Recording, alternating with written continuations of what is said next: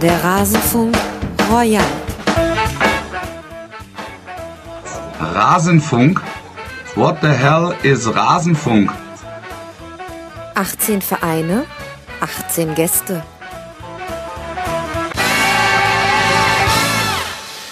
Der Rasenfunk, er wird immer mehr zum Lügenfunk. Von wegen 18 Vereine, 18 Gäste, aber auf die Schnelle war kein anderes Rasenfunk Royal Intro aufzutreiben. Und damit hallo und herzlich willkommen, liebe Hörerinnen und Hörer, zu diesem Rasenfunk Royal in der Winterpause der Saison 2019-2020, der ein bisschen eine andere Form haben wird als in den letzten Jahren. Aber wenigstens eins ist gleich geblieben. Ein alter Klassiker der Rasenfunk-Intros wurde nochmal rausgekramt. Wolf Fuß, wie er bemerkenswerte Bildungslücken offenbart. Ist allerdings auch schon ein paar Jahre her. Vielleicht kennt ihr inzwischen den Rasenfunk. Hallo, liebe Hörerinnen und Hörer. Mein Name ist Max Jakob Ost. Ich bin der Ed-Genetzer bei Twitter und ich freue mich sehr, dass wir heute in der Besetzung über die Hinrunde sprechen können, in der wir auch die Saisonvorschau aufgenommen haben. Was bedeutet, dass ich zum einen begrüße Alice Tietje von Eurosport at Sportsland Alice auf Twitter. Servus, Alice. Hallo Max und frohe Weihnachten. Oh, danke, danke zurück. Wir nehmen das hier im Kontext äh, zu Weihnachten auf. Und er schleppt sich zu dieser Sendung, obwohl er angeschlagen ist wie sonst nur Weltkriegsveteranen. Er ist ansonsten zu hören bei Bundesliga, zu lesen bei Spielverlagerung. Ihr folgt ihm alle als Ed Tobias Escher auf Twitter. Hallo Tobi. Guten Abend. Ähm, ganz so schlimm wie Weltkrieg ist es nicht, aber ich bin fühle mich so ein bisschen wie die Mannschaft von Werder Bremen. Oh, ich schleppe mich auf dem letzten, auf der letzten Rille in die Winterpause hinein. Oh je, oh je, oh je. Dann äh, hoffen wir, dass du durchhältst und dass du es nicht äh, Werder und der Eintracht gleich tust, die mit Niederlagen in den Winter gestartet sind. Aber das muss ja oder im Winter angekommen sind.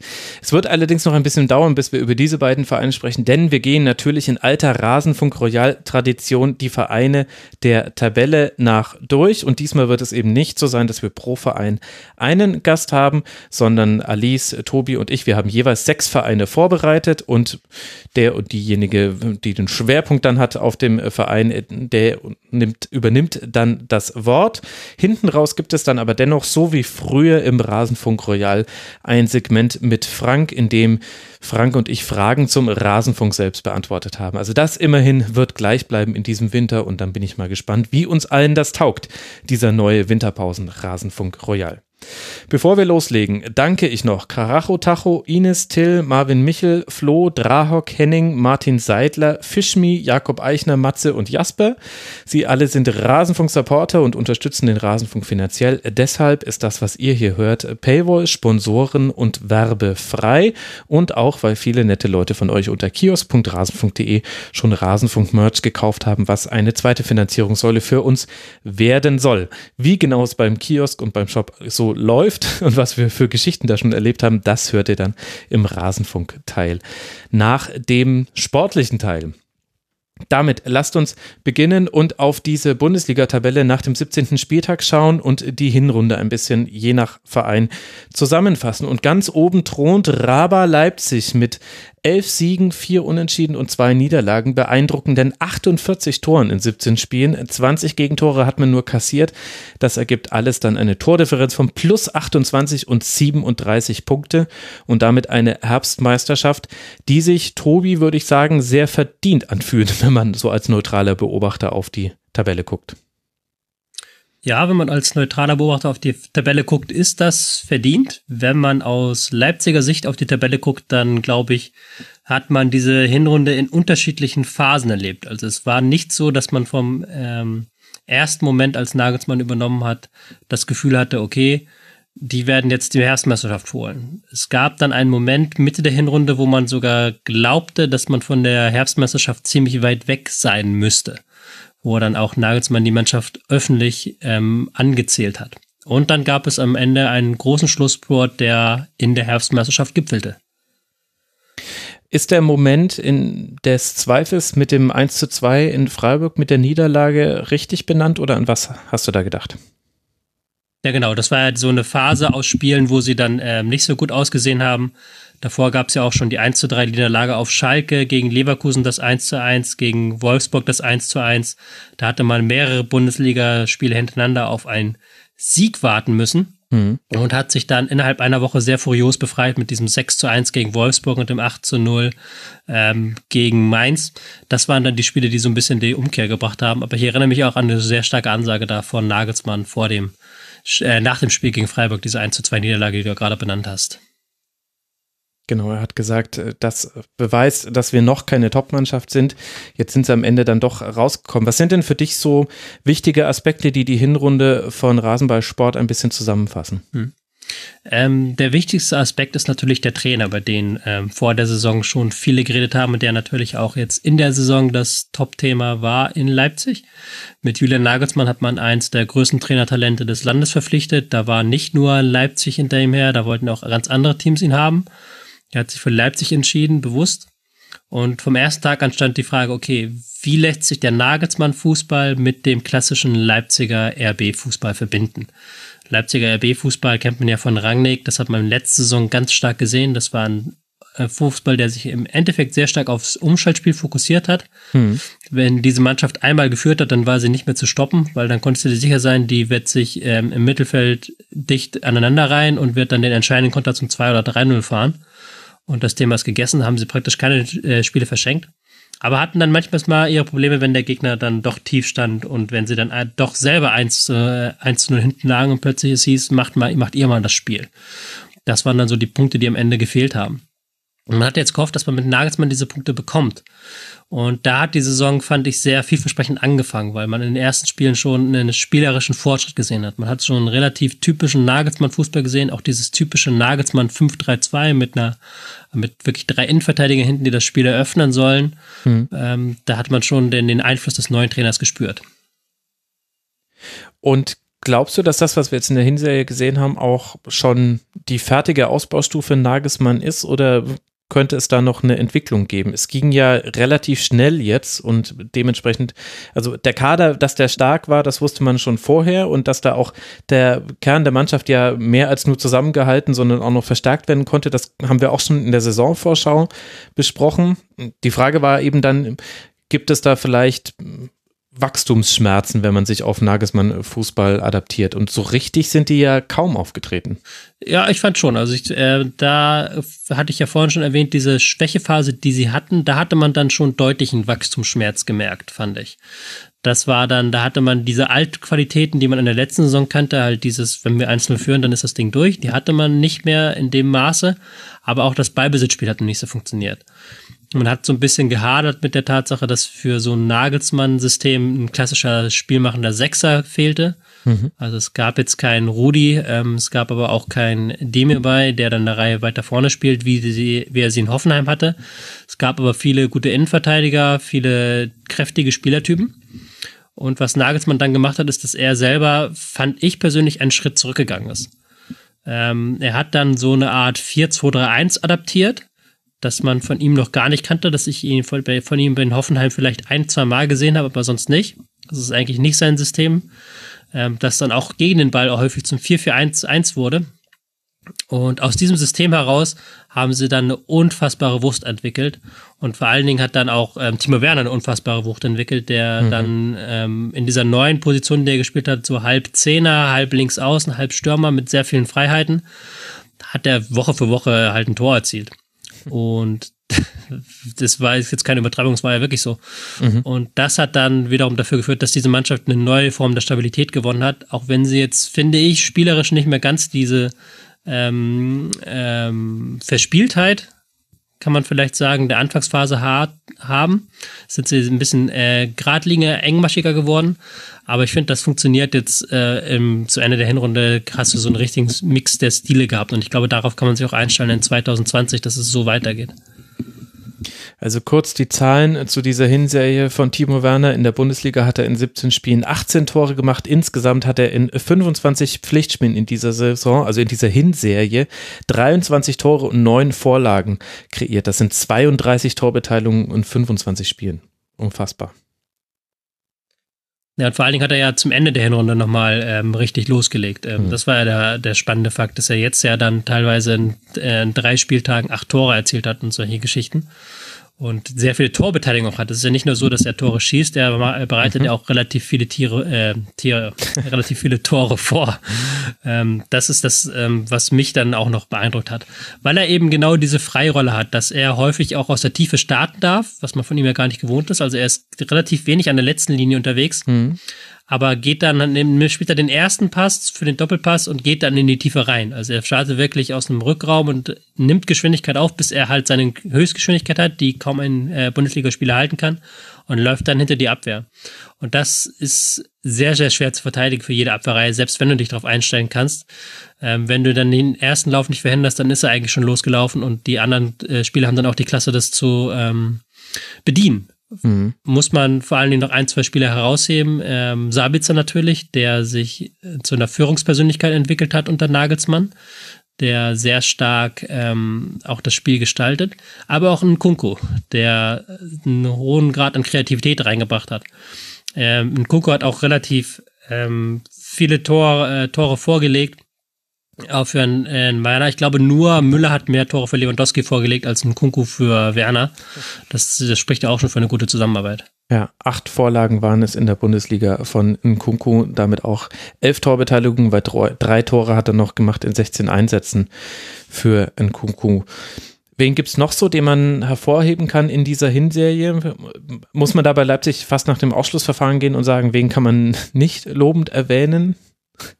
Das müsste man eigentlich fast machen, ja. Ähm, vielleicht muss man so erwartungshaltungsmäßig rangehen und sagen, ich hätte zum Beispiel nicht gedacht, dass Konrad Leimer so eine große Rolle unter Nagelsmann spielt. Mhm. Der ja auch eigentlich sehr stark mit dieser Dynamik kommt, aber der jetzt auch einfach, was die Positionierung angeht, unfassbar viel dazugelernt hat. Das ist ein Spieler, der nochmal sehr viel stärker geworden ist unter Nagelsmann, dem man jetzt diese Rolle im zentralen Mittelfeld auch in einem Nagelsmann-System vollkommen zutraut und der vollkommen funktioniert. Ähm, und wie man vielleicht auch noch rausheben muss, ist Gulaschi, der mal wieder eine starke Hinrunde spielt, finde ich persönlich zumindest. Ähm, mhm. Wobei man, den, den kann man eigentlich immer nur loben. Hatte vielleicht zwei, drei Aussätze, zum Beispiel gegen Dortmund sah er auch bei dem einen Gegentor nicht allzu toll aus, aber allgemein immer noch ein äh, Torhüter, der immer dafür da ist, ein, zwei Punkte zu retten. Ich fand noch die Abwehr ganz schön, ganz schön beeindruckend dies, dafür, dies, dass es da ja auch Ausfälle gab. Ja, die ist schon so mega, dass du sie gar nicht mehr loben magst eigentlich. Weil ja, ist, ja. Wenn du da hinten mit Konate Upamecano verteidigen kannst, ist das schon schon über überkrass. Ja, oder eben mit Upamecano und Ilsanker, weil Konate ja dann tatsächlich dann so lange ja. verletzt war und das hat man Ilsanker, der ja eigentlich auch schon weg war, ja, genau, ja. der ja auch schon abgeschrieben war, der auch im Sommer vielleicht sogar gehen sollte, äh, hieß es dann Großteil, der das dann auch sehr gut gemacht hat. Aber auch ein Mukiele zum Beispiel, der ähm, unfassbaren Druck über die Außenverteidigerposition entfacht. Klostermann Halzenberg, klar, wie immer, wie immer stark. Halzenberg auch nochmal als Torschütze sehr gefragt gewesen in dieser Hinrunde. Ähm, da passt halt wirklich alles zusammen. Da merkst du, dass dieser Kader auch gewachsen ist, auch in der Tiefe. Mhm. Der hat auch eine gewisse Tiefe. Konnte man dir sogar, äh, Nagelsmann konnte sich ja sogar erlauben lassen, teilweise Forsberg auf die Bank zu setzen. Paulsen erhält jetzt äh, sehr starke Konkurrenz durch Schick der diese Rolle vorne als Stoßstürmer nochmal mit ein bisschen mehr Tempowucht interpretiert, als Paulsen das tut. Da hast du auch eine zweite Reihe, die funktioniert.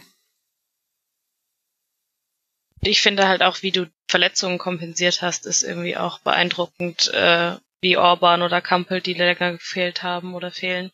Und ähm, ich, ich fand mhm. insgesamt, dass es so ein bisschen im Stile einer Spitzenmannschaft ist, um mal eine Plattitüde aufs Parkett zu legen, weil sie halt trotzdem immer ein gewonnen haben, auch wenn sie nicht immer gut gespielt haben, in Anführungszeichen, und immer noch einen draufgesetzt haben oder dann auch mal ein bisschen das Glück auf ihrer Seite hatten. Sowas brauchst du dann als Spitzenmannschaft. Ja, und entscheidende Spiele gehen auch nicht verloren. Also da fällt so ein bisschen das Heimspiel gegen Schalke raus, aber das war auch im Zustandekommen der Niederlage etwas unglücklich. Jetzt nicht komplett unverdient, dass Schalke da gewonnen hat, aber da hatten beide Mannschaften ihre ihre Chancen. Aber wenn wir jetzt eben darüber sprechen, ob Raber das ins Ziel bekommt und Meister werden kann, dann sind ja eben gerade die Spiele gegen die Verfolger Bayern, Dortmund und Gladbach wichtig. Und da hat man gegen Gladbach klar gewonnen am dritten Spieltag, aber gegen Bayern eben 1 zu 1 gespielt und in Dortmund 3 zu 3 gespielt. Und mein Gefühl ist so ein bisschen, das ist das, was es braucht. Du darfst gegen die gegen diese Mannschaften darfst du nicht verlieren. Klar, noch siegen wäre noch schöner, aber vor allem darfst du nicht verlieren. Und in beiden Spielen hat das Leipzig mit ganz unterschiedlichen Konstellationen hinbekommen. Es hatte aber immer damit zu tun, dass man auch reagieren konnte auf das, was der Gegner taktisch angeboten hat. Also bei Bayern noch deutlicher als beim Dortmund-Spiel. Wobei ich da das vielleicht sogar eher als Negativpunkt rausgegriffen hätte. Okay. Denn wenn ich an, mir die Tabelle angucke, dann hat man gegen Schalke verloren und das auch verdient. Man hat gegen Dortmund ein wirklich, wirklich schmeichelhaftes 3 zu 3 geholt, wo Dortmund sich zwei Tore selber eingeschenkt hat. Man hat gegen Bayern, hätte man in der ersten Halbzeit 3-0 hin, zu hinten liegen müssen. Also die Ergebnisse, da hast du recht, das ist vielleicht auch das Glück, was man braucht, um Meister zu werden. Da stimme ich dir zu. Mhm. Aber es war in diesen Spielen nicht überzeugend genug. Ich äh, mir fehlt da die Zuversicht, dass sie diese Spiele äh, wirklich kontinuierlich für sich entscheiden können. Okay. Weil sie da dann immer, da ist dann noch so ein bisschen diese Naivität des Nagelsmann-Systems teilweise gesehen, wo sie sich dann, äh, wo er sich dann in der ersten Halbzeit gegen Bayern zum Beispiel komplett verpokert hat, gegen ähm, Dortmund auch und das dann nicht korrigieren konnte schnell genug. Und da, wenn du dann schlechten Tage, wenn der Gegner dann nicht gerade so eine Chanceverschwendung begeht, wie die Bayern das zum Beispiel gemacht haben, dann liegst du da 3-0 hinten und dann hast du auch einen psychologischen Knacks, den du erstmal mhm. zwei, drei Wochen mit dir hin, äh, rumschleppst. Und gerade in diesen Spielen müssen sie in der Rückrunde besser werden. Was mich wiederum positiv stimmt, ist, dass sie halt die einzigen Mannschaften in der Bundesliga sind derzeit, die Teams aus dem Tabellenkeller Woche für Woche locker abschießen können. Also ja. die gewinnen gegen Düsseldorf 3-0, die gewinnen gegen Mainz 8-0, die schießen Bremen 3-0 aus dem Stadion. Die können halt gegen, wenn die gegen Abschießkandidaten spielen, dann gewinnen sie das Ding. Und du, die, da hast du auch nie einen Zweifel, dass sie das gewinnen. Nehmen wir jetzt mal vielleicht dieses eine komische 3-2 gegen Paderborn aus, was ja wirklich mhm. so ein bisschen Überheblichkeit war. Aber ansonsten kriegen sie es halt wirklich hin und das ist das, was Nagelsmann geschafft hat. Gegen diese Gegner unten im Keller, wo du Punkte machen musst, dann machen sie die Punkte. Mhm. Und wenn sie das weitermachen, dann können sie auch sich mal einen, äh, einen Ausreißer erlauben äh, gegen die Bayern. Dann können sie auch mal gegen Bayern verlieren oder gegen Dortmund verlieren, solange sie diese Punkte weitermachen. Mhm. Ja, guter Punkt. Aber ja, also man kann es, glaube ich, echt von beiden Seiten sehen. Also ich finde, dass man eben genau aus diesen beiden Spielen mit einem Punkt rausgeht, das ist, das ist das, was eine Spitzenmannschaft braucht. Und dann, es gab schon einige interessante Spiele, auch in der Champions League. Also äh, Leipzig daher souverän weitergekommen, aber äh, zum Beispiel gegen Benfica, Forsberg zweimal in der Nachspielzeit aus dem 0-2 ein 2 2 gemacht zu Hause. Dann in Lyon, es passiert im Grunde das Umgedrehte, du führst 2 zu 0 und es kommt eben dann nur in Anführungszeichen ein 2 zu 2 dabei heraus, wo dann Nagelsmann auch gleich wieder öffentlich äh, Kritik geübt hat an der eigenen Mannschaft. Aber das sind halt so viele Positiverlebnisse. Also selbst, selbst dieses Auswärtsspiel in Lyon, das konnte man dann ja durch einen klaren Sieg in Düsseldorf und das nicht schlechte 3 zu 3 beim BVB sofort wieder vergessen machen in diesem Sinne. Also ich sehe da ehrlich gesagt wenig, woher ein Knacks kommen soll und glaube, dass halt dann so im Gesamtgefüge die Saison halt so verläuft, wie man sie sich gemalt hätte als Leipziger. Die Mannschaft hatte von Anfang an Erfolg, hat auch eben unter anderem so ein Spiel gegen Bayern nicht verloren und hinten raus hatte Werner ja sogar noch die Chancen aus 2 zu 1, egal wie gut Bayern in der ersten Halbzeit war und dann entwickelst du einen gemeinsamen Glaube an das, hinter dem du stehst und irgendwann wird er dann auch mit Ergebnissen gefüttert und die knallen halt dann auch alle so richtig rein. Also dann wird eben ein historischer Rekord aufgestellt von den meisten Spielen mit drei Toren, erzielten Toren in Folge, weil du halt einfach in der Liga nur noch den Gegner herklatscht. Angefangen mit Mainz, über Hertha, über Köln, über Paderborn, über Hoffenheim. Nur noch drei Tore und mehr erzielt. Und dann läuft das eben so. Ja, das stimmt. Das, ich kann mir auch vorstellen, dass die so in so einen Lauf kommen. Gibt ein, zwei Szenarien, die dürfen halt nicht passieren. Ähm, eine Werner-Verletzung zum Beispiel, okay. Das ist jetzt relativ unwahrscheinlich, aber auch eine Sabitzer-Verletzung würde ich, glaube ich, dieser Mannschaft sehr stark schaden, weil der schon sehr wichtig ist, um dieser Mannschaft Struktur zu geben, auch gerade im Spiel gegen den Ball. Mhm. Ähm, kann man immer noch vorstellen, dass Nagelsmann ein, zwei Dinger vercoacht. Dafür ist er auch ab und zu gut, auch wenn er immer noch der beste Ingame-Coach ist, aber er neigt dann manchmal dazu zu überdrehen. Und in Hoffenheim hatten sie ja viel Abschlusspech, aber auch dann ab und zu, dass er dann ein bisschen zu viel gemacht hat. Aber das hat er ein bisschen abgestellt in Leipzig. Das kann ich mir auch nicht vorstellen. Und das dritte Szenario, weswegen sie nicht Meister werden, ist, dass halt die, die ein anderes Team eine große Serie startet und ähm, Leipzig eben nicht es schafft, jedes Spiel zu gewinnen, sondern halt immer mal nur so ein Unentschieden gegen Schalke, Unentschieden gegen Leverkusen, hm. dass das dann nachher nicht genügt. Das wären die drei Szenarien, die, wo ich sagen würde, okay, da reicht es nicht für die Meisterschaft. Aber glaubt ihr, dass wenn jetzt in der Abwehr zum Beispiel jemand ausfällt, dass das kompensiert werden kann mit dem Personal? Äh, hast du an jemanden bestimmten gedacht? Naja, wir haben, ihr habt ja vorhin auch von Upamecano und Konate hm. geredet, dass die sozusagen die Defensive so stabilisiert haben. Und wenn einer von beiden ausfällt, dann habe ich mir so ein bisschen so ein Fragezeichen gemacht, ob da so ob da der Kader breit genug ist, um das zu kompensieren. Ich meine, Konaté haben sie ja ersetzt bekommen aber ich finde, es ist schon ein interessanter Punkt, weil, weil man auch auf den Außenpositionen mit Heißenberg und Klostermann schon relativ deutliche Nummer 1 Außenverteidiger hat und äh, dahinter Saracchi und Mukiele spielen das nicht schlecht, aber haben noch einen anderen Zug in ihrem Spiel, finde ich. Und dann könnte man natürlich trotzdem bei einer, um, bei möglichen Verletzungen könnte man noch mit einer Systemumstellung reagieren und stellst eben drei Innenverteidiger auf und dann ist die Rolle, die die Außenverteidiger spielen, ja automatisch eine andere als bei einer Viererkette aber das stimmt schon, da da spielen, also gerade gerade Heistenberg, finde ich, spielt da eine sehr wichtige Rolle, auch im Spiel nach vorne, einfach von der ganzen Dynamik, die er mitbringt, die mir so eigentlich immer gefehlt hat, wenn Heistenberg, also die wenigen Minuten, die er mal nicht auf dem Feld stand in dieser Hinserie.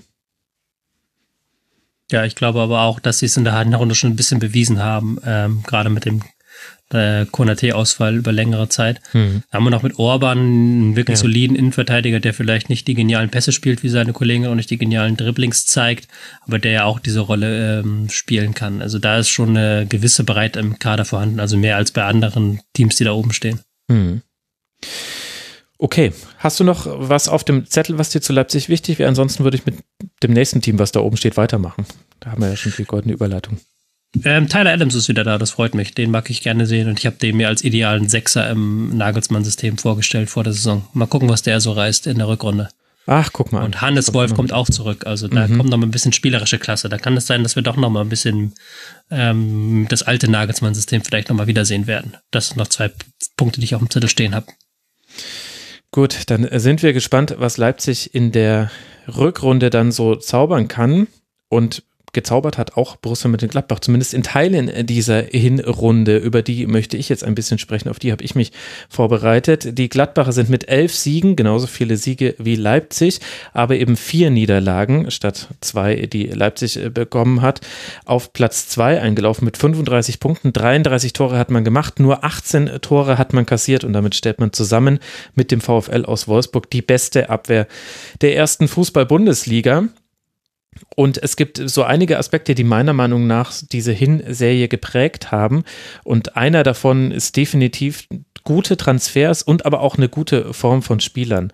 Also egal, wen man sich eigentlich so rauspickt, bei Borussia Mönchengladbach mit sehr hoher Wahrscheinlichkeit hat man gerade einen Spieler erwischt, der eine gute Hinrunde gespielt hat und das betrifft sowohl alle Transfers die, die man durchgehen kann. Also Marcus Thuram hat in 25 Pflichtspielen 10 Tore gemacht, 6 Vorlagen gegeben, stand 23 Mal in der Startelf, also auch ein ganz, ganz wichtiger Spieler, ist nach Anderson, Caligiuri und Collins derjenige, der in der Liga die meisten Zweikämpfe gewonnen hat, spielt, wenn man ehrlich ist, auch relativ häufig faul, also die, die er nicht gewonnen hat, da hat er häufig gefault, aber das zeigt, äh, wir sprechen hier halt von einem Stürmer, der sehr aktiv auch am Spiel gegen den Ball mitnimmt. Und da klingelt es doch ein bisschen, wenn wir darüber nachdenken, was Marco Rose vielleicht so von seinen Spielern erwarten könnte, der scheint da wirklich sehr, sehr gut reinzupassen.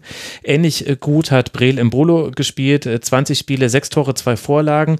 Da wäre es sogar vielleicht noch ein bisschen mehr gegangen ist aber nur, ist aber sehr unangenehm zu spielen. Also es gibt nur sieben Spieler in der Liga, die öfter faulen als Breel Imbolo, habe ich bei meiner Recherche gesehen. Hinten raus in der, in der Rück, in der Hinrunde, wie so manche Gladbacher, waren da auch aus verschiedenen Gründen dann so ein bisschen die Akkus leer. Kann man auch verstehen. Ich meine, die 25 Pflichtspiele, die ich gerade bei äh, Tyram zitiert habe, die deuten ja schon darauf hin, es war eine lange Hinrunde für Gladbach länger als bei vielen anderen Mannschaften. Aber Embolo definitiv in manchen Spielen auch der entscheidende Faktor, tatsächlich eher so in der Mitte der Hinrunde.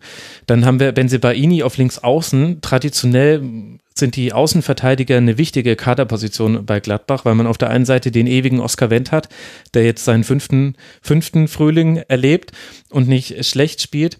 Und auf der anderen Seite hatte man immer mal wieder auch Probleme. Und da hat man jetzt eben mit Benzebaini und mit Leiner zwei Spieler, die auch nochmal ganz neue Qualitäten mitbringen. Also Benzebaini ist zum Beispiel derjenige Spieler in der Bundesliga, der die meisten Bälle abfängt äh, pro Spiel, ist auch sehr, sehr stark im Luftzweikampf. Das darf man meiner Meinung nach nicht unterschätzen. Es geht bei Außenverteidigern ein bisschen unter, aber Gerade bei Standards hat er mir manchmal sehr gut gefallen in der Zweikampfführung.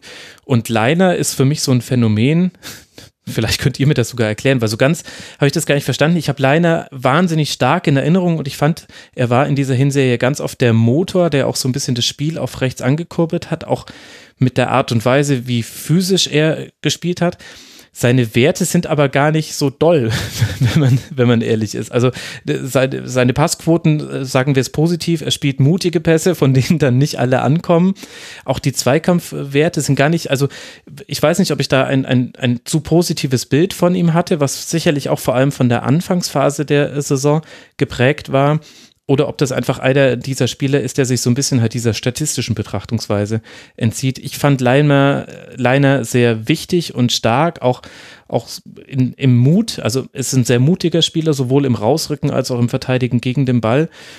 Deckt sich aber im Vergleich zu allen anderen, wo ich zu jedem eine wunderbare Statistik zitieren kann, bei Leiner nicht so. Ich weiß nicht, ob das jetzt nur mein Fable für ihn ist, wie ihr zwei das seht. Mhm. Im Zweifel zwar immer Auge über Statistiken, würde ich sagen. ja, aber vielleicht ist mein Auge da ja getrübt, Tobi, weiß ich ja nicht. Hm. ähm, ich habe es aber auch so gesehen, weil er gerade in dieser ersten Phase der Spieler war, der am ehesten dieses Vorwärtsdenken verstanden hat, das von Rose gefordert mhm. wird. Also der wirklich auch als Außenverteidiger der erste Spieler war am Pressing, der ganz vorne gestört hat, was dann schon extrem war. Ähm, was dann sich vielleicht nicht in Statistiken widerschlägt, aber was für die Mannschaft, glaube ich, ganz wichtig ist dass er auch immer wieder diese Wege gemacht hat und auch auf Außen für Breite gesorgt hat. Ja. Ich sehe es auch wie, wie ihr mit euren Augen. Ich glaube auch, ich glaube auch, dass es wichtig ist, gerade für einen neuen Trainer, dass er halt so seinen verlängerten Arm auch noch auf dem, auf dem Platz hat, der halt sozusagen seine Anweisungen erstens kennt, weil die sich ja schon länger kennen und zeitgleich auch das sozusagen an die Spieler vermitteln kann. Und auf dieser Position brauchst du vielleicht auch nicht immer unbedingt die perfekten Statistiken, sondern eher hm. einen guten Eindruck. Und um da nochmal einen Exkurs zu machen, du musst es auch immer in Relation zur Mannschaft sehen. Ähm, Benze Baini ist ja zum Beispiel erst, erzähl mir, wenn ich Quatsch erzähle, ähm, ist ja relativ, ist ja nicht Anfang der Saison direkt in die Startelf gerückt. Der ist ja erst im Verlauf der Hinrunde ja. wirklich zum Stammspieler geworden und hat dann auch in den Spielen gespielt, wo die ganze Mannschaft sehr stark aussah. Zum Beispiel gegen Bayern, wo die ganze Mannschaft sehr starke Balleroberungswerte hatte, hatte Benzebaini mhm. herausragende Balleroberungswerte. Und ähm, da bist du natürlich dann als Spieler nochmal positiver in den Werten, wenn du in den guten Spielen spielst, als wenn du wie Leiner in 15 Spielen in der Shuttle stehst. Ja, ja, sehr richtiger Punkt. Der hat sich erst so, also gegen Köln äh, durfte er mal, äh, durfte er mal ran, gegen Augsburg, das waren der vierte und der siebte Spieltag, aber so richtig drin in der Mannschaft war er dann erst so auf Spieltag 11, 12, 13, also 12 noch nicht, aber dann ab 13 hat er dann alle Spiele gemacht. Das stimmt natürlich. Und ein bisschen haben wir natürlich auch dieses äh, Problem, was eben so typisch ist, wenn man, wenn man so eine Hinserienbilanz aufnimmt. Wir kommen halt auch mit den Eindrücken der letzten Spieltage jetzt in diese Sendung rein. Das darf man nicht vergessen. Also wenn man ihn einfach einfach in, in Gladbach gegen Bayern hat spielen sehen am 14. Spieltag, das vergisst man halt weniger schnell als seit den Anfang der Saison. Guter Punkt. Aber ich denke, der Punkt ist klar geworden. Also die Transfers bei Gladbach waren sehr, sehr gut. Da hat eigentlich jeder wichtige Transfer gegriffen und vielleicht mit den Transfers gemeinsam, vielleicht auch mit Hilfe von Marco Rose, haben sich auch einige andere Spieler, wie ich finde, auf ein neues Level oder auf ein sehr, sehr konstant gutes Level in dieser Hinserie gespielt. Also Elvedi und Ginter, die vergisst man vergisst man da fast immer, aber gerade Elvedi hat eine solche Sicherheit im Passspiel, ist so gut im Zweikampf am Boden klärt sehr viele Bälle, sehr schlau. Auch Matthias Ginter spielt fast fehlerfrei. Ähm, die, die halten den Strafraum eben einfach sehr, sehr sauber von gefährlichen Hereingaben. Das geht fast so ein bisschen unter, wenn man über Gladbach spricht, weil halt einfach die Offensive jetzt eben das ist, was allen so viel Freude macht. Dann hast du vorher davor einen Zakaria, der nicht nur passsicher ist und gut im Zweikampf, sondern hat auch bei, bei den erfolgreichen Dribblings einer der besten in dieser Hinserie war, also Platz 13 für diejenigen, die es jetzt ganz genau wissen wollen aber der hat immer wieder Dribblings angezogen und damit einen Raum geöffnet. Und das vor allem in den Spielen, in denen die Gegner tief und, und gut formiert standen, ist mir das aufgefallen. Und genau sowas brauchst du. Jemanden, der dann auch mal den Mut hat, da eine Aktion zu starten.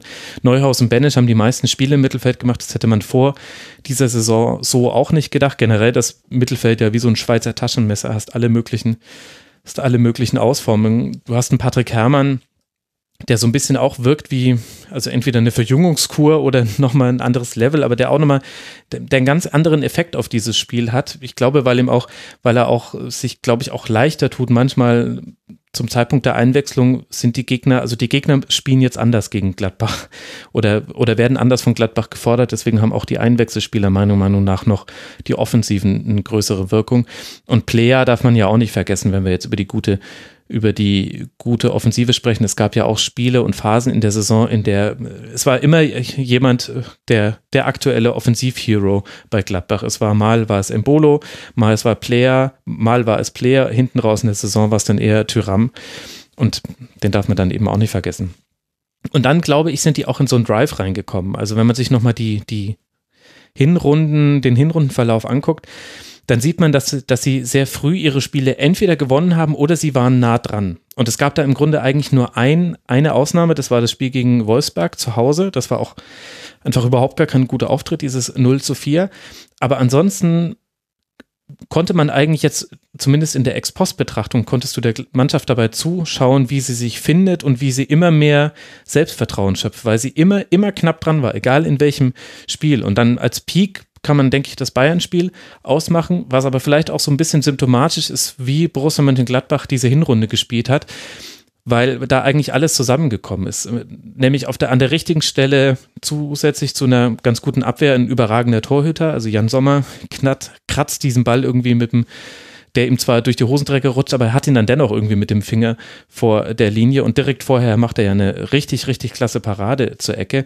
Und Gladbach hatte eben in dem Bayern-Spiel das Glück, dass die Tore in der ersten Halbzeit nicht gefallen sind und dann hatte Gladbach aber sowohl das Selbstvertrauen als auch das taktische und spielerische Vermögen umzustellen und damit die Bayern vor Probleme zu stellen und hinten raus gewinnen sie dann das Ding sogar. Und ich finde, das ist eigentlich, für mich ist das so ein bisschen das, symptomatische Spiel dafür, wie diese Hinrunde gelaufen ist. Es hätte auch sehr gut ein 1 zu 1 werden können.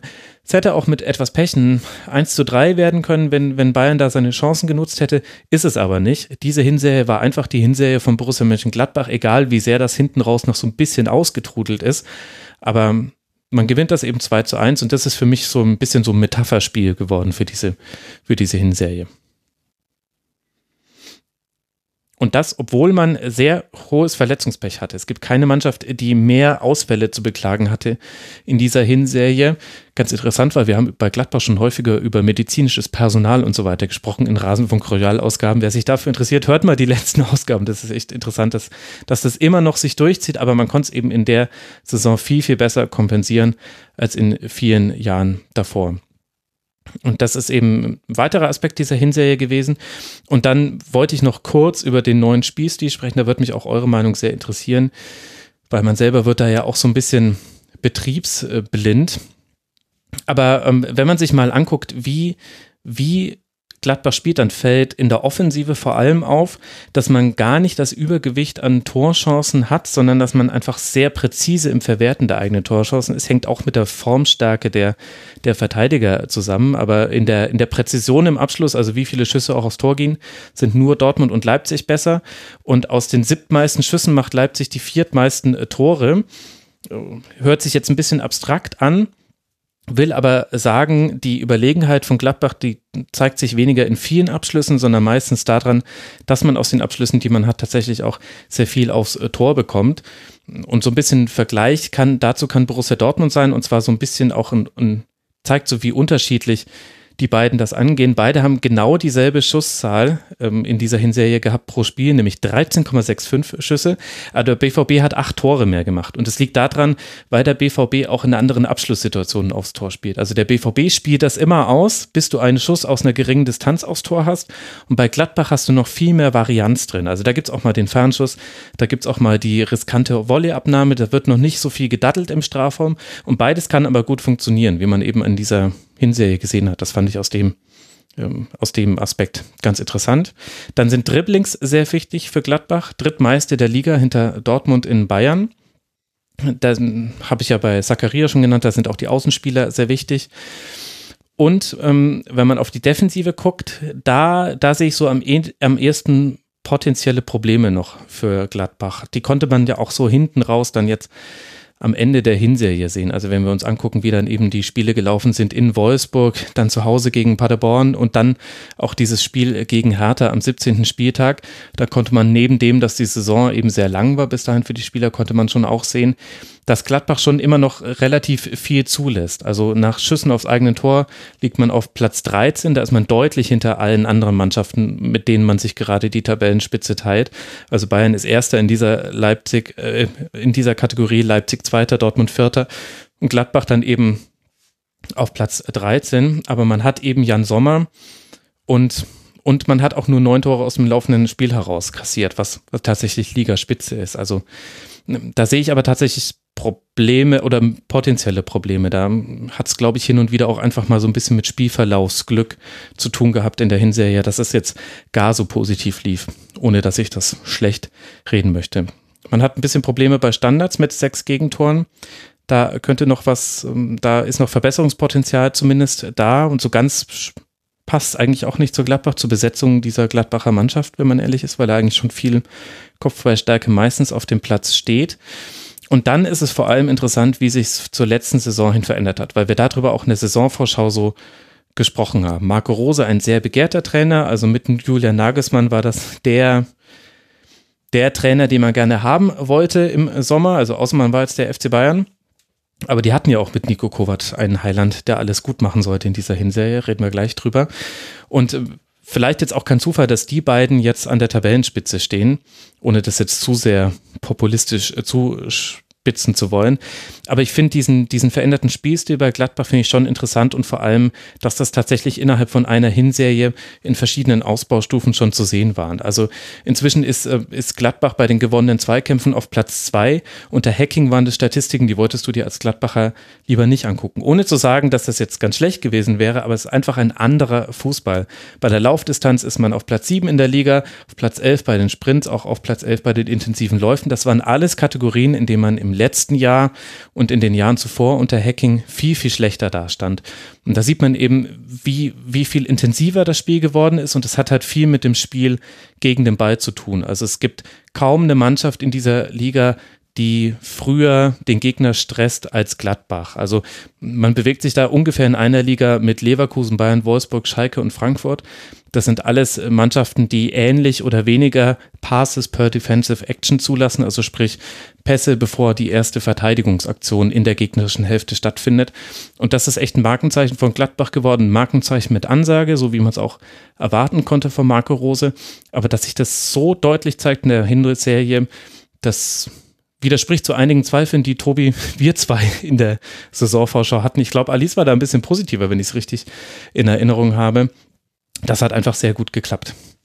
Und das war mein Monolog zu Borussia Mönchengladbach in dieser Hinserie. Ein sehr schöner Monolog. Ich habe mich jetzt so ein bisschen eingeschüchtert für meine restlichen Teams. Ach Quatsch, das tut mir leid. Ähm, ihr kennt mich ja, wenn ich mal ins, wenn ich mal ins Reden komme. Äh, ja. Aber hat euch, hat euch noch irgendein Aspekt äh, gefehlt? Seid bitte ehrlich. Nee, ich finde es nur lustig. Mein persönlicher Eindruck von Gladbach war am Anfang irgendwie immer zu Beginn der Saison so, hm, oh, so richtig läuft's nicht und irgendwie hat es noch nicht so richtig funktioniert mit Rose und so. Und dann irgendwann hat es Schwupps gemacht in meinen Augen und dann waren die auf einmal an der Tabellenspitze und ich war so, huch, wo kam das jetzt her? Und dann hatten die sich irgendwie hatten die sich irgendwie so schnell eingegroovt auch mhm. und haben es dann einfach und haben dann auch wieder Spaß gemacht so zum Fußball zuschauen. Also ähm, es sah irgendwie so leicht auch aus. Das fand ich irgendwie, hat mir Spaß gemacht, Gladbach in der Hin Serie. Hinten raus, ja, ist die Luft ausgegangen, das hast du ja schon gesagt, aber ich meine, das kann man ja auch ein bisschen erwarten bei den vielen Spielen, von daher. Mhm.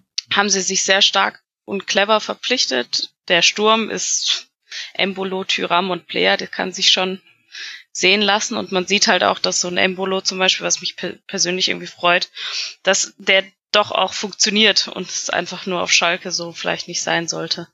Hm. Sie haben halt noch ein bisschen Problem mit Mannschaften, die ähm, selber nicht pressen und die sich auch nicht pressen lassen. Ja. Die Niederlage gegen Union war so ein bisschen eine Niederlage mit Ansage, fand ich. Da hatte man schon so gedacht, dass die gegen Union, die ja sehr stark auf lange Bälle sich fokussieren, dass sie dagegen keine Lösung finden, haben sie dann ja auch nicht getan. Haben auch gegen Wolfsburg ja an so einem sehr umkämpften Spiel am Ende etwas unglücklich, aber doch verdient 2 zu 1 verloren. Oder auch gegen Hertha dieses 0 zu 0 am Ende. Klar, Kraft raus, aber da ist, fehlt noch ein bisschen die Lösungsansätze. Ja, wobei das stimmt, also gerade bei an der alten Försterei, da hat man sich richtig schwer getan. Ich fand aber, dass man das dann gegen den SC Freiburg dann am nächsten Bundesligaspieltag, der ein ähnliches Konzept verfolgt hat, nur halt den Malus hatte, dass es nicht an der alten Försterei war und sondern in Gladbach im Stadion. Und da hat man sich viel besser mit dieser Mannorientierung und mit dem hohen Rausschieben der Außenverteidiger getan. Also ich meine, ist immer schwierig, wenn man jetzt nur zwei Spiele sich äh, betrachtet, weil bei dem einen ging halt auch der Gegner in Führung und beim anderen äh, ist Gladbach in Führung gegangen und das ist halt dann also weiß man nicht, wie, wie wäre es jetzt verlaufen bei Union, aber ich fand, dass, dass Freiburg da versucht hat, das zu machen, was Union gut gemacht hat, nämlich eben viele Mannorientierung über den ganzen Platz. Die Außenverteidiger schieben sehr hoch, dadurch wird es eben in den Aufbauzonen sehr eng für Gladbach und weil sie eben nicht so häufig den langen Ball spielen, müssen sie sich dann über, über Ballstaffetten daraus kombinieren und das klappt eben dann nicht immer. Und gegen Freiburg hat das aber dann viel, viel besser geklappt als gegen Union Berlin. Hm. Ja, da hat sie auch die Lösung dann parat, die sie auch schon gegen Union versucht hatten mit diesen langen Bällen auf Außen, die da nicht so gut funktioniert, weil Union das, äh, das besser mit den Kopfballduellen der Außenverteidiger verteidigt bekommen hat. Ja, stimmt. Aber ja, also die sind natürlich taktisch flexibel genug, um es dann anzupassen von einem Spiel zum anderen, klar. Ähm, ich meine, das war jetzt eher so ein allgemeiner mhm. Punkt. Das ist, kann man natürlich im Detail, hast du recht, ist das natürlich dann, dass die Mannschaft ist halt auch sehr flexibel, das vergessen wir auch immer. Die können ja auch sehr schnell umstellen von ähm, 4-4-2 mit Raut auf äh, normales 4-4-2 zum Beispiel und können sehr schnell ihre gesamte Struktur verändern. Mhm. Und das haben sie auch zu Vorteil genutzt in dieser Hinrunde. Absolut. Und ich glaube, diesen, diesen Effekt, den du hattest, Alice, den hatten, glaube ich, viele. Das war das, was ich meinte mit, es gab eben am Anfang viele knappe Spiele, in denen man entweder nah dran war, das Ding zu gewinnen oder es tatsächlich äh, gewonnen hat. Und die waren nämlich noch nicht, am Anfang waren die noch nicht äh, so überragend. Also am, beim das Auftaktspiel gegen Schalke, da hat man nur vier Torschüsse herausgespielt bei diesem 0 zu 0. Bei, bei Mainz 05 hat man zwar 3-1 gewonnen, aber da hat der Torhüter Müller, war das damals noch äh, für Mainz, eine unglückliche Figur beim 1 zu 2 gemacht nach einem Freistoß Freistoß und erst dann lief es so ein bisschen für Gladbach. Dann gegen, gegen äh, Raber, das war eiskalt, obwohl man sogar fast irgendwie hinten raus nochmal rangekommen wäre zum möglichen 2 zu 2 durch den Bolo, das wäre aber sehr glücklich gewesen. Und, und zum Beispiel dieses 1 zu 0 beim ersten FC Köln, das war so ein reiner physischer Sieg. Das hatte noch nichts mit dem zu tun, wie dann, wie dann Gladbach später gespielt hat. Und ich glaube, so ein bisschen der Wandel dann kam, nicht nur von den Ergebnissen her, sondern auch von der Spielart her, mit dem 5 zu 1 gegen Augsburg. Da hat man, also ein tolles Spiel gemacht, hat allerdings auch von Augsburg, äh, also ich sag mal so, drei Tore in der zweiten, achten und in der 13. Minute, dann läuft schon mal, wenn du 3-0 führst und nach 39 Minuten dann 4-0. Aber das war, glaube ich, so ein, so ein Spiel, wo man das Gefühl hatte, boah, so kann das aussehen, wenn man offensiv einfach alles ausspielt, was man hat. Und dann gab es dann gab's echt häufiger solche Spiele. In, in Dortmund noch unglücklich eher verloren dann bei der Roma dieses 1 zu 1 in der, in der Nachspielzeit, dann gegen Eintracht Frankfurt äh, zu Hause mit einem überragenden äh, Tyram 4 zu 2 gewonnen. Und das war dann so der Moment, wo, wo Gladbach ins Rollen kam und im Grunde halt eigentlich auch immer alle Spiele, mit Ausnahme der beiden Auswärtsspiele bei Dortmund, einmal im DFB-Pokal, einmal in der Liga gewonnen hat. Und dann war man auch an der Tabellenspitze plötzlich zu finden. Ich glaube, da war dieses Augsburg-Spiel tatsächlich wichtig, zumindest so in der nachträglichen Betrachtung. Gut. Dann lasst uns doch über den FC Bayern sprechen. Ich habe auch die Ehre, das zu tun. Der FC Bayern nur auf Tabellenplatz 3. Das heißt, das Abendland, es wird nicht mehr lange so bestehen, wie wir es kannten. Das kann nicht sein. Der FC Bayern, 10 Siege, 3 Unentschieden, 4 Niederlagen, 46 Tore hat man erzielt, 22 Tore kassiert. Das sind jetzt dann 33 Punkte. Damit kommt man eben auf dem dritten Platz an in der Winterpause, hat 4 Punkte Rückstand auf Leipzig, 2 Punkte Rückstand Gladbach. So, wie schaffe ich es jetzt, über Bayern zu sprechen, ohne dass ich jetzt alleine nochmal eine Stunde rede? Gefühlt habe ich nämlich gerade schon bei Gladbach eine Stunde geredet. Ich habe auch hier verschiedene Aspekte äh, mir rausgeschrieben, um zu versuchen, das zu fokussieren. Und einer der Aspekte, der die Hinserie geprägt hat für Bayern, war meiner Meinung nach die fehlende Balance.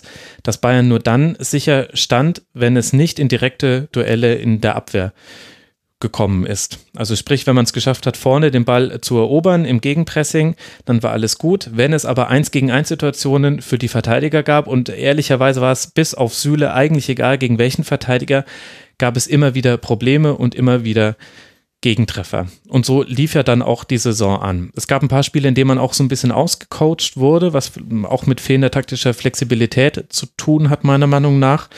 Also zum Beispiel gegen Hertha im Auftaktspiel 2 zu 2 äh, in Leipzig nach einer sehr, sehr guten ersten Halbzeit, die zweite Halbzeit deutlich schwächer. Und dann hat man eben auch Punkte liegen lassen, wo man keine Punkte hätte liegen lassen dürfen. Also zu Hause gegen Hoffenheim 1 zu 2 oder in Augsburg ein überlegen geführtes Spiel endet dann mit einem 2 zu 2, in dem Augsburg, ich glaube, nach 24 Sekunden trifft und dann in der 91. Minute nochmal. Das war alles schon nicht so gut und hat gezeigt, dass es quasi in dieser Saison auch Ausschläge nach unten gibt. Also die Ausschläge nach oben, die gab es auch. Ein 7 zu 2 bei den Hotspurs zum Beispiel, bei Tottenham.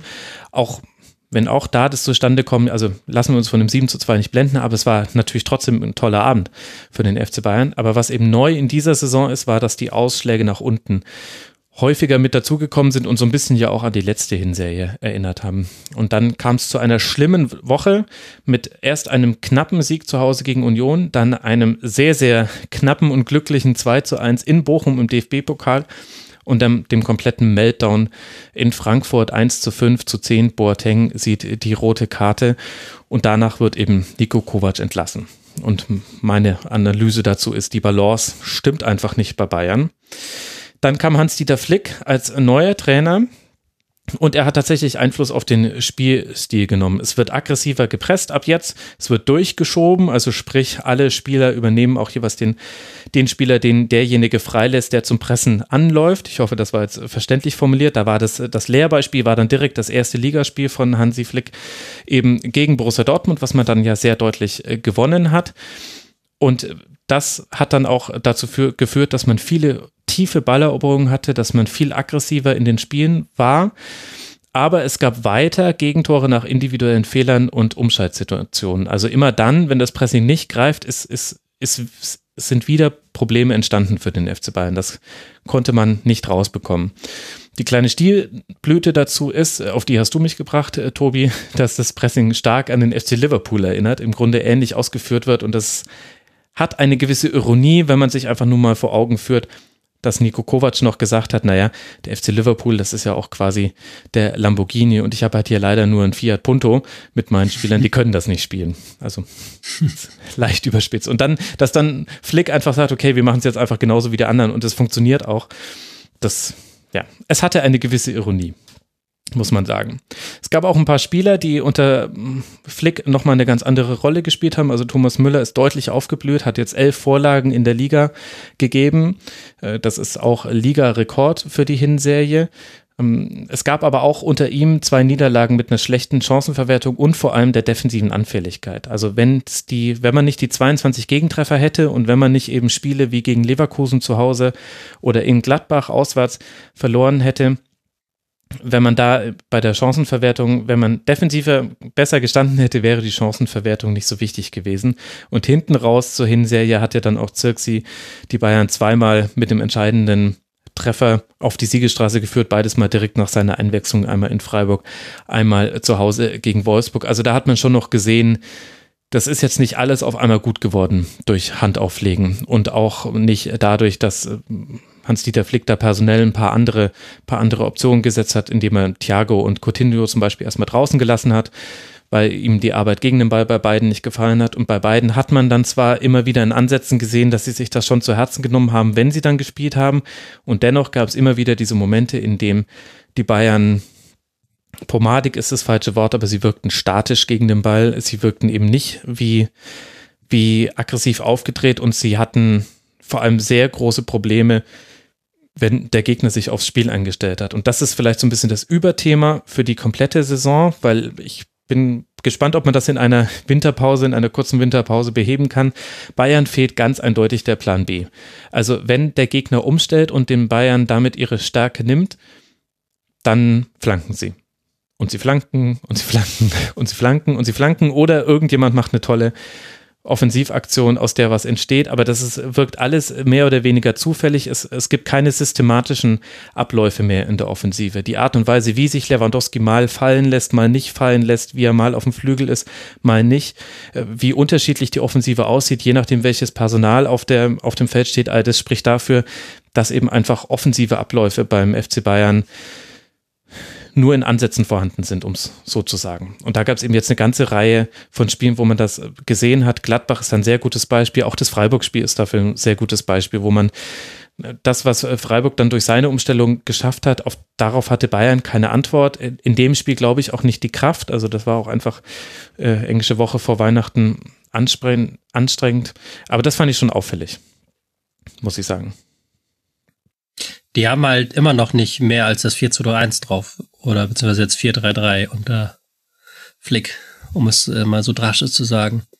Dreierkette haben sie seit Jahren sich nicht drauf geschafft, wirklich. Hm. Haben sie auch immer nicht drauf. Und dann reicht es halt, ja, hast du schon richtig gesagt.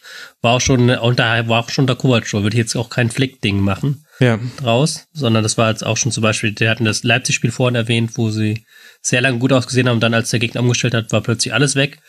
Und das hattest du mehr als einmal in dieser Hinrunde, ja, würde ich dir voll zustimmen. Und das ist, ja, also das ist auch ein größeres Thema. Ich glaube, also ich kann mir ehrlich gesagt nicht vorstellen, dass wir da in der Rückrunde schon Änderungen sehen werden, wenn wir eben dann auch mit einbeziehen. Also Bayern hatte jetzt äh, in der Summe gesehen kein großes Verletzungspech gemessen an, an den anderen Bundesligisten. Wenn man aber auf die auf drauf guckt, wer ist da jetzt aufgefallen, dann äh, hat es da halt schon seine Auswirkung gehabt. Also, dass du eben dann mit äh, Hernandez und äh, Süle, dass äh, da dir auf einmal die Innenverteidigung wegbricht, dann spielt Alaba, spielt einen tollen Innenverteidiger, aber die Frage ist dann immer, wer spielt neben ihm? Also da, da musste auch viel improvisiert werden, deswegen sehe ich ehrlich gesagt nicht, wie das in der Rückrunde jetzt irgendwie wesentlich anders werden soll, weil ja erstmal die personelle Situation gar nicht so arg viel besser geworden ist. Selbst wenn man jetzt noch einkaufen würde, was man glaube ich in der Abwehr jetzt gar nicht machen möchte im Winter. Also ich glaube, das wird ein Thema bleiben in der Rückrunde für Bayern. Dann gab es ein paar Spieler, die herausgestochen haben in diese Hinserie. Also wir müssen ja auch nicht so tun, als wäre das jetzt alles ganz, ganz schlimm gewesen. Das ist ja vielleicht auch einfach mal ganz normal, wenn der FC Bayern mal nur vier Punkte hinter dem ersten liegt. Es gab natürlich einen überragenden Lewandowski. In 24 Pflichtspielen hat er 30 Tore geschossen und zwei vorbereitet. Also 32 Torbeteiligungen in 24 Spielen. Unersetzbar. Man möchte nicht wissen, was passiert, sollte er sich verletzen. Gut, Zirkzee würde dann vielleicht spielen. Aber wer weiß, wie der das macht, wenn er nicht eingewechselt wird. Dann hat man mit Alfonso Davis vielleicht den Überraschungsaußenverteidiger dieser Hinserie gehabt. Zumindest mich hat es überrascht, nicht nur, dass er die Position gespielt hat, sondern wie gut er sie tatsächlich gespielt hat. Und dass dieses sehr gute Spiel gegen Jaden Sancho im Heimspiel gegen Dortmund, dass das tatsächlich gar nicht die Ausnahme war, sondern dass der schon sehr, sehr gut das wegverteidigt im Kampf gegen den Ball und dann mit dem Ball immer, immer mutiger wird, immer mehr Vorstöße macht gegen Freiburg. Das 1 zu 0 war Weltklasse herausgespielt von, von Davis und da hat er nämlich auch richtig Mut bewiesen. Da, da hat er noch einen Doppelpass in der eigenen Hälfte gespielt. Wenn der nicht ankommt, dann bist du in einer ganz, ganz unangenehmen Umschaltsituation gegen den Ball wiederum. Also dann hätte Freiburg da sehr viel freie Räume gehabt. Aber ich finde, dass der wirklich einen sehr, sehr guten Außenverteidiger spielt und gleichzeitig das auch machen kann, weil Alaba einen sehr guten Innenverteidiger spielt und den, Ausfall, den Süle-Ausfall, also Alaba macht den ganz gut vergessen. Das sind eher dann so die Nebenmänner, bei dem man so ein paar Fragezeichen haben könnte.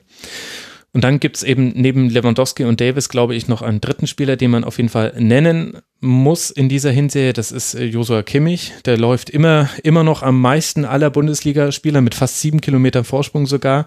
Er ist äh, bei den äh, Torschussvorlagen auf Platz sieben in der Liga, also aller Bundesligaspieler. Er ist auf Platz zehn bei den kreierten Großchancen. Er spielt mal im Mittelfeld, mal auf rechts. Er ist so ein bisschen, Kimmich ist so ein bisschen der, der Regler mit dem, also die taktische Flexibilität, die die Bayern hat, die kommt im Wesentlichen über Josua Kimmich, weil, also klar, die Frage, ob 2-8 oder ein Zehner gibt es dann noch, aber das würde ich jetzt als nicht so ganz krass weltbewegend bewerten, wie eben ein Unterschied besteht, ob er im zentralen Mittelfeld spielt oder ob er auf den, auf den Außen spielt, auf den Rechtsverteidigerpositionen. Und Kimmich wird auch immer mehr zu einem Spieler, der so ein bisschen Dreh- und Angelpunkt bei den Bayern wird, ohne dass er jetzt fehlerlos durch diese Hinserie gekommen wäre. Also unter anderem in Gladbach gab es ja auch die Szene, bevor Martinez dann den Strafstoß verursacht. Da spielt Kimmich einen unsauberen Ball. Also er hat auch seine einzelnen Fehler gehabt, aber insgesamt ragt er immer noch, finde ich, aus dieser Mannschaft heraus bei allem, was er anbietet. Ja, dann ist noch zu erwähnen, Thiago und Coutinho. Bei beiden ist so ein bisschen die Arbeit gegen den Ball entscheidend und ist natürlich ein interessantes interessantes Thema, weil die natürlich bei allen anderen Vereinen spielen würden, aber beim FC Bayern ist es ein Thema, ob sie spielen oder nicht, hängt auch damit zusammen, wie, wie viel besser Thomas Müller jetzt einfach äh, spielt, seitdem Hans-Dieter Flick äh, mit, mit dem etwas neueren Ansatz beim FC Bayern Trainer ist. Es gibt niemanden in der Liga, der mehr Großchancen als er kreiert. Äh, nur ein Kunku bereitet mehr Torschüsse vor und es hängt unter anderem damit zusammen, dass ein Kunku auch die Standards schießt. Allerdings bei der Torgefährlichkeit ist es kein Zufall, dass er jetzt nur fünf Tore erzielt hat in 24 Pflichtspielen. Da ist er aktuell 83. bei den Schüssen aufs Tor und Platz 149 bei der Schussgenauigkeit. Das waren jetzt noch nie so die beiden Aspekte, wo Thomas Müller perfekt geglänzt hat, aber das ist dann schon doch ein bisschen, bisschen wenig, muss man sagen. Da könnte noch mehr gehen.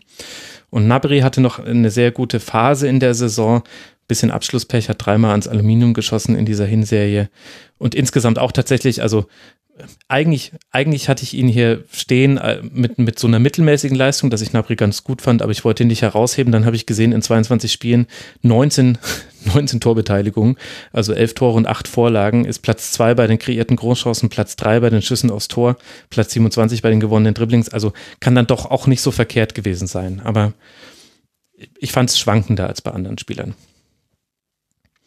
Ja, und abschließend würde ich die Frage stellen, und die würde ich dann gerne auch an euch stellen. Meinem Gefühl nach hat Bayern jetzt diese Hinserie ganz gut noch irgendwie in den Winter gerettet und der Trainerwechsel war nachvollziehbar und hat ja auch einen deutlichen Effekt gehabt hin zu Hansi Flick. Gleichzeitig glaube ich aber, dass die wesentlichen Probleme jetzt nicht angegangen werden können, dass dafür die Zeit nicht reicht und auch tatsächlich die Kadertiefe an der Stelle nicht gut genug ist. Und meine, mein Gefühl ist, dass die vier Niederlagen, die man jetzt schon hat, dass es ein paar Niederlagen zu viel sind in dieser Saison. Es gab nur, es gab in dieser Dekade, also bis 2010, gab es nur drei Spielzeiten, in denen man, in denen man mehr Niederlagen hatte als vier. Und da ist mal einmal, 2014, 15 ist man noch Meister geworden. Aber die beiden anderen waren dann schon die Dortmunder Meisterschaften. 2011, 2012 wurde Bayern Zweiter mit, ich glaube, fünf Niederlagen. 2010 und 2011 waren sogar noch mehr und da wurde man Dritter. Und ich kann mir nicht vorstellen, dass Bayern durch diese Rückrunde ohne mindestens eine weitere Niederlage kommt und dass das dann tatsächlich reicht. Ähm, ich glaube, die Rechnung ist für diese Saison nicht ganz korrekt, weil wir diese Saison, glaube ich, keine so eine hochpunktige Saison haben. Äh, ja. Traue ich höchstens noch Leipzig zu, aber ansonsten sehe ich da niemand, der so eine hochpunktige Saison spielen könnte. Ähm, ich glaube auch, dass die Bayern, ich bin da sehr gespannt, mit was Flick da aus der Winterpause rauskommt, mit was für eine Idee von Fußball er da rauskommt. Weil ich fand schon diese Ansätze jetzt in den letzten Wochen ähm, sehr, sehr stark verbessert im Vergleich zu dem, was sie vorher gespielt haben. Mhm. Und ich fand auch da hatten sie dann wieder Spiele so total unwichtig eigentlich, wie dieses Spiel gegen Werder Bremen, was sie nach 1-0 Rückstand dann komplett weggebombt haben. So, das ist so ein klassisches Spiel, was du wegbomben musst, wenn du vorne ähm, drin bleiben willst, wenn du vorne dabei bleiben willst. Und ich kann mir schon vorstellen, dass sie wie die letztes Jahr in der Kovac-Saison dann in der Rückrunde noch so eine äh, Serie starten. Ja. Und wenn dann ein Konkurrent wackelt, dann kann das vielleicht sogar schon reichen. Na klar, ohne Niederlage ist unrealistisch, aber ich kann mir das schon vorstellen. Ja, gut. Ich glaube es auch. Ja. ja. Also, ja, also ich, ich bei Leipzig, sagen wir mal, ist so der größte Unsicherheitsfaktor, weil die sich jetzt bisher wahnsinnig stabil zeigen. Aber zum Beispiel Gladbach, glaube ich, wird schon auch nochmal die ein oder andere Niederlage bekommen. Mhm. Und ähm, ich glaube, das wirkt sich in dieser Saison einfach nicht so krass auf die Tabelle dann aus.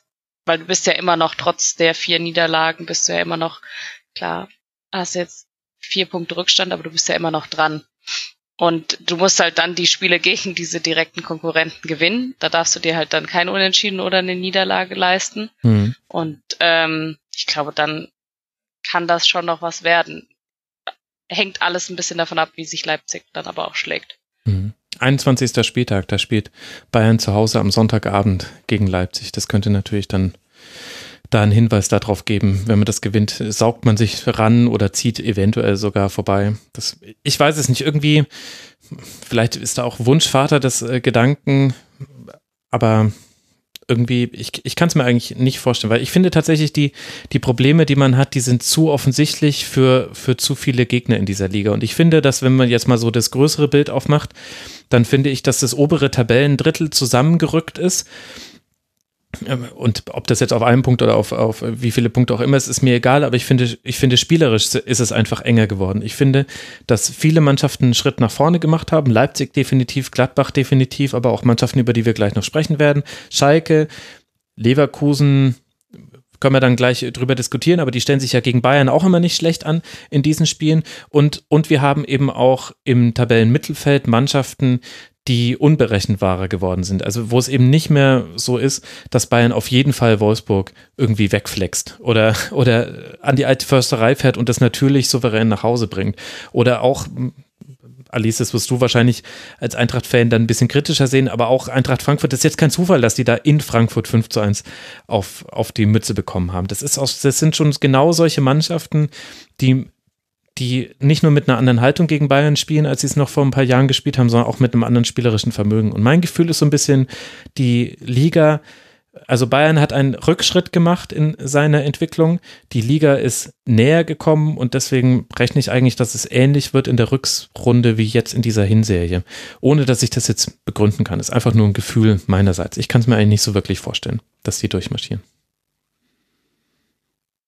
Ich glaube, du hast halt jetzt nochmal eine Winterpause, auch wenn sie nicht, nicht ewig lang ist, aber du kannst dich halt jetzt nochmal ein bisschen fokussieren und was man so hört, ist ja, dass das Training von Hansi Flick irgendwie außergewöhnlich gut sein soll. Ja. Ähm, was auch immer das dann bedeutet, ja. aber nichtsdestotrotz hast du, hast du ein bisschen Zeit, dich auch zu stabilisieren und dir sozusagen wieder so ein bisschen Selbstvertrauen auch zu holen für die, für diese Spiele. Und klar kannst du auch als FC Bayern, so wie du aktuell drauf bist, auch mal noch eine Niederlage ein, dir kassieren. Aber ob sich das dann halt so auswirkt, werden wir sehen, aber ich glaube mhm. es eigentlich nicht, weil ich glaube, dass sie dann doch immer wieder über diese Stärke kommen oder vielleicht halt auch ein bisschen wieder ähm, abgebrühter werden.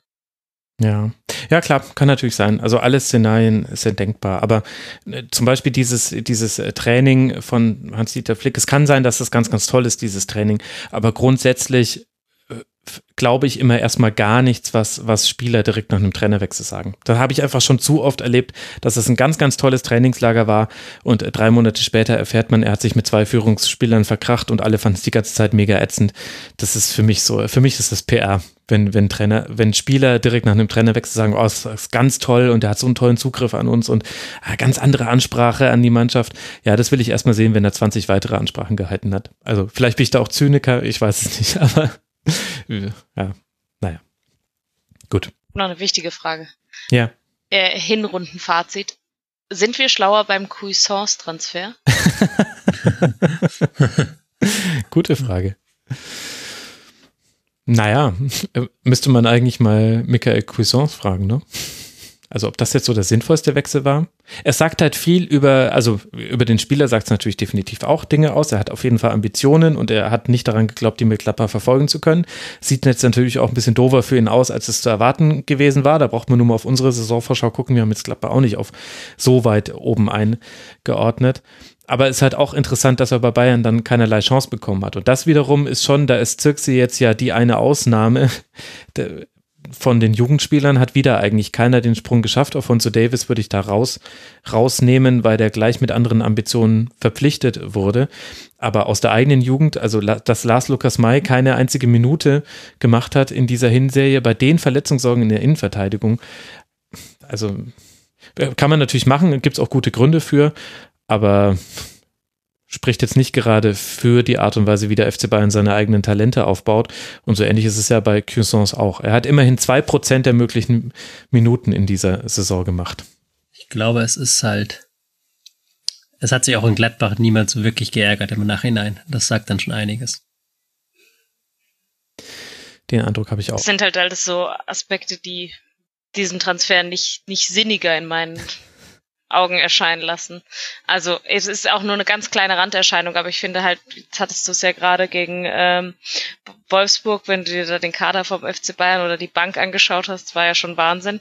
Ähm, und selbst da hat er es ja nicht oft dann in solchen Situationen noch nicht mal auf die Bank geschafft. Gut, da war er auch verletzt. Also ja, ja, das meine ich ja. Da war, es war jetzt nicht, dass, dass er jetzt verletzt war, das weiß ich. Ich meinte nur so, mhm. es gab ja häufiger Situationen, wo, sage ich mal, noch ein Bankplatz frei gewesen wäre. Oder ja, das stimmt. man sich hätte leichter einen erkämpfen können, als wenn die volle Kapelle vom FC Bayern irgendwie da ist. Deswegen finde ich das irgendwie noch so ein bisschen so ein. Ich frage mich halt, was da so der Sinn war. Und das, glaube ja. ich, kann man vielleicht auch ein bisschen großflächiger dann auf die Transfers beziehen. So. Ja, gut. Ich meine, also für Bayern ist es grundsätzlich schon mal nicht schlecht, mal über die Sechserposition nachzudenken. Das zeigt eigentlich schon einen Erkenntnisgewinn, den man nicht unbedingt auch allen Verantwortlichen dazugetraut hätte, nachdem wie die letzte Saison so lief und vor allem so, wie man sich nach außen hin auch oft darstellt bei Transferentscheidungen. Und das, also Cuisance ist definitiv dann ein Spieler, der hohe Ambitionen hat. Und das ist da jetzt auch, ist da jetzt auch total leicht, da, da Witze drüber zu machen. Auf der anderen Seite habe ich da schon auch manchmal den Gedanken, auch wenn das jetzt vielleicht so ein bisschen, weiß nicht, weich klingt, aber der Typ ist halt 20. Ich habe mit 20 auch wahnsinnig viele dumme Dinge gemacht und ich habe nicht in einem Umfeld gelebt, in dem mir wahrscheinlich alle Leute gesagt haben, dass ich der Größte überhaupt bin und dass ich eigentlich Champions League spielen muss und dass ich jetzt von diesem von Dieter Hacking trainierten Verein weg muss. Also wer weiß, wie ich mich da entschieden hätte mit 20. Also klar ist das, also nach außen hin ergibt das alles keinen Sinn. Aber ja, er ist halt, also der ist 1999 geboren, also mich macht sowas fertig, wenn ich, wenn ich das Ja, aus seiner Sicht, glaube ich, ist das ja, also da gibt's ja genug Beispiele zu sagen, okay, zum FC Bayern, keine Ahnung, zu Real Madrid, weiß es ich was, da haben ja viele den Fehler in Anführungszeichen oder diesen, sind diesen Schritt gegangen, ob sinnig oder nicht. Ich, ich habe es nur aus Bayern Sicht bisher nicht verstanden und es war jetzt nicht so, dass ähm, auf Sechserposition hat man sich ja schon immer so ein bisschen auch mhm. mit, sage ich mal, auch mal mit einem Sebastian Rode oder sowas äh, verstärkt, was bisschen komisch rüberkam, aber der Transfer hat mich einfach überrascht, soll aber jetzt auch gar nicht ja. noch mehr ins Detail gehen. Ja, das stimmt schon. Na gut, beenden wir an der Stelle den Bayern-Teil und dann gucken wir halt, was das für eine Rückrunde wird. Wir können das ja mit einiger Entspannung sehen. Wer ganz genau drauf gucken wird, ist natürlich unter anderem Borussia Dortmund, denn die liegen ja direkt hinter dem FC Bayern. Drei Punkte Rückstand haben sie, 41 geschossene Tore, 24 kassierte Tore, aber zwei Siege weniger als der FC Bayern und noch eine Reihe von Unentschieden mehr. Deswegen eben 30 Punkte und äh, drei Punkte Rückstand. Tobi, du hast dich beim BVB ein bisschen reingearbeitet. Was waren denn für dich so die markanten Aspekte dieser Hinserie? Äh, die, der markanteste Aspekt der Hinserie begann eigentlich vor der Hinserie. Der war eigentlich mhm. noch äh, vor der Saison tatsächlich. Nämlich der BVB hat das getan, was er unter ähm, Klopp, unter Tuchel, was er jahrelang vermieden hat. Er hat das Saisonziel Meisterschaft ausgerufen. Dieses Wort Meisterschaft hat man in Dortmund ja eigentlich auf den Index gesetzt. Ich erinnere mich an Klopp-Jahre, wo sie mit zehn Punkten die Tabelle angeführt haben und nicht von Meisterschaft reden wollten. Ja. Also wird gefühlt. Ich weiß nicht, ob es wirklich zehn Punkte waren, aber die haben das Wort Meisterschaft nicht in den Mund nehmen wollen. Diesmal hat man offensiv vor der Saison gesagt, wir wollen die Meisterschaft. Kein Wunder, man hat äh, auf dem Transfermarkt ordentlich zugegriffen mit Julian Brandt, hat, äh, man hat Julian Brandt verpflichtet, man hat Torgen Hazard verpflichtet, man hat Mats Hummels zurückgeholt, Nico Schulz für die Außenverteidigerposition. Da hat man jede Menge Geld investiert, um den ähm, Kader in der Breite aufzustocken und aber auch Qualität für die erste Mannschaft zu holen. Man wollte unbedingt diese Schmach von der letzten Saison, als man die Meisterschaft auf der Zielgeraden verloren hat, wieder wettmachen. Ähm, nur leider hat man schon nach wenigen Spieltagen gemerkt, dass die Wunden, die von der letzten Saison noch offen waren, nicht wirklich verheilt sind. Ähm, es begann mit einem Stotterstart, einem klaren Sieg gegen Augsburg, dann gegen Köln ein 3 zu 1, das ähm, nicht so überzeugend war. Und dann kam schon diese, äh, diese Niederlage gegen Union Berlin, die, wie ich hm. das Gefühl hatte, diesen Verein in der ähm, im, in seiner Mark erschüttert hat weil hier wieder die große Frage aufkam, reicht die Mentalität dieser Spieler aus, um wirklich in den entscheidenden Momenten da zu sein oder verlieren sie auch diese Spiele? Und das zog sich dann so ein bisschen durch die halbe Hinrunde dann. Dann ähm, wurde auch Favre relativ deutlich und offen in der Öffentlichkeit angezählt ähm, von den Medien, aber auch die Spieler, die dann teilweise Aussagen gemacht haben, die zweideutig waren im Mindestmaße. Ähm, es gab dann diese drei 2 zu 2 Unentschieden hintereinander und es gab ähm, einige sehr schwache Spiele später, dieses 0 zu 0 im Derby gegen Schalke, was ein unterirdisches Fußballspiel war. Ähm, es gab einen glücklichen 1 zu 0 Erfolg gegen Gladbach und dann später dieses ähm, lächerliche 4 zu 0, muss man ja fast schon sagen, gegen Bayern München, wo sie deutlich in die Räder gekommen sind. 3 zu 3 gegen Paderborn, das waren halt Spiele, die gingen gar nicht klar. So, und da war dann immer wieder diese These der Mentalität im Raum. Dieser These, die ich immer entgegenhalten möchte, dass es nicht nur an Mentalität vielleicht gemangelt hat, an Dingen wie Pressing etc., sondern auch an fußballerischer Qualität. Denn wenn man einen roten Faden durch die letzte und diese Saison von Dortmund ziehen mag, dann ist dieser rote Faden der, dass sie es dass sie sich verdammt schwer tun, wenn der Gegner nicht am Spiel teilnimmt. Hm. Und wenn der Gegner sich sagt, lasst, spielt ihr da mal eure Pässchen da in der Abwehr, macht das mal ruhig, wir äh, wagen uns keinen Meter weit vor, wir geben euch keinen Raum, edgy badge, gucken, was ihr macht.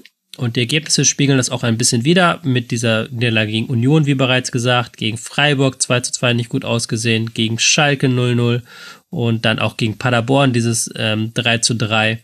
Das waren allesamt Spiele gegen Teams, wo man als Meisterschaftskandidat eigentlich gewinnen möcht äh, möchte und muss. Die hat Dortmund dieser Hinserie nicht in dieser Regelmäßigkeit gewinnen können. Mm. Was dann aber ein bisschen Hoffnung gemacht hat, war diese letzte Phase, die vor dem Ende der ähm, Hinrunde kam. Mhm. Die, das begann mit einem sehr starken 3 zu 2 Sieg gegen ähm, Inter Mailand, wo man schon 0 zu 2 zurücklag mit dem ähm, mit dem Rücken zur Wand, weil man quasi aus der Champions League schon ausgeschieden hat, sich damit wirklich einem Kraftakt wieder rausgewuppt und da hat man wirklich gesehen, was für ein Tempo und was für eine Wucht diese Mannschaft entfalten kann, wenn sie das will, wenn sie nicht diesen ruhigen Ballbesitz Schrägstrich Schlafwagen Fußball spielen. Und in den letzten Spielen in der Hinrunde hat dann Favre sich erbarmt, hat dann gesagt, ich stelle jetzt um mein System, hat auf ein System mit Dreierkette umgestellt, 3-4-3, ohne echten Stürmer, sondern mit Reus vorne drin, in so einer sehr flexiblen Rolle, mit Sancho und ähm, Hazard, die von den Flügeln kommen und vor allen Dingen auch mit Brand im zentralen Mittelfeld. Das hat dann wieder sehr viel offensive ähm, Kraft freigesetzt. Hat auch sehr gut funktioniert, hat dann leider ganz am Ende der Hinrunde nicht zu den Ergebnissen geführt, weil sie dieses 3 zu 3 wirklich dumm hergeschenkt haben gegen Leipzig und dann dieses 1 zu 2 gegen Hoffenheim mindestens genauso dumm hergeschenkt haben. Hm. Beispiele, die sie hätten gewinnen müssen, aber ich fand, dass diese Umstellung auf Dreierkette ihnen schon gut getan hat. Aber es sind halt immer noch die alten Fragen, gerade was ähm, die Mentalität geht und auch den Bund zwischen Favre und der Mannschaft, der ja viel diskutiert wurde in der Hinrunde, wobei ich da auch mir immer nicht sicher bin, wie viel da wirklich in der Mannschaft kommt und wie viel von außen herangetragen wird, denn dass ähm, Favre in der Dortmunder Medienmannschaft nicht wohl gelitten ist, das hat man, glaube ich, mittlerweile schon gespürt. Hm.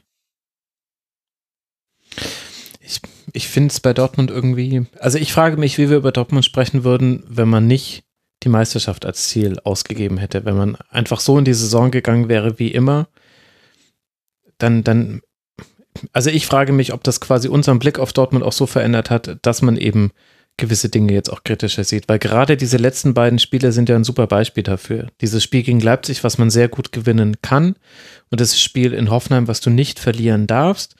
Da ist es völlig legitim zu sagen, ja, genau das ist der Grund, warum man den BVB weiter kritisiert, weil er da auch gewisse Fehler macht, die man auch aus der Vergangenheit schon kennt. Auf der anderen Seite kann man aber auch sagen, naja, addieren wir einfach mal vier Punkte aus diesen zwei Spielen mit dazu oder sogar sechs, dann, dann ist Dortmund mitten in der Verlosung und durch diese, durch diese beiden Punktverluste, also insgesamt hat man ja dann vier Punkte liegen lassen äh, in diesen Spielen, nein, sogar fünf Punkte, Entschuldigung, sind es halt jetzt sieben Punkte Rückstand auf Leipzig. Aber, aber es sind halt nur drei hinter Bayern, nur fünf hinter Gladbach, bei dem auch nicht klar ist, wie, wie die jetzt durch diese Rückrunde kommen.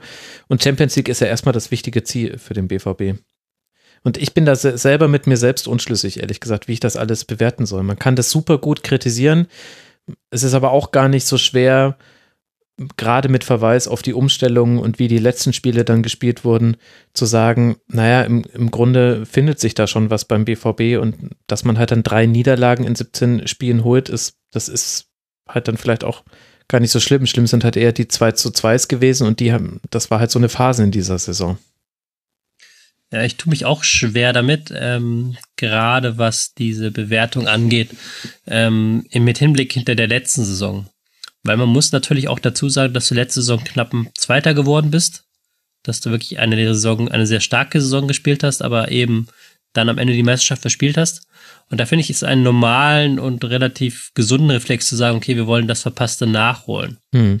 Ich weiß aber nicht, ob man dann den Umbruch nicht unterschätzt hat, den man im Sommer gemacht hat. Man hat dann doch den Kader in der Breite sehr stark aufgebläht und auch einige neue Spieler rangeholt, die ja auch erstmal integriert werden wollten. Und ich hatte gerade das Gefühl, dass diese Dreierkette das jetzt geschafft hat, dass mehr Spieler auf ihren starken Positionen integriert werden.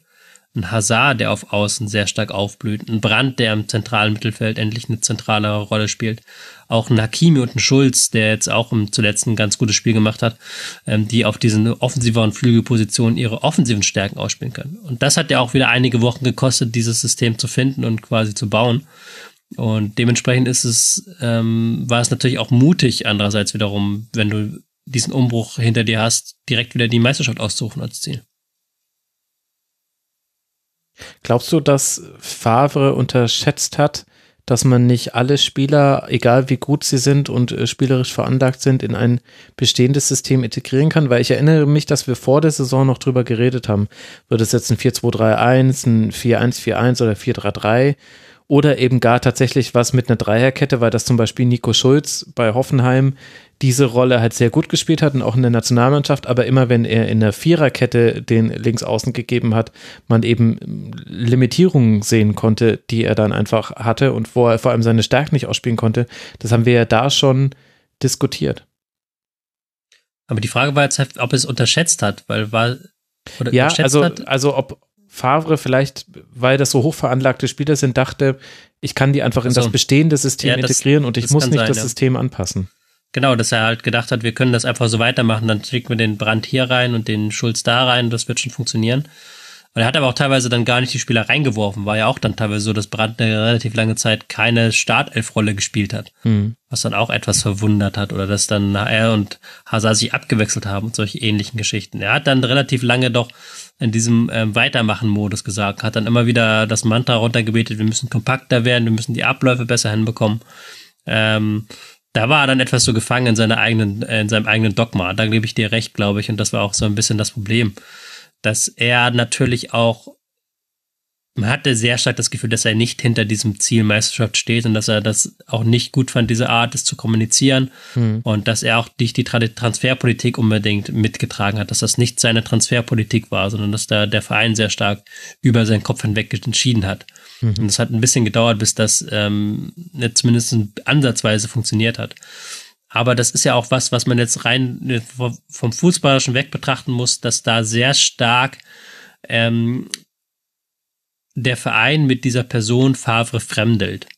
Und das meine ich jetzt nicht Verein im Sinne von ähm, Spieler, sondern Verein im Sinne von Mitarbeiter, Verantwortliche, aber auch Fans. Und das spürt man sehr stark und dass da dann gewisser Kredit fehlt, der vielleicht für einen anderen Trainer in derselben Situation da gewesen wäre. Ja, ich meine, gefühlt, also ich habe irgendwie das Gefühl, über dieses Thema haben wir schon 13 Mal gesprochen beim, beim BVB. Also ich habe so ein bisschen so ähnlich wie beim FC Bayern, finde ich, dass manchmal diese Trainerdiskussionen schon auch zu sehr davon ablenken, welch, in welcher Verantwortung die Spieler stehen und in welcher, also immer wenn die Spieler ein gutes Spiel machen, wenn sie dann eben Spiel gegen Inter drehen, dann reden wir über, ich glaube, in dem Spiel war Matsumis überragend äh, und auch ein paar andere haben dann ein richtig gutes Spiel gemacht, dann, dann werden immer die Spieler gelobt und immer wenn es nicht klappt, dann ist es halt auch sehr einfach zu sagen, der Trainer hat irgendeinen Fehler gemacht. Und mir, ich weiß nicht, ob, ob, ob ich da jetzt auf dem Holzweg bin, aber ähnlich wie beim FC Bayern würde ich auch bei Borussia Dortmund eigentlich viel lieber auch mal drüber reden, wo sind denn die Spieler, die auf dem Spielfeld in schwierigen Situationen das Heft des Handelns in die Hand nehmen, die, die ein bisschen nach vorne gehen, diejenigen, die wir auch so gelobt haben in der Hinserie der letzten Saison, das habe ich jetzt auch schon so oft gesagt, dass man es eigentlich kaum mehr wiederholen möchte mit, mit Thomas Delaney und Axel Witzel.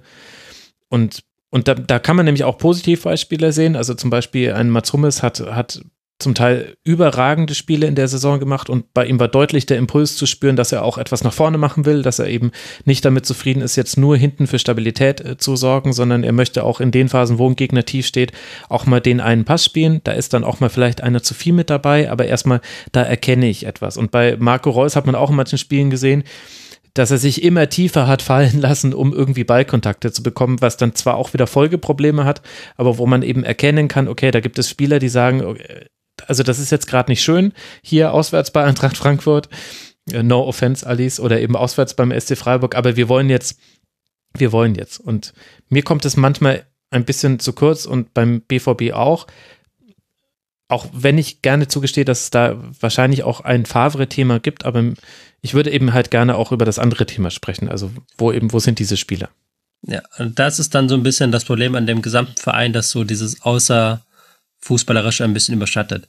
Ähm, nimm dir, da ist glaube ich die Personalie Jaden Sancho sehr mhm. ähm, sehr exemplarisch für, der bei den Fans jetzt sehr in Verruf geraten ist, weil er mittlerweile wieder, so wie das bereits Dembele und ähm, Aubameyang getan haben, er forciert über die Medien sehr stark einen Transfer und sagt, er möchte halt gerne weggehen.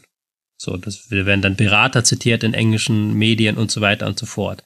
Und dadurch wird natürlich auch seine Leistung ähm, schlecht geredet. Aber wenn man jetzt auf die nackten Zahlen guckt, der Mann hat neun Tore, neun Assists, ist ähm, ganz klar der Dortmunder mit den meisten Torbeteiligungen und auch mit den meisten äh, Torschussbeteiligungen. Er spielt, ähm, er war in einigen Spielen untergetaucht, klar, gegen Bayern war er wie alle anderen Dortmunder Spieler nicht besonders gut aus, aber er hat auch Spiele, die, wo er dann wirklich seine zwei, drei geilen Aktionen hatte und die Mannschaft weitergebracht hat. Aber die Stimmung ist halt dann ihm gegenüber, wie der gesamten Mannschaft gegenüber sehr negativ eingestellt, was ähm, dann natürlich auch wiederum auf die Mannschaft über, überschwingt in so Spielen, die dann eng sind, wo dann eben nicht diese Unterstützung kommt, wie man sie aus der Vergangenheit vielleicht kennt, aus dem Westfalenstadion. Hm. Ja, ich meine, die Zahlen von Sancho sind wieder sind wieder irre. Also die ist bei den erfolgreichen Dribblings auf Platz 3, bei den kreierten Großchancen auf Platz 8, bei den Schüssen aufs Tor auf Platz 15, bei der Schussgenauigkeit auf Platz 7 von allen Spielern dieser Liga. Also nicht vom Borussia Dortmund, sondern das ist einfach, der gehört zu den Top 1% dieser Fußball-Bundesliga, auch wenn er auch schlechte Spieler hatte, hast du ja auch erwähnt. Ja. Ja, und, und mir geht es eben nicht nur um diese hochveranlagten Offensivspieler, sondern eben auch, also gerade gegen die tiefstehenden Gegner geht es doch eher ums Mittelfeld und um, um Verlagerungen, die gespielt werden müssen, um Tempowechsel, die man haben muss, vielleicht mal um ein mutiges Andribbeln. Also sprich, da kommt ja der Impuls in der Regel, kommt der ja nicht aus der, in der letzten Kette, weil die stehen ja alle dicht und sind alle zugestellt, sondern der Impuls kommt von Spielern, die es schaffen, zwischen die Linien zu kommen, die es schaffen, aus der Ordnung des Gegners eine Unordnung zu machen. Oft durch einfache Pass, äh, Kombinationen, durch lange Bälle, wenn eben sich auf einer Seite des Spielfelds alles zentriert und dann man ein, einen Raum öffnet, oder eben durch Einzelaktionen, wodurch man eben den Gegner zwingt, darauf jetzt zu reagieren. Und da finde ich, kommt beim BVB zu wenig zustande. Und du hast immer wieder diese Highlight-Spiele, also dieses Spiel von Julian Brandt beim ersten FC Köln, wo er auf der Achterposition den Halbraum im Grunde dann irgendwann für sich hatte und dann im Grunde auch im Alleingang dieses Spiel gedreht hat. Das war so eins ein Spiel, wo man es mal gesehen hat, aber in ganz vielen anderen Spielen, zu Hause gegen Werder oder eben, ja gut, Frankfurt und Freiburg habe ich jetzt äh, schon angesprochen oder auch in diesem Auswärtsspiel auf Schalke im Derby, da hat das äh, komplett gefehlt, dass mal jemand eben aus dieser hochtalentierten Mittelfeldriege einfach mal sagt, okay, gut, ich habe jetzt sowohl den Mut als auch die Fähigkeit äh, zu erkennen, dass, dass es jetzt hier einen Impuls von mir braucht, weil ansonsten wird sich jetzt hier an diesem statischen Spiel nichts verändern, weil der Gegner steht gerade gut. Hm. Und da könnte ich dann direkt anschließen äh, mit so Spielern, die enttäuscht haben in der Hinrunde, beziehungsweise nicht weiter aufgefallen sind. Da würde ich einmal der Hut zuzählen, mhm. der mittlerweile gar keine Rolle mehr spielt, muss man ganz klar sagen. Von dem man ein bisschen erhofft hatte, dass unter Favre wieder zu alter Form zurückfindet, aber weder was Dynamik noch was spielmacherische Qualitäten angeht, wirklich ins System passt. Ähm, der zweite große, ähm, die, die zweite große Enttäuschung ist Mario Götze, hm. Das muss man mittlerweile relativ klar so sagen, weil er sich ähm, nicht mehr so wirklich in das Spielsystem einfügen mag, beziehungsweise einfügen lässt. Und er ähm, immer so ein bisschen verloren wirkt, wenn er da in seiner vordernden Rolle spielt, aber auch als Ballverteiler nicht mehr in dieser in diese glänzende Zeit anknüpfen kann und da halt dann sehr stark an Dynamik fehlt, was in einer sowieso dynamikarmen Mannschaft in schlechten Phasen dann ähm, noch einmal negativer auffällt. Und hat er auch jetzt am Ende der Hinrunde dann nicht mehr die Rolle gespielt. Hm. Und für wie wichtig findest du die Frage, ob man noch einen Stürmer jetzt dann im Winter verpflichtet für die Rückrunde, also einen klassischen Mittelstürmer? Ich glaube schon, dass du einen bräuchtest, dass du einen ähm, Mittelstürmer bräuchtest. Aber ich glaube, mittlerweile hast du es mit diesem neuen System ganz gut abgefangen, dass du halt ähm, Reus in dieser freien Zehnerrolle hast, dass du halt Torgefahr auch aus dem von den Flügelspielern kreieren kannst, die in die Mitte ziehen. Das hat ganz gut funktioniert zuletzt. Aber allein, dass du diese Option noch hast, von der Bank jemand zu bringen, das ist, glaube ich, ist mir persönlich wäre das sehr lieb. Aber ich äh, weiß auch, dass Favre das nicht möchte. Also es wäre kompletter Quatsch, jetzt Favre noch einen weiteren Spieler hinzusetzen, den er gar nicht haben will. Und Favre ist kein Trainer, der dann im Zweifelsfall auf Flanke, Kopfball, Tor setzt, sondern der mhm. will, dass die bis zum Ende durchkombinieren. Mhm. Und da spielt dann wieder Realität und Erwartung ähm, gegeneinander. Ich glaube, es wird eine interessante Rückrunde für Dortmund. Wenn ich mir das jetzt alles wo nochmal so vor Augen rufe, eigentlich egal, wie jetzt die Winterpause verläuft, ob man da auf dem Transfermarkt tätig wird oder nicht und in welcher Art und Weise, so oder so, wird es interessant und ähm, Dortmund hat aber halt schon abreißen lassen zu dem großen Ziel, was man sich gesetzt hat. Und gleichzeitig war aber halt auch nicht alles so schlecht. Also, ja, na gut, bevor ich jetzt mich wiederhole, würde ich fast vorschlagen, wir kommen, wegen mir könnten wir auch über den nächsten Verein sprechen, den du noch vorbereitet hast. Die Alice kann sich noch äh, völlig zurücklehnen, weil nur unsere Vereine dran waren. Aber gleich, Alice, nicht einschlafen, gleich bist du gefordert. Dann. Bin auch wach. Sehr gut. Aber erst hören wir uns noch an, aber das wird natürlich ein super Wachmacher vom äh, Tobi werden, was er zu Schalke 04 zu sagen hat, die ja punktgleich mit dem BVB auf Platz 5 jetzt in diesen Winter reingekommen sind. Eben mit einer fast identischen Bilanz. Das Einzige, was sich unterscheidet, ist tatsächlich die Tordifferenz. Ansonsten exakt wieder BVB. Acht Siege, sechs Unentschieden, drei Niederlagen, aber deutlich weniger erzielte Tore. 29 Tore, dafür auch nur 21 kassiert. Damit ist man eben punktgleich mit Dortmund. Wie hat denn David Wagner das geschafft, Tobi? Ähm, es gibt eine Zahl, die ich dazu gerne ähm, zitieren möchte. Und diese Zahl ist neun Gegentore aus dem Spiel herauskassiert. Mhm.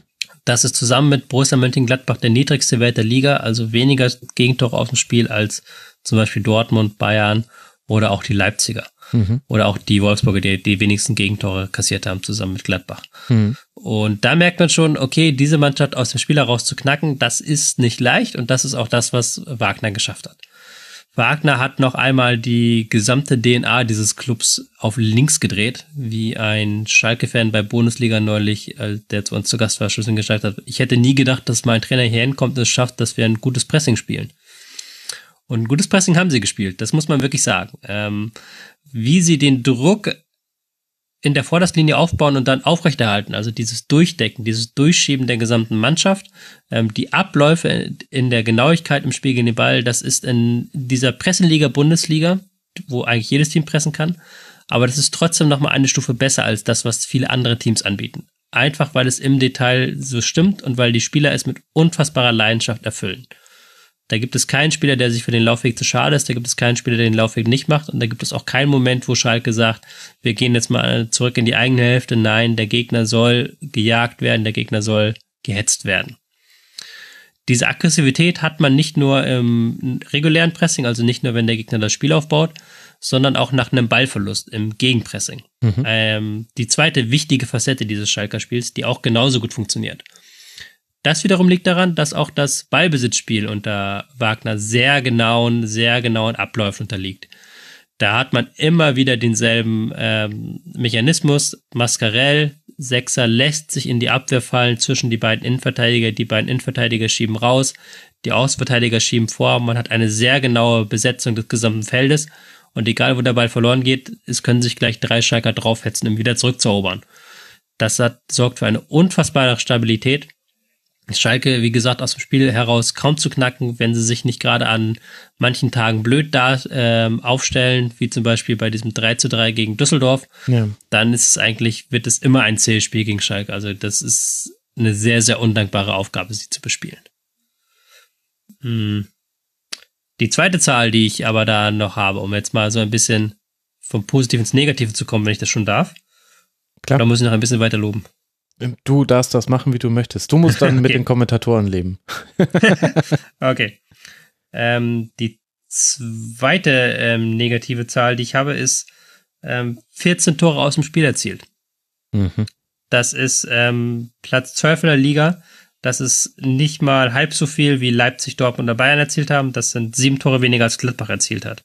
Aus dem Spiel heraus. Und das ist schon eine relativ geringe Zahl ähm, für ein Team, das da oben steht und da oben mitspielen möchte. Das ist sogar weniger als Freiburg erzielt hat. Hm. Das zeigt halt nochmal, dass die Schalker Problem haben, eben dieses sehr genaue Ballbesitzspiel auch dazu zu nutzen, Torchancen zu kreieren und Tore zu erzielen.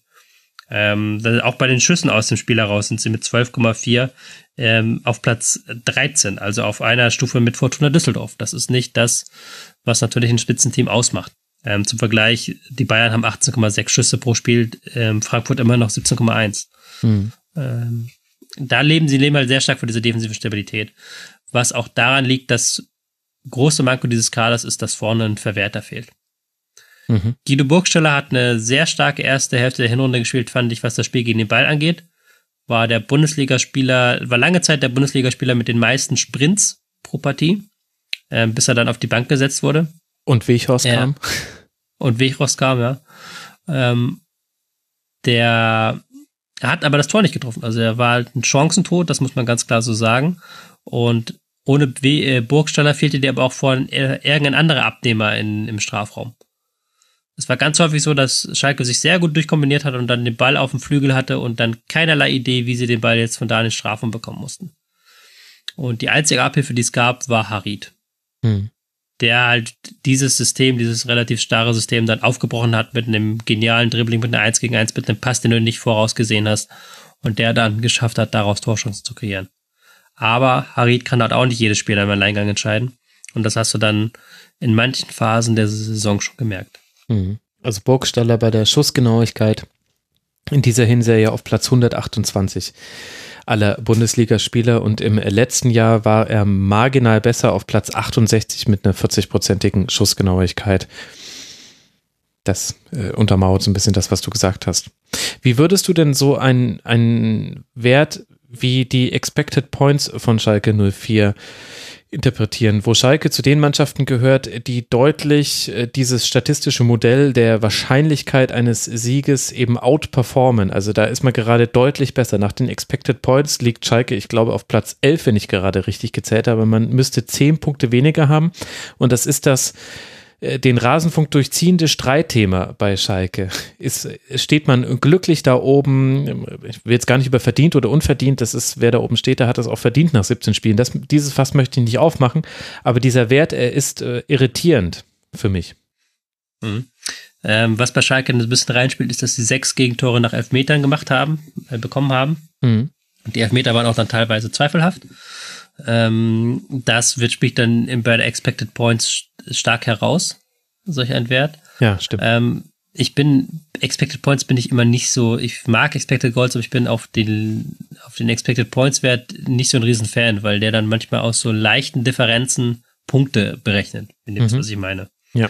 Und bei Schalke war es halt so, dass sie tatsächlich auch Spiele hatten, die hatten Spiele, die sie hätten verlieren können, klar. Aber sie hatten auch Spiele, wie zum Beispiel, wie das schon gesagt hat, das 3-3 gegen Düsseldorf, dass sie eigentlich gewinnen hätten müssen. Mhm.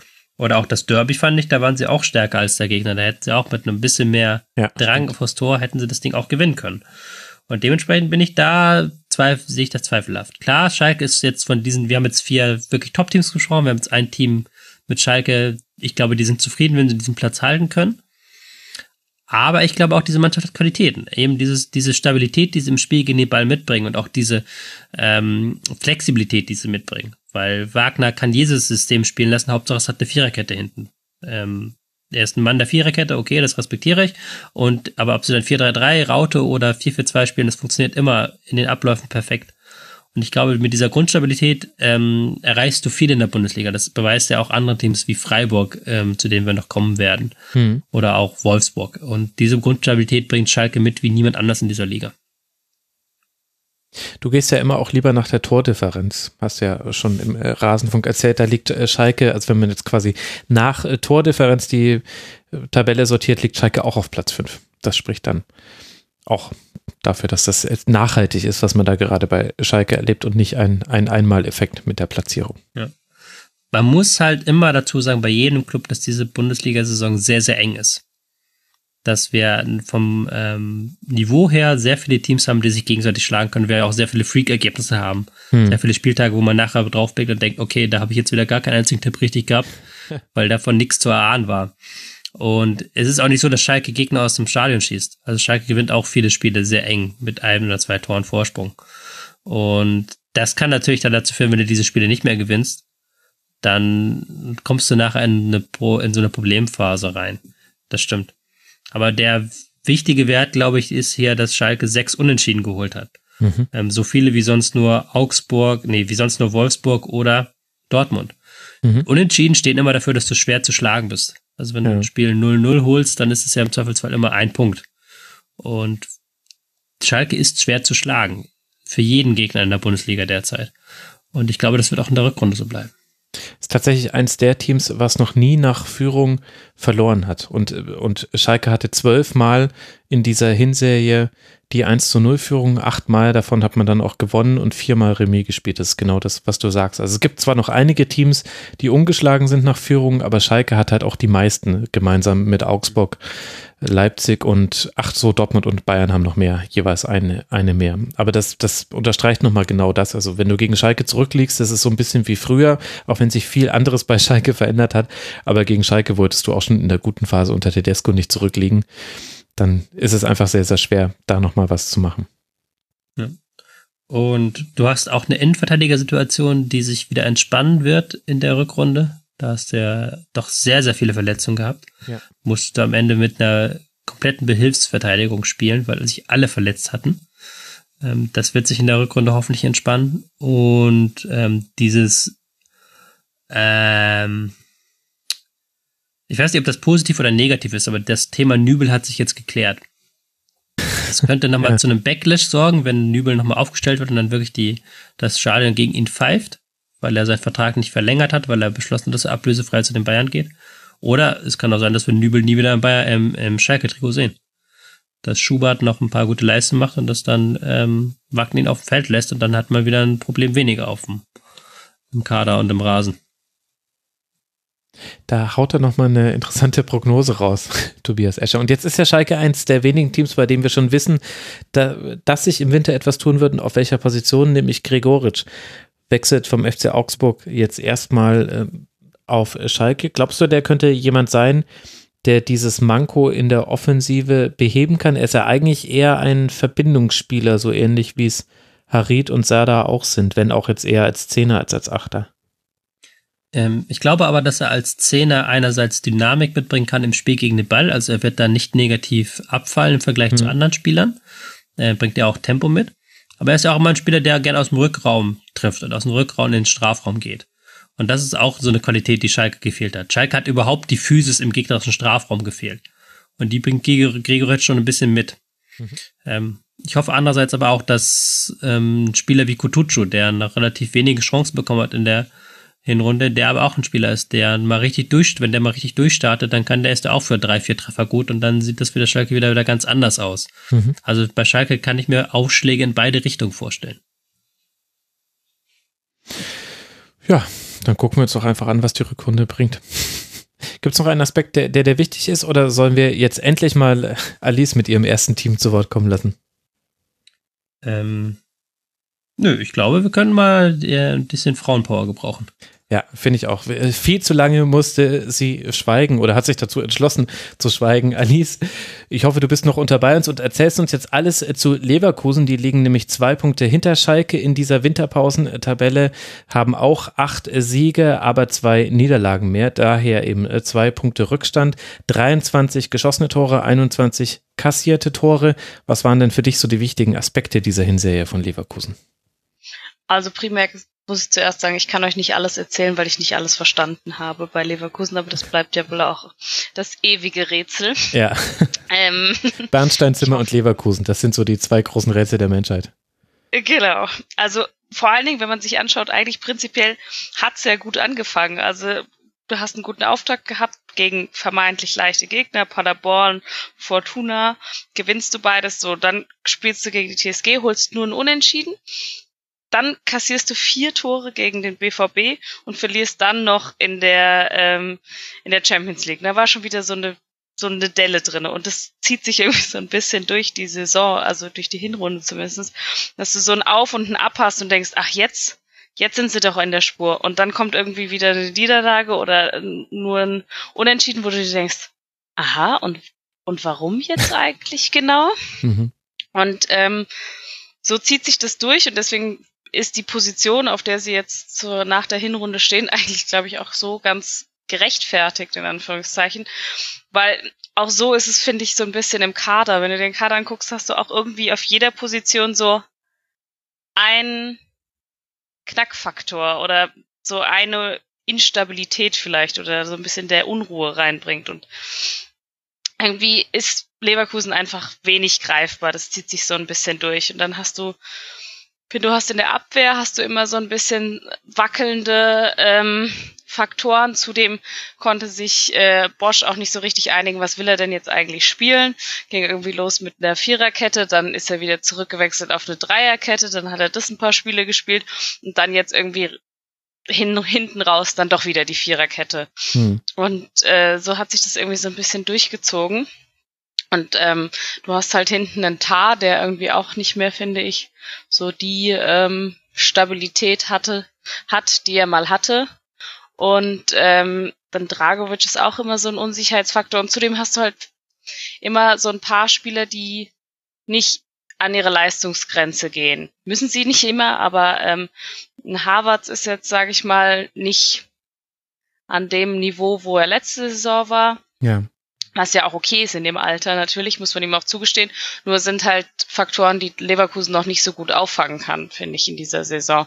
Weil man ähm, noch ein bisschen die Neuzugänge noch nicht, vielleicht nicht ganz so eingeschlagen haben, wie sie eingeschlagen sollten, obwohl ich zum Beispiel den Diaby finde ich aus links außen eigentlich schon ganz gut. Mhm. Und ähm, ja, also so richtig schlau wird man am Ende nicht und dann wird man hat kommt man immer so ein bisschen über den Ballbesitz und holt sich aber daraus immer zu wenig man kriegt zu wenig Ertrag wahrscheinlich und mit schnellen Gegenangriffen kommt man auch nicht so richtig zurück. Ich äh, erinnere mich da noch an das Spiel gegen die Eintracht eben, mhm. wo die die in der ersten Halbzeit förmlich überrannt haben, Leverkusen. Und ähm, da fehlt so ein bisschen die Stabilität, all in all, würde ich es jetzt vielleicht zusammenfassen. Ja, und Genau, Stabilität, das fand ich auch war ein Aspekt. Dann kommen irgendwie wahnwitzig viele Platzverweise in dieser Hinserie ja. dazu. Also Wendell, Tar, Bailey zweimal und Dragovic haben sich jeweils in unterschiedlichen Konstellationen rote Karten geholt. Das hilft jetzt auch nicht so wirklich, wenn du, wenn du in der Verteidigung da immer allein schon deshalb oft umstellen musst. Und dann erinnere ich mich einfach wirklich sehr häufig an etwas, was ein gewisser Tobias E. im Rasenfunk mal gesagt hat, nämlich ja, wer soll denn bei Leverkusen die Tore schießen? Den fehlt ein richtiger Stürmer. Und es gab zwar die Phase, in der man das Gefühl hatte, Kevin Volland würde uns allen eines Besseren belehren, weil er im Kalender, Kalenderjahr 2019 in Lewandowskischen Verhältnissen getroffen hatte. Das hat sich dann aber auch wieder rausnivelliert zum Ende der Hinserie. Und das ist halt, das ist halt ein Faktor, wenn du einfach aus deinen Chancen, die du kreierst, und die hat Leverkusen in fast jedem Spiel, einfach unterdurchschnittlich wenige Tore machst. Ja, die fehlen eigentlich von allen Spielern, fehlen die Tore, die du eigentlich brauchst. Ein Volland hat nur fünf Tore in Anführungszeichen mhm. geschossen. Ähm, danach kommt schon Alario, der ebenfalls auch fünf geschossen hat und dann ein Bailey, der auch mal mehr als drei Tore erzielt hat in so einer äh, in, wenn er einen Lauf hat, aber wenn er natürlich mit seinen Unzulänglichkeiten mehr äh, auf der Tribüne sitzt, dann wird's auch schwierig. Und äh, dann hast du einen Harvards, der auch immer äh, für ein äh, Tor gut war. Das fehlt dir einfach. Und äh, da hast du natürlich dann eben, wirst du wieder bei diesem Ballbesitzfaktor. Ballbesitz hilft dir halt nichts, wenn du niemanden hast, der ihn dann, dann am Ende halt äh, in die Maschen bringt. Ja. Also, und da fehlt so ein bisschen. Dann hast du so einen Bellarabi, der halt auch, der kann dir die beste Leistung seit langem abrufen und dann im nächsten Spiel ist der einfach wieder nicht zu sehen. Und ich finde, da hast du halt ganz viele so von diesen Spielern.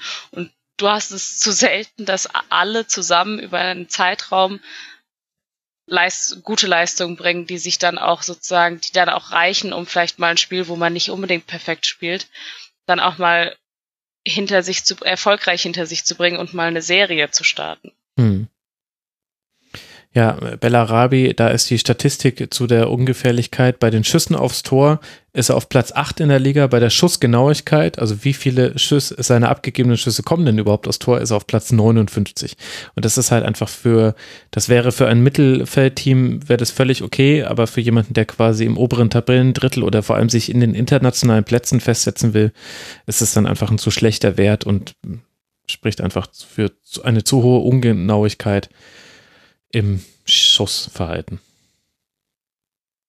Jetzt hat man sich noch schon mal auf jeden Fall verpflichtet, also hat Neuverpflichtung mit Palacios geholt, der im Mittelfeld agieren soll. Hm. Halt jetzt die Frage, ob das äh, ihnen so weiterhilft.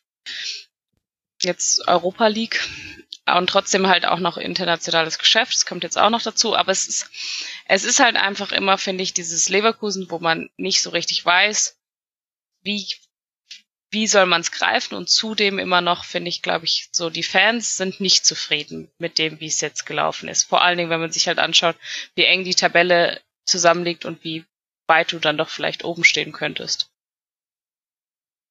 Wenn alles zusammen funktionieren würde. Ja. Also ich muss zugeben, ich werde werd aus aus Leverkusen auch nicht schlau, weil ich auch, also weil es für mich auch inzwischen ein Hände-Ei-Problem geworden ist.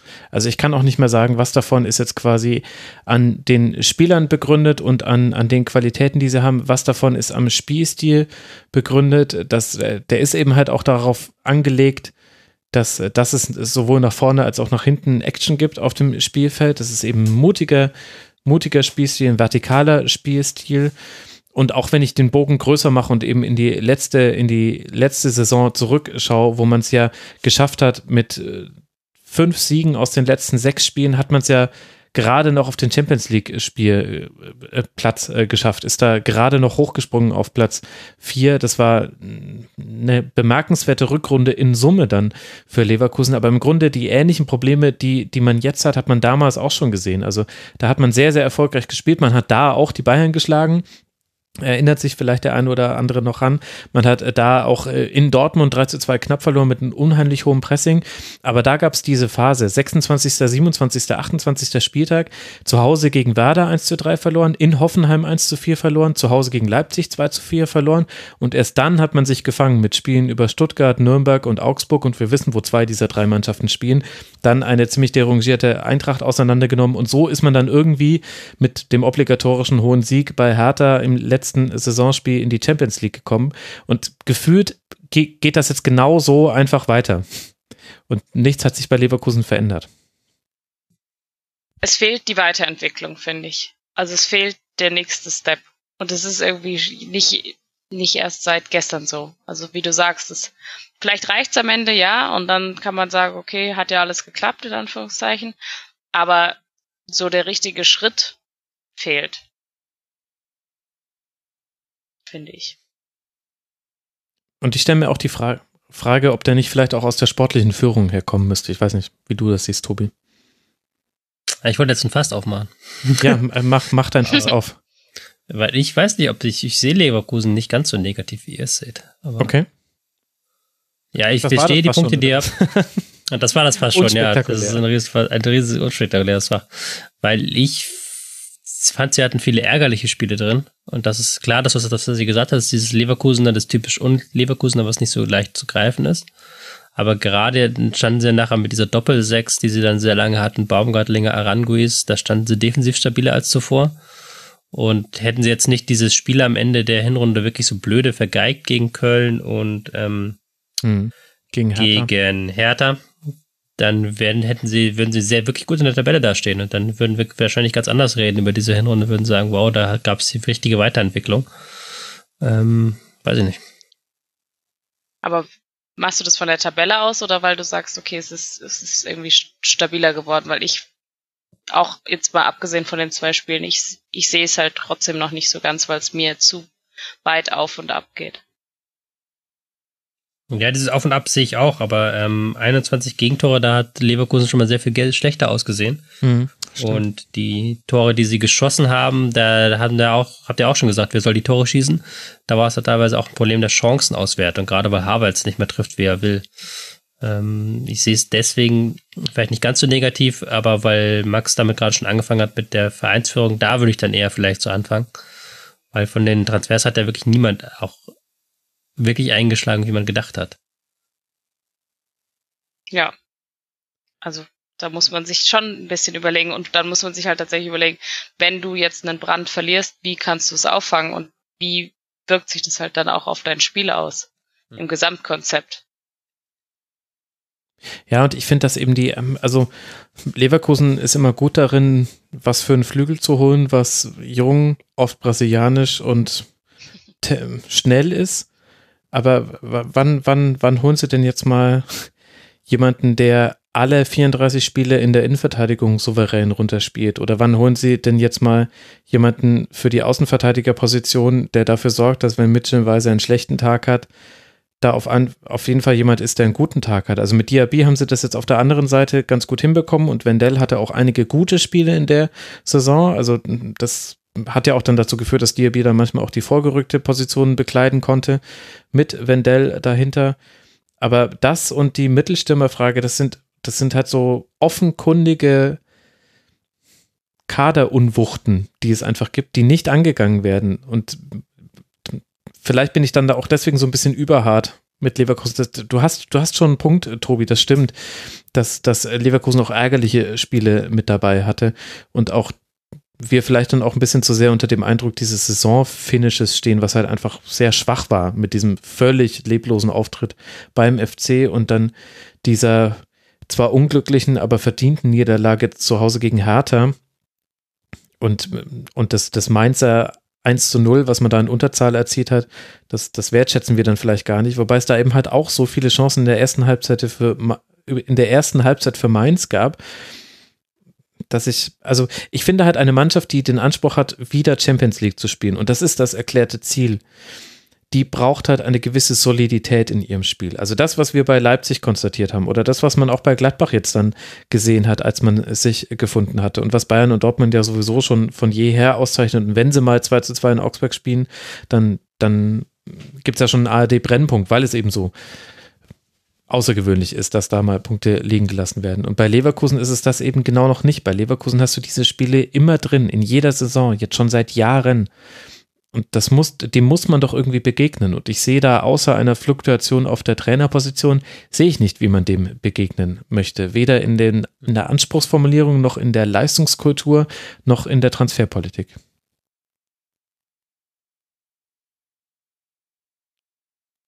Leverkusen, das große Rätsel. ja, weiß nicht, wie ich dir darauf antworten soll. Nein, weil nein, du hast ja schon richtig gesagt, das ist schon alles richtig. Ähm, es geht dann natürlich nur manchmal ein bisschen von diesem konkreten Hinrunde weg. Ja, stimmt. Von den konkreten Spielen, wo ich, wie gesagt, immer noch sage, wer diese Mannschaft hat die Qualität und mittlerweile auch die defensive Stabilität, um dann, wenn sie mit ihrer Chancenwertung besser handhaben, wenn Havertz wieder in Form kommt, hm. ähm, dass wir dann einen Lauf starten und äh, auch ein Anwärter auf Champions League sein könnten.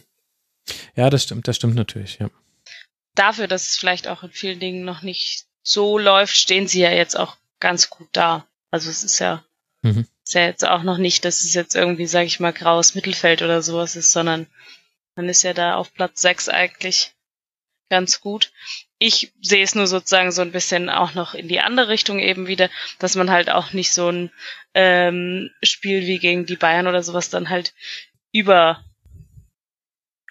be beurteilen darf. Mhm. Ja. Wir werden sehen, wo sie rauskommen. Also auf jeden Fall in allen Wettbewerben noch mit dabei, auch wenn der eine Wettbewerb jetzt zur Europa League downgegradet wurde, aber immerhin ist man noch in der Europa League gelandet. Also im Achtelfinale zu Hause gegen den VfB könnte im DFB-Pokal was gehen. Dann spielt man gegen den FC Porto in der Europa League. Jetzt nicht das leichteste Los, aber es ist jetzt ich wollte jetzt nicht zu negativ aus diesem Leverkusen-Segment rausgehen. Wir wollen es jetzt nicht äh, schlecht reden künstlich. Wir verstehen es bloß nicht. Ich glaube, diesen, diesen und, und es ist eine Interpretationsfrage, wie man Leverkusen einschätzt und keine, an der man sich irgendwie an harten Fakten irgendwie abarbeiten kann. Ich glaube, damit können wir es dann äh, sein belassen und können uns dann äh, vielleicht mit der TSG aus Hoffenheim mit einer anderen Mannschaft beschäftigen, die ebenso Rätsel aufgegeben hat. Ich weiß nicht, wie es dir gegangen ist, Alice, in der Vorbereitung auf die TSG für mich äh, Leverkusen und Hoffenheim, für mich passt es sehr gut, dass die direkt nebeneinander stehen in der Tabelle. Hoffenheim ein Pünktchen weniger, ansonsten schlechtere Abwehr mit 28 Gegentreffern, aber eine ähnliche Bilanz und für mich ist Hoffenheim auch wie Leverkusen nur mit anderen Spielern. Du kriegst mal ein wunderbares, tolles, überragendes Spiel und dann am nächsten Spieltag bekommst du irgendetwas vorgesetzt, bei dem du dich fragst, wer seid ihr, was macht ihr, was macht ihr hier um 15.30 Uhr, sollte heute nicht Hoffenheim spielen? Was ist mit euch passiert? Wie geht's dir, wenn du auf die Hinrunde zurückblickst? Ja, genau so. Segment beendet. nee, du musst Äh, mir doch jetzt erklären, warum, Alice. ja. Das hast du falsch verstanden. Ah, ja gut, ähm, ich muss weg. Nein, also ich finde, das ist äh, wirklich auch diese zwei Vereine direkt hintereinander weg zu äh, diskutieren ist auch gar nicht so leicht und sich anzuschauen, wo wo ist denn eigentlich ähm, irgendwie der Haken bei der ganzen Thematik. Ich ich kann Spoiler Alert, ich bin noch nicht drauf gekommen. Ähm, ich finde vor allen Dingen eigentlich haben sie sich ja vor der Saison gut verpflichtet, so. Also ich fand das, was, was man geholt hat, das hat irgendwie so ein bisschen war sinnig in meinen Augen. Mhm. Ähm, und dann kommt erstmal irgendwie der Saisonstart mit Niederlage gegen ähm, Würzburg im Pokal und bei der Eintracht. Und dann kann man ja noch sagen, ja gut, also Nee, man hat Das gewonnen okay. im, im Pokal, im Elfmeterschießen. Aber, Ach, aber, ja. aber es ging ins Ja. Elfmeterschießen. es ging ins Elfmeterschießen gegen Würzburg, was jetzt ja auch nicht unbedingt, äh, sag ich mal, Wunsch ist. Ähm, Schön formuliert. Gerade auch noch so um eine Rüge von Sebastian Schuppern rumgekommen. Der hört ja häufiger mal in den Rasenfunk rein. Kapitän der Kickers. ähm, und da kann man ja noch sagen, irgendwie Trainerwechsel und so weiter und dass man sich halt irgendwie so ein bisschen auch noch neu finden müsste. Und dann kommt man irgendwann dahin, dass man nicht mehr so ganz versteht, was passiert eigentlich in der Aufstellung, was ist, äh, wo ist eigentlich der, der Sinn dahinter? Also Skoff, der ja eigentlich als, oder Sko, oder wie wird er ausgesprochen? Mir wurde mal zugetragen, er heißt Skau, wird er ausgesprochen. Skau. Okay. ja, ich weiß, das ist wahrscheinlich wie Andrösen, aber keine Ahnung. Okay, Skau, ähm, der ja eigentlich als rechts ausgeholt wurde und auch, sage ich mal, äh, mit vielen schönen Toren äh, im Gepäck kam, spielte dann auf einmal Linksverteidiger, äh, Rudi als Rechtsverteidiger und irgendwie passierte da ganz viel in der Aufstellung, was wenig Sinn gemacht hat. Und dann gibt's so Spiele, dass du halt dann irgendwie 1-5 gegen Mainz, die nur noch zu 10 sind, vers spielst und man fragt sich so ein bisschen, hm, warum denn eigentlich? Und äh, du, also ich bin nicht schlau geworden. Ich vielleicht könnt ihr das noch mehr aus taktischer äh, Sicht sehen, weil es gibt ja auch so, äh, also da gibt's ja auch noch so ein bisschen Unruheherde und dann gab's auch diese Kritik von Krama- Kramaric, der dann irgendwie gesagt hat, wir brauchen mehr taktische Vorbereitung ähm, und sich gerade gegen die kleinen Teams irgendwie so ein bisschen äh, die Probleme aufgetan haben. Und so richtig verstanden habe ich es all in all nicht, auch wenn ich mich damit jetzt länger beschäftigt habe. Hm. Ich hatte schon das Gefühl, dass ähm, Schröder so diese niederländische Schule reinbringen wollte, war ja auch bei Ajax. Ich hatte das Gefühl, dass sie schon Anfang der Hinrunde ein bisschen ballbesitzmäßig sehr langsam teilweise gespielt haben, sehr viel Ball laufen lassen haben. Und dann ist es halt wirklich irgendwann wirr geworden. Also in alle Richtungen wirr. Weil ähm, Schröder einen sehr eigenen Blick auf Spieler hat, den ich auch nicht von außen nachvollziehen kann, den ich ihm jetzt auch nicht absprechen will, aber da sind dann Entscheidungen getroffen worden im Verlauf der Hinrunde, die sich mir nicht erschließen. Ich weiß nicht, wieso Skoff oder Skau oder wie auch immer er ausgesprochen wird, Linksverteidiger sein soll.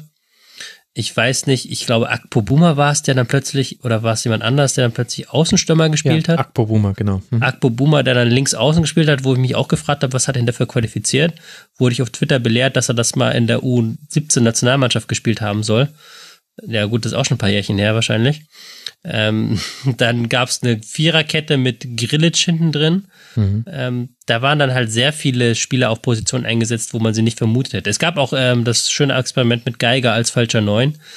Ähm, was dann, wie es klingt, es war dann mit von Torgefahr nicht gerade gesegnet. Und das ist so eine gute Zusammenfassung der, der Hinrunde.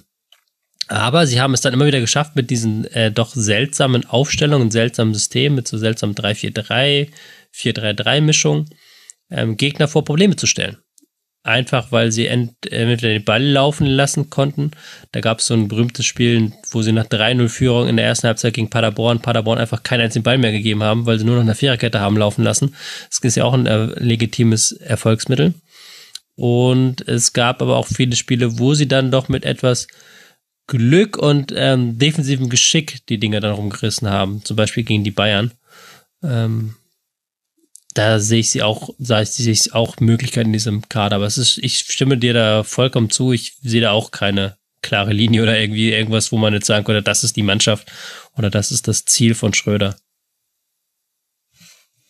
Ich frage mich, wie wir über Hoffenheim sprechen würden, wenn es nicht diese Ausschläge nach oben gegeben hätte. Also wenn man nicht auch immer wieder in Spielen gesehen hätte, was diese Mannschaft spielen kann. Es gab ja auch, also klar, glückliches Zustandekommen, aber das, der Sieg bei Bayern, der, der, war nicht unverdient in der Art und Weise, wie er dann erspielt wurde. Es gab äh, klar, klare Spiele, in denen man klar besser war, wie eben zum Beispiel gegen Paderborn. Ja, jetzt auch nur Paderborn, mag man sagen, aber wenn man halt mit einbezieht, was passiert ist vor dieser Saison, also ja, du hast gesagt, ähm, gute, sinnige Verstärkungen geholt, aber ja, vor allem unglaubliche Abgänge zu kompensieren und zwar eigentlich auf allen neuralgischen Punkten, die man so haben kann im Fußball. Du hast, du hast dein, einen deiner besten Verteidiger abgegeben äh, an, an Dortmund mit Nico Schulz, du hast mit Demirbay und Amiri das offensive Zentrum an Leverkusen abgeben müssen. Joel Linton ist zu Newcastle gewechselt und du hast einen der besten Trainer der Bundesliga verloren an Rasenballsport Leipzig. Das sind halt so viele, so viele Abgänge, dass ich glaube, also von der, von der Positionierung her ist, ist das ja toll, was Hoffenheim dann trotz allem geschafft hat. Man hat immer noch den Anschluss an die internationalen Plätze. Ich glaube, da haben wir alle auch vor der Saison ein bisschen anders auf die TSG geblickt. Nur dadurch, dass man eben immer mal wieder auch im Guten gesehen hat, wie es funktionieren kann und weil die Ausschläge nach unten so bizarr waren. Also, dass du eben gegen Mainz 05, die gerade zwar den Trainer gewechselt haben, aber die auch noch in Unterzahl spielen, zu Hause 1 zu 5 verlierst, das ist, das kann dir an der Konsole passieren, aber sollte dir nicht in der Bundesliga passieren. Und ich frage mich, wie das quasi unseren Blick auf Hoffenheim verändert. Ich glaube, wenn, wenn diese Ausschläge nicht so, wenn die nicht so irre gewesen wären und wenn es da nicht auch so viele Dinge gegeben wäre, die einfach offensichtlich Schröder angreifbar machen, weil er quasi unkonventionelle Wege geht. Ich denke, das kann man sagen, ohne sich aus dem Fenster zu lehnen, dann würden wir, glaube ich, alle sagen, hey, wie gut man eigentlich diesen Umbruch weggesteckt hat. Irre, dass Hoffenheim sogar in der Verlosung ist, international zu spielen und das auffangen konnte. Ich finde aber schon, dass sie sehr, sehr gut rausgekommen sind, punktetechnisch aus dieser Hinrunde. Also wirklich über dem, was ihnen eigentlich zugestanden hätte. Wenn man sich halt diese Serie anguckt von fünf Siegen hintereinander, das war dieser 2-1-Sieg gegen Bayern, mhm. der an einer bayerischen mangelhaften Chancewertung unter anderem gelegen hat. Dann ein 2 zu 0 gegen Schalke, wo ich mich dran erinnern kann, wo sie 70 Minuten komplett passiv waren, komplett hin und her gespielt wurden von Schalke und dann einen Konter gefahren haben und das Ding dann 2-0 gewonnen am Ende. Ein 3 zu 2 gegen Hertha, wo sie nach 2-0 Führung noch ein 2-2 kassieren und dann doch noch gewinnen. Dann das 3-0 gegen Paderborn, ja, das war ähm, sehr gut, aber das war auch noch Paderborn. Und dann das 2-1 gegen Hoffenheim, wo sie in der 98 Minute den Elfmeter da reinhauen. Also das ist schon jetzt nicht die ähm, souveränste Nummer. Ich habe jetzt eigentlich stimmt. nur zwei Siege, wo ich sie wirklich souverän hatte. Das war gegen Union Berlin und das war gegen Paderborn. Das sind zwei Siege gegen Aufsteiger. Mhm. Es gab ja noch den Sieg gegen Werder, der etwas glücklich war, und den Sieg gegen Dortmund, der nochmal doppelt so glücklich war. Also da war es schon, man hört schon viel das Wort Glück hier. Ja, das und, stimmt. Ähm, Hast du die recht. hatten schon verdammt, verdammt, verdammt viel Glück in der Hinrunde. Ja, da hast dann nicht genau nach so einer Serie dann so ein 1 zu 5 gegen 10 Mainzer auch mhm. dieses Glück so ein bisschen auf, in Anführungszeichen. Wenn du ich das glaube, dann die halt. ganze Nagelsmann letzte Saison hat das Glück aufgesaugt. Hatte man das Gefühl, da hat sie halt kein Glück gehabt und das wurde jetzt alles so einmal über diesen Verein ausgestreut. Ähm, Jetzt klingt jetzt, ich klinge jetzt, so halt negativ, ich klinge jetzt so negativ, wie er bei Hoffenheim, äh, bei Leverkusen klingt. Das tut mir leid. Bin bei Hoffenheim einfach negativ. Naja, wir dürfen uns ja durchaus uneinig sein. Das ist doch auch mal ja. ganz erfrischend. Beziehungsweise, was heißt uneinig? Also, ich kann dir da gar nicht widersprechen. Ähm, ich, ich würde mich auch nicht wagen, aus dieser Hinserie irgendetwas auf die Rückrunde abzuleiten. Denn wenn ich etwas gelernt habe, sowohl von Leverkusen als auch von Hoffenheim in dieser Hinserie, dann war es, bitte vergiss alles, was du über diesen Verein weißt. Sie werden sowieso wieder komplett anders spielen am nächsten Wochenende. Und ja. bei Hoffenheim bezieht das sogar das Personal mit ein. Also da, wenigstens ist es bei Hoffenheim spannend, wenn die Startaufstellung rauskommt. Also bei, bei vielen anderen Vereinen finde ich das sehr, sehr langweilig. Bei Hoffenheim, das ist immer spannend. Da, da gucke ich sehr gerne drauf bei Twitter und so. Und dann überlege ich mir, okay, wie könnte er das jetzt gemeint haben? Und dann, dann gucke ich mir das Spiel an. Ja, die Frage ist halt so ein bisschen, ob sich der Trainer und die Mannschaft dann wieder finden oder der Trainer die Spieler auf den richtigeren Positionen einsetzen kann auch. Also weil es ist soweit bisschen Glück, wie wir es jetzt schon gesagt haben, immer halbwegs noch gut gegangen. Aber ich meine, sowas kann halt auch richtig schief laufen. Ja. In, in der Rückrunde. Und du hast natürlich als Hoffenheim den Vorteil, dass du äh, nicht noch irgendwie den dritten Wettbewerb hast, dass du da so ein bisschen mehr, sag ich mal, Ruhe hast. Aber äh, so blöd klingt, aber irgendwann ist das Glück halt auch mal aufgesaugt. Dann gewinnst du halt nicht noch 2-1 gegen den BVB, sondern der schießt dich dann halt 3-0 raus aus dem Stadion. Ja, das stimmt. Und du hast natürlich auch, du hast Unruheherde. Also Kevin Vogt, der eben seine Kapitänsbinde zurückgibt, weil er sagt, er kann mit der Art und Weise, wie er jetzt aussortiert wurde in der Endphase der Hinrunde, da ist das Vertrauensverhältnis gestört. Du hast auch mit Ishak Belfodil so ein, ein, ein offenes Thema, der einfach jetzt sehr lange gefehlt hat. Also es gibt so ein paar paar neben den positionellen Fragen, ob das immer alles so die beste Position für jeden Spieler ist. Also wir blicken da ja nur von außen drauf, aber ein Sko äh, wird ja von innen quasi auf die Linksverteidigerposition geschoben und muss dann damit etwas machen. Das könnte tatsächlich noch ein Thema werden und wäre es vielleicht auch an einem anderen Bundesliga-Standort schon in einer höheren Lautstärke. Hoffenheim ist halt jetzt nicht die Mannschaft, auf die der nationale Fokus liegt. Das, ja, das hattet ihr ja, ja auch schon äh, in der letzten Schlusskonferenz besprochen, dass der Aufschrei bei so einer, bei dieser Nummer mit Vogt bei einem anderen Verein wahrscheinlich mhm. wesentlich größer wäre und auch das ist so ein bisschen unverständlich auch noch. Und man schafft sich halt so ein bisschen so ein paar eigene Baustellen noch, die halt nicht unbedingt helfen, um Trainer und Mannschaft näher zueinander zu führen. Mhm. Und es ist halt auch schade, wie viel schon verloren gegangen ist vom Nagelsmann-Fußball. Also ohne, dass ich da jetzt einen Trainer zu sehr hoch äh, stilisieren oder hoch sterilisieren möchte, wie Bruno Labbadia sagen würde. Aber äh, ich hätte schon gehofft, dass es da einfach gewisse, gewisse Mechanismen noch äh, gibt. Da hat Schreuder aber auch, glaube ich, aktiv gegen, gegengewirkt. Also er hat eine eigene Idee vom Fußball und die sieht anders aus aber ein bisschen, bisschen schade finde ich es, weil das schon ein Element des Fußballs war, was du halt sonst im, in der Bundesliga nicht so häufig gesehen hast. Halt auch so eine gut, guten, dichten Dreierkette mit Schiedenspielern auf den Außen und vielen klugen, auch mal manchmal lockenden Bällen, auch, auch gerne mal übers Zentrum dann den Gegner zu bespielen. Und das, so spielt der Hoffenheim gar nicht mehr. Also, das, das ist einfach jetzt eine komplett andere Mannschaft geworden, was völlig legitim ist, aber ich finde es ein bisschen schade, dass das, das, also ich erkenne da überhaupt nichts mehr von irgendwelchen Nagelsmann-Abläufen, ehrlich gesagt. Das Risiko müssen die Verantwortlichen ja schon vorher sozusagen bewusst in Kauf genommen haben, weil sie ja gewusst haben, wie Schreuder spielen lässt. Mhm. Also. Ja. Berechnendes Risiko quasi, ob es jetzt damit so gerechnet haben, weiß nicht, aber wie gesagt, am Ende, wenn man jetzt auf die Tabelle schaut, sieht ja alles gut aus. Es sind noch ein paar, in Anführungszeichen, Findungsschwierigkeiten und hoffen wir mal für die Verantwortlichen, dass sie es mehr verstehen als wir. Ja. Und dann, glaube ich, fällt da schon auch in der Rückrunde noch der ein oder andere Punkt locker von mit runter. Ja klar, du bist nach, auf jeden Fall nach hinten hin safe und nach oben hin wusste man auch schon vorher, dass es schwer werden würde. Deswegen ist es dann vielleicht auch alles weniger dramatisch, als man das eben so auch sehen kann, wenn man überkritisch sein möchte. Das ist Hoffenheim. Dann lasst uns über Freiburg sprechen. Die liegen auf Tabellenplatz 8 dieser Hinrundentabelle.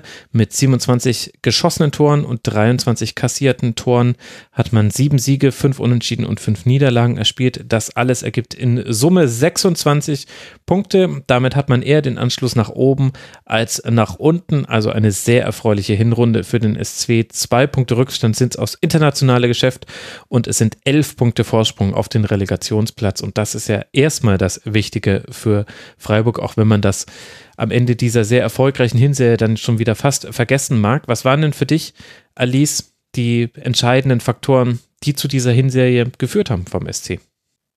Ich muss natürlich mit Captain Obvious anfangen und sagen, Christian Streich. ähm, okay, das kam wie aus dem Nichts. ja. Ähm, nein, also mir hat der SC jetzt in dieser Hinrunde sehr, sehr viel Spaß gemacht und ist für mich, finde ich, schon auch eine mit der Überraschungen in dieser Hinrunde ähm, positiv. Ähm, ich glaube, die Voraussetzungen waren bisher sehr, sehr gut für den SC. Du hattest wenig Veränderungen im Kader, was ja gerade beim SC in den letzten Saisons nie der Fall war, weil einer von den wichtigen äh, Schlüsselfaktoren wurde dir immer weggekauft und du hm. musstest es ersetzen und meistens sogar mehrere und du hast irgendwie bei Null angefangen und auch das haben sie in der Regel eigentlich, sage ich mal, solide weggesteckt. Und dieses Jahr hattest du halt einfach äh, keinerlei Abwegkäufe sozusagen, außer vielleicht Niederlechner, aber gut, das hat man verschmerzen können. Dann hast du ähm, wenige Verletzte, was auch immer hilft. Und du hast natürlich diese Highlight-Spieler wie ein Luca Waldschmidt, der irgendwie den Sommer über äh, seine guten Leistungen mittransportiert hat zum hm. SC und ähm, wahnsinnig viel Sp Spaß macht. Dann hast du vorne drin halt Nils Petersen, den du entweder als Joker bringen kannst oder da vorne weg, der dir auch deine Tore macht. Ähm, also es ist viel, finde ich, beim SC, was einfach zusammentrifft, wo du siehst, okay, das Team stimmt, das hat sich eingespielt, das hat jetzt länger zu so zusammengespielt auch. Du hast mit Schmied hast du noch eine gute äh, Verstärkung ähm, dir geholt. Höfler funktioniert gut. Also ich finde, es ist, es ist einfach so ein stimmiger Kader, der genau da steht, wo er gerade steht und da zurecht nach dieser Hinrunde.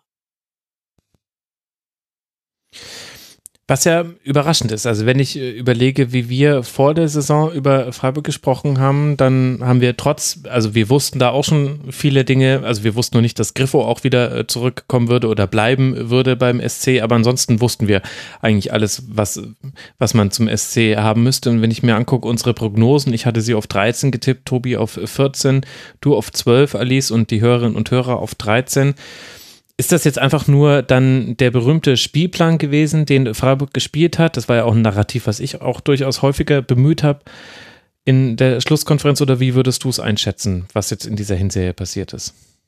Ich glaube, man kann das nicht an einer Sache festmachen, sondern ich glaube, es ist ein Zusammenspiel von mehreren Faktoren, dass du, du hast natürlich den guten Spielplan von Beginn an quasi weg.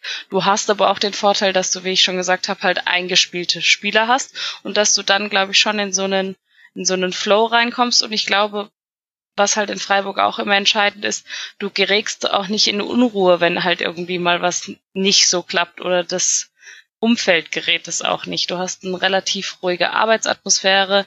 Du hast mit Christian Streich auch einen, der sich, sage ich mal, auch wenn er das auf seine Art natürlich tut, aber sich auch nicht aus der Ruhe bringen lässt.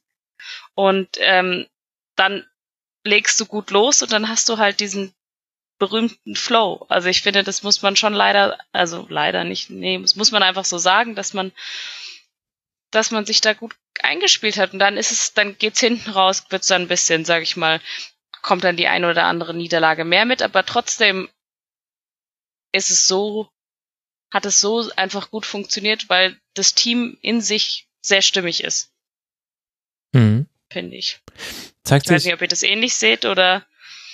Ja, absolut. Also vor allem Freiburg hat, hat Qualitäten, in allen Spielsituationen inzwischen. Also Freiburg ist sowohl eine der besten Mannschaften nach Rückstand, also man hat aus zehn Rückständen immerhin noch zwei Siege und drei Remis geholt, damit also insgesamt neun Punkte gemacht. Es gibt jetzt keine Mannschaft, die, die mehr aus ihren Rückständen gemacht hätte, wobei natürlich auch nicht alle zehnmal zurücklagen, das ist natürlich auch klar. Und auf der anderen Seite sieht es eben auch gut aus. Also aus den elf Führungen, die man hatte in der Hinserie, hat man auch nur einmal verloren, siebenmal dann tatsächlich auch gewonnen und dreimal noch unentschieden gespielt gespielt. Und diese beiden Kategorien, die zitiere ich jetzt deswegen, weil die bei Freiburg schon häufiger mal ein Thema waren. Also Gerade Führungen hat Freiburg in den letzten Jahren nicht immer über die Zeit gebracht und sehr, sehr häufig da noch Punkte liegen lassen. Und in, in dieser Hinserie hat es einfach auf beiden Seiten der Medaille gestimmt. Also sowohl nach Rückstand konnte der SC reagieren, dann wird halt, also meistens nach Rückstand passiert dasselbe, es wird umgestellt auf 3-4-3. Vielleicht kann man dann auch noch, also am Anfang der Saison konnte man noch Waldschmidt einwechseln, irgendwann später konnte der dann nicht mehr teilnehmen am Spiel, aber dann sind andere dafür in die Bresche gesprungen. Ich meine, Quon war jetzt derjenige, der uns so ein bisschen in die Hinrunde reingeballert hat beim SC. Und, ähm, und es gab aber auch noch andere wichtige Spiele, die da kamen. Und auf der anderen Seite ist es auch so, auch wenn man eine Führung hat, kann man das jetzt besser verwalten, als man es noch früher geschafft hat. Sicherlich in dem einen oder anderen Spiel dann auch mal glücklich. Und dann gehst du gegen die Eintracht aus diesem Spiel mit 1 zu 0 raus in Überzahl, wo aber durchaus auch das 1 zu 1 hätte fallen können. Du gehst mit 1 zu 0 aus dem Spiel gegen Wolfsburg raus, was eigentlich 0 zu 0 war. Das war halt einfach eine Standardsituation. Also da kann man dann schon quasi ähm, auch wenn man sich die einzelnen Spiele anguckt, immer mal wieder sagen, okay, da ist halt dann in den entscheidenden Situationen auch das Pendel zugunsten des SC ausgeschlagen. Es gab aber halt auch die Gegenbeispiele. Du hast halt bei Union Berlin einfach sehr früh, äh, warst du zurückgelegen und in, in Berlin bei der, in, an der alten Försterei zurückzuliegen, ist somit das Schwerste, was dir, was dir passieren kann. Und das war halt ein Rückstand schon in der ersten Minute, den hat man nicht gedreht. Man hat auch gegen die andere Berliner Mannschaft kein gutes Spiel gemacht. Auch da durch so einen Kunstschuss von Darida ein Spiel verloren, was vielleicht auch eher 0 zu 0 war. Und aber jenseits von diesen Sondereffekten, wo man quasi auf die einzelnen Spiele gucken kann, finde ich einfach, dass Freiburg eine sehr stabile Mannschaft geworden ist. Die quasi die Ausschläge nach oben und nach unten, die haben eher mit, mit Spielverläufen zu tun als mit Leistung, wie ich finde. Und das haben gar nicht so viele Mannschaften. Wenn ich mal überlege, wir sprechen jetzt über unser achtes Team, das haben wir noch nicht über so viele Mannschaften gesagt, dass die wirklich einfach konstant ein hohes Level haben, sondern wir haben eher so Thematiken gehabt wie, warum, warum spielen die einmal so und einmal so. Hm. Ja, ja, das stimmt. Freiburg halt ist schon sehr konstant, ja. Äh, sorry, ich wollte nicht dabei. Nee, mach du. Mach du gerne. ähm, ich, das meine ich halt, dass der, dass der Kader halt auch sehr ausgewogen ist, so in, in in Gänze und dass halt auch eine Einwechslung dann mal funktioniert und dass auch Streich von außen jetzt zum Beispiel gegen die Bayern, ich meine, da haben sie zwar am Ende verloren, aber mhm. nichtsdestotrotz kann er auch noch reagieren von außen und ich finde, für den SC ist es auch okay, ein, gut, ein sehr gutes Spiel gegen den FC Bayern zu machen und dann unglücklich zu verlieren, ist natürlich bitter, aber das zeigt ja, dass sozusagen das so ein bisschen der, dass man sich weiterentwickelt und dass die du musst ja nicht jedes Spiel gewinnen, auch wenn du gut spielst. Das klingt jetzt doof, aber so, das zeigt dir ja, dass du auf dem richtigen Weg bist. Und ich finde, das ist der SC diese Saison auf jeden Fall in seiner Ausgeglichenheit vor allen Dingen. Mhm. Sie sind ähm, sehr konstant, ja, also ausgeglichen auch. Und ich glaube, in der Saisonvorschau ist das ja auch was, was man unterschätzt. Personelle Konstanz und Ausgeglichenheit. Ja weil man dann immer sehr stark über die Neuerungen redet, was ist neu, wie haben sich die verstärkt, wow, die haben ja den und den neu geholt. Aber bei in Freiburg ist halt was gewachsen wieder über eine Zeit lang und der konnten auch wirklich ähm, eine personelle Kontinuität herstellen und auch Spieler stark machen. Waldschmidt ist ja auch nicht auf dem Niveau gekommen nach mhm. Freiburg, auf dem er jetzt ist zum Beispiel. Und das merkst du schon ganz deutlich, dass da die Spieler zusammengewachsen sind und auch ein Team sind und auch genau wissen, was der Trainer will. Und da kann dann Streich für Woche für Woche sein System umstellen, anpassen an den Gegnern und dann jeden Gegner nerven. Mhm. Das ist halt so, dass sie gegen jeden Gegner auf Augenhöhe sein können, weil sie eben, wie er das richtig gesagt hat, in allen Spielphasen gut sind und den Gegner auch immer nerven und den Gegner immer auf das eigene Niveau runterziehen. Aber es gehört halt dazu auch zu der Wahrheit, dass sie seit dem vierten Spieltag, seit diesem 3-0-Sieg gegen Hoffenheim, haben sie nie mit mehr als einem Tor Vorsprung gewonnen aber sie ähm, verlieren auch selten mit einem Tor, mehr als einem Tor Vorsprung. Das ist auch ein ganz anderes Niveau als wir hatten ja vor ein paar Jahren sind sie mal Siebter geworden, die mhm. ähm, Freiburger 17, 16, 17 war es glaube ich. Und da hatten sie ein Torverhältnis von minus 18 damals noch. Mhm. Das war ja immer so ein Freak-Ergebnis. Und jetzt sind sie bei plus 4, was immer schon ein sehr gutes Zeichen ist, dass sie eine Mannschaft sind, die sehr ausgeglichen auch agiert. Und das ist diese Saison ihre ganz, ganz große Stärke. Ja, und man, und man bekommt auch tatsächlich, was angekündigt wird. Also wenn, wenn sich Christian Streich nach der unglücklichen Niederlage gegen Bayern hinsetzt und sagt, boah, ey, jetzt auf äh, Schalke, da müssen wir jetzt echt mindestens einen Punkt holen, weil ich habe keinen Bock jetzt mit drei Niederlagen in den Winter zu gehen. Das geht mir ja furchtbarlich auf den Senkel hier. Dann weißt du tatsächlich bei Freiburg, dass dann auch eine Reaktion kommen wird. Also äh, egal was da anmoderiert wurde, in welcher Phase der Saison, es gab, es gab immer eine Reaktion. Und so war es dann auch auf Schalke. Und klar, das hätte man auch verlieren können, zwei Elfmeter und so weiter, aber die Art und Weise, wie Schalke, wie Freiburg da gespielt hat, war halt tatsächlich einfach so, wie man es erwarten konnte. Und das ist gerade, wenn wir vorher über Leverkusen und Hoffenheim sprechen, ist es ja fast schon wie so eine, wie so eine Brandsalbe, die eine Wunde runterkühlt. Das ist ja richtig wohltuend, mal auch so eine Mannschaft besprechen zu dürfen. Womit wir vielleicht dann auch auf der perfekten Temperatur sind, um über den VfL Wolfsburg zu sprechen, wo wir jetzt auch nicht gerade Spektakel haben, aber Kontinuität. Zumindest würde ich jetzt mal so diese Tordifferenz von 18 erzielten Toren und 18 kassierten Toren interpretieren. Die eine 18 davon ist cool, nämlich die hintere, weil damit stellt man die beste Defensive der Liga. Die andere 18, die vordere, auweia. Also die kann man noch positiv interpretieren, weil immerhin wurden 24 Punkte äh, daraus erzielt, womit man vier Punkte hinter Leverkusen auf den internationalen Plätzen liegt und natürlich mit unten jetzt auch nichts zu tun hat. Aber Alice, wo würdest du denn jetzt, wie würdest du jetzt diese Hinserie von Wolfsburg einordnen, die wir ja, und damit mit wir meine ich jetzt äh, Tobi und mich, wir haben die ja fast schon absurd hochgetippt in unseren Saisonvorschauen. Wir haben uns da blenden lassen, von was auch immer. Wie ist es denn jetzt wirklich gelaufen, Alice? Da bist du jetzt die Einzige, die das sagen kann. Wir anderen sind parteiisch. Ja, also ich glaube schon, dass viele der Meinung waren wie ihr, dass das äh, so hätte laufen können, weil du eben aus Jetzt willst du nur nett sein.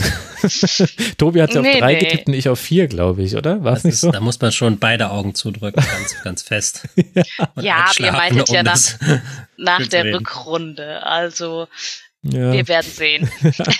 also ich würde meinen Tipp jetzt im Nachhinein gerne korrigieren, aber ähm, erzähl erstmal, wie die Hinrunde war. Machen wir eine Hinrunden-Rückrunden-Tabelle dann noch. ähm, also ich glaube, dass man es insofern so sehen konnte, weil man halt einfach diese wahnsinnig starke Defensive hat und wenn man aus der herausarbeitet, äh, sollte man viel weiter oben stehen. Problem ist natürlich, dass der VfL Wolfsburg nicht so wirklich aus dieser Defensive sozusagen heraus in die Offensive äh, gearbeitet hat, weil da stehen halt am Ende des Tages nackige 18 Tore. Mhm. Und das ist leider ein bisschen zu wenig. Und das, obwohl man mit Weghorst ja eigentlich, oder Weghorst, äh, ja eigentlich einen sehr, sehr guten Stürmer hat, wie ich finde. Ich bin aber auch großer Fan von den Stoßstürmern. Ähm, der ein oder andere wird's wissen. Und ähm, auch mit Brekalo hat man ja dann noch was da vorne drinne, aber es fehlt so ein bisschen die Anspiele auch für die zwei, die sich sozusagen, die sie verwenden, verwenden können. Und dann hast du, ich finde, du hast noch einen starken Transfer mit Schlager gemacht im Mittelfeld. Hm. Aber du hast ansonsten hat, hat der Transfermarkt noch nicht so viel hergegeben. Du hast dann noch einen Babu, der hoch gelobt wurde und ähm, erst jetzt wieder langsam in der Viererkette zum Einsatz kommt und da seine Sache ganz gut macht. Aber das war's dann auch schon, weil so ein Joao Victor, der eigentlich auch die Offensive, glaube ich, ankurbeln sollte, der kann es halt auch noch nicht so richtig zeigen. Ich finde, so in manchen Situationen merkst du ihm, dass er theoretisch die Anlage hat, frischen Wind mit reinzubringen. Mhm. Tut er aber nicht. Also, und da muss man dann halt einfach ansetzen. Ich finde, die Defensive, das wurde jetzt schon oft gesucht, gesagt, dass die steht so sehr gut. Die hab, wurde ja dann auch nochmal auf die Viererkette umgestellt mit äh, eben Babu rechts und dann Roussillon Brooks und Knoche und ich finde, das ist einfach, das ist super solide und es ist natürlich in Anführungszeichen nicht ganz schön anzusehen. Ähm, vor allen Dingen nicht, wenn die Eintracht 37 Flanken gegen diese äh, Verteidigung spielt. Aber ähm, es fehlt der offensive Aspekt. Aber vielleicht braucht man das auch gar nicht so sehr, wenn du, wenn du trotzdem jetzt da stehst und halt dann ein bisschen mehr deine Chancen noch nutzt. Ja, Weil, ja. Also du hast natürlich, du hast dann irgendwie so einen Ausrutscher wie diese 1 zu 6 Niederlage im DFB-Pokal gegen mhm. Raber. Die, die, die darf dir halt dann nicht passieren. Das war, glaube ich, zu dem Zeitpunkt, wo ich in der Schlusskonferenz auch war und die gelobt habe, die Verteidigung. Und ähm, ich wurde mal wieder Lügen gestraft. Ja, also sowas die haben aber alle gelobt. Also bis dahin war ja, war ja Wolfsburg noch in allen Wettbewerben umgeschlagen. Also um dich da jetzt mal in Schutz zu nehmen. Wir haben, Wolfsburg war zeitweise Tabellenführer und äh, war, war ungeschlagen und hatte zeitweise, also ganz lange hatten 13 Spiele vier sogar. Gegentreffer. Genau. Also, ja. und, und dann kam aber dieses 1 zu 6, ähm, ein, ein, was, was ein Schlüsselspiel für beide Mannschaften war, sowohl für Leipzig als auch für Wolfsburg. Und dann setzte eine Niederlagenserie ein, die auch wirklich ein Problem hätte werden können, wenn man nicht dann irgendwie in, in Frankfurt gewonnen hätte. Genau. Ja, aber es ist, es ist halt, es zieht sich halt so ein bisschen durch, dass du dann halt wieder hast du diese Phasen, wo du halt äh, sechs, drei, drei und dann wieder zwei Gegentore bekommst, was natürlich für diese Verteidigung relativ viel ist und dann sozusagen auch das Verhältnis von diesen 18 Gegentoren sich so ein bisschen relativiert, weil eigentlich wären es noch weniger, mhm. in Anführungszeichen. Ja. Äh, und es sind halt immer knappe Siege gewesen, ne? Also das muss man halt auch sagen. Es fehlt halt nach vorne, fehlt halt einfach. Ich, in meinen Augen fehlt die Anspielstation für, für Wechhorst, aber ich weiß nicht, ob ihr das ähnlich seht. Hm. Nee, sehe ich sehr ähnlich. Hm. Ähm, ich fand auch vor allen Dingen sehr entscheidend diese Verletzung von Schabers Schlager an mhm. sehr frühen Zeitpunkt der Saison. Weil ich glaube, dass der halt so ein Spieler hätte sein können, der eben diese Anspielstation ist und der auch unfassbar viel mit seiner, mit seiner ganzen Wuseligkeit, mit seiner Dynamik gemacht hat da im Spiel. Und jetzt hat man es auch gemerkt, wo er zu Ende der Hinrunde wieder zurückkam. Da hat er, denke ich, die gesamte Hinrunde verpasst gehabt. Ähm, dass dann auch gleich wieder Arnold viel befreiter war, viel mehr ähm, machen konnte, weil er von Schlager dann neben sich abgesichert wurde, dass dann auch Weghorst wieder einen Anspielpunkt ähm, hatte, dass man da wieder mehr Kombinationsfluss hatte. Da hast du schon gemerkt, dass dieser Spieler eigentlich ein Schlüsselspieler hätte sein können, aber ja halt drei Viertel der Hinrunde gefehlt hat. Ja, das fand ich auch, dass, dass sich das einfach bemerkbar gemacht hat, dass da ein Großteil der Dynamik gefehlt hat. Und dann ist, ist, ist halt diese 18, die 18 der erzielten Tore halt vor allem auch dann ein Problem geworden für Wolfsburg, wenn man mal zurücklag. Also zehnmal lag der VfL zurück und ist eins von insgesamt sechs Teams in dieser Hinserie, was kein einziges Mal nach Rückstand gewinnen konnte. Und da ist man in einer Gesellschaft mit Werder, mit Düsseldorf, mit Union Berlin, mit Paderborn und auch mit Leverkusen, interessanterweise. Aber ich denke, der, der Punkt ist äh, klar geworden. Da, das ist halt ein Problem. Wenn, wenn Wolfsburg darauf angewiesen war, noch ein Tor zu erzielen, weil man eben allein dadurch schon mal die Niederlage verhindern musste, dann sind maximal Unentschieden dabei herausgekommen. Und das ist halt, glaube ich, zu wenig. Denn du kannst immer mal zurückliegen in der Liga. Dafür musst du keine schlechte Mannschaft sein. Das kann einfach mal passieren. Das ist, es nennt sich Fußball. Und das ist das, was wir gerade beim SC herausgearbeitet haben, dass, dass die damit umgehen können in dieser Saison. Und der VfL, der direkt dahinter liegt, zwei Punkte, der kann mit der einen Situation, nämlich zurückzuliegen, überhaupt nicht gut umgehen. Zumindest konnte er es in dieser Hinserie nicht. Mit dem anderen, dass er führt, das hat er wunderbar hinbekommen. Sechs Führungen, sechs Siege, makellose Bilanz, nicht mal irgendwelche Punkte abgegeben. Aber eins von beiden ist halt ein Problem so ein Spiel, wo gegen Werder Bremen, wo du zwei Tore sozusagen erzielst, dir dann aber wieder drei fängst, wo du dir dann immer so denkst, naja, gut, also das darfst dir dann halt auch nach hinten keine Schwäche erlauben, in Anführungszeichen. Ja. Zumal nicht gegen, gegen Werder Bremen im angeknacksten Zustand. Und vorne die Chancen da nicht reinmachst. Mm.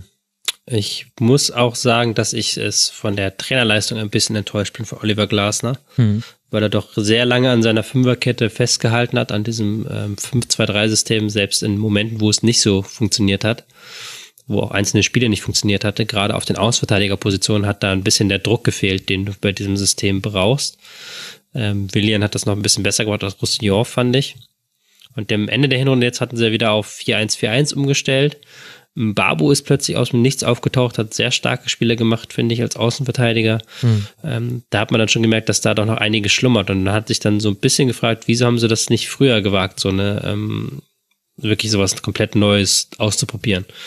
Und bin gespannt, deswegen bin ich jetzt sehr gespannt, wie sie in der Rückrunde weitermachen. Mhm.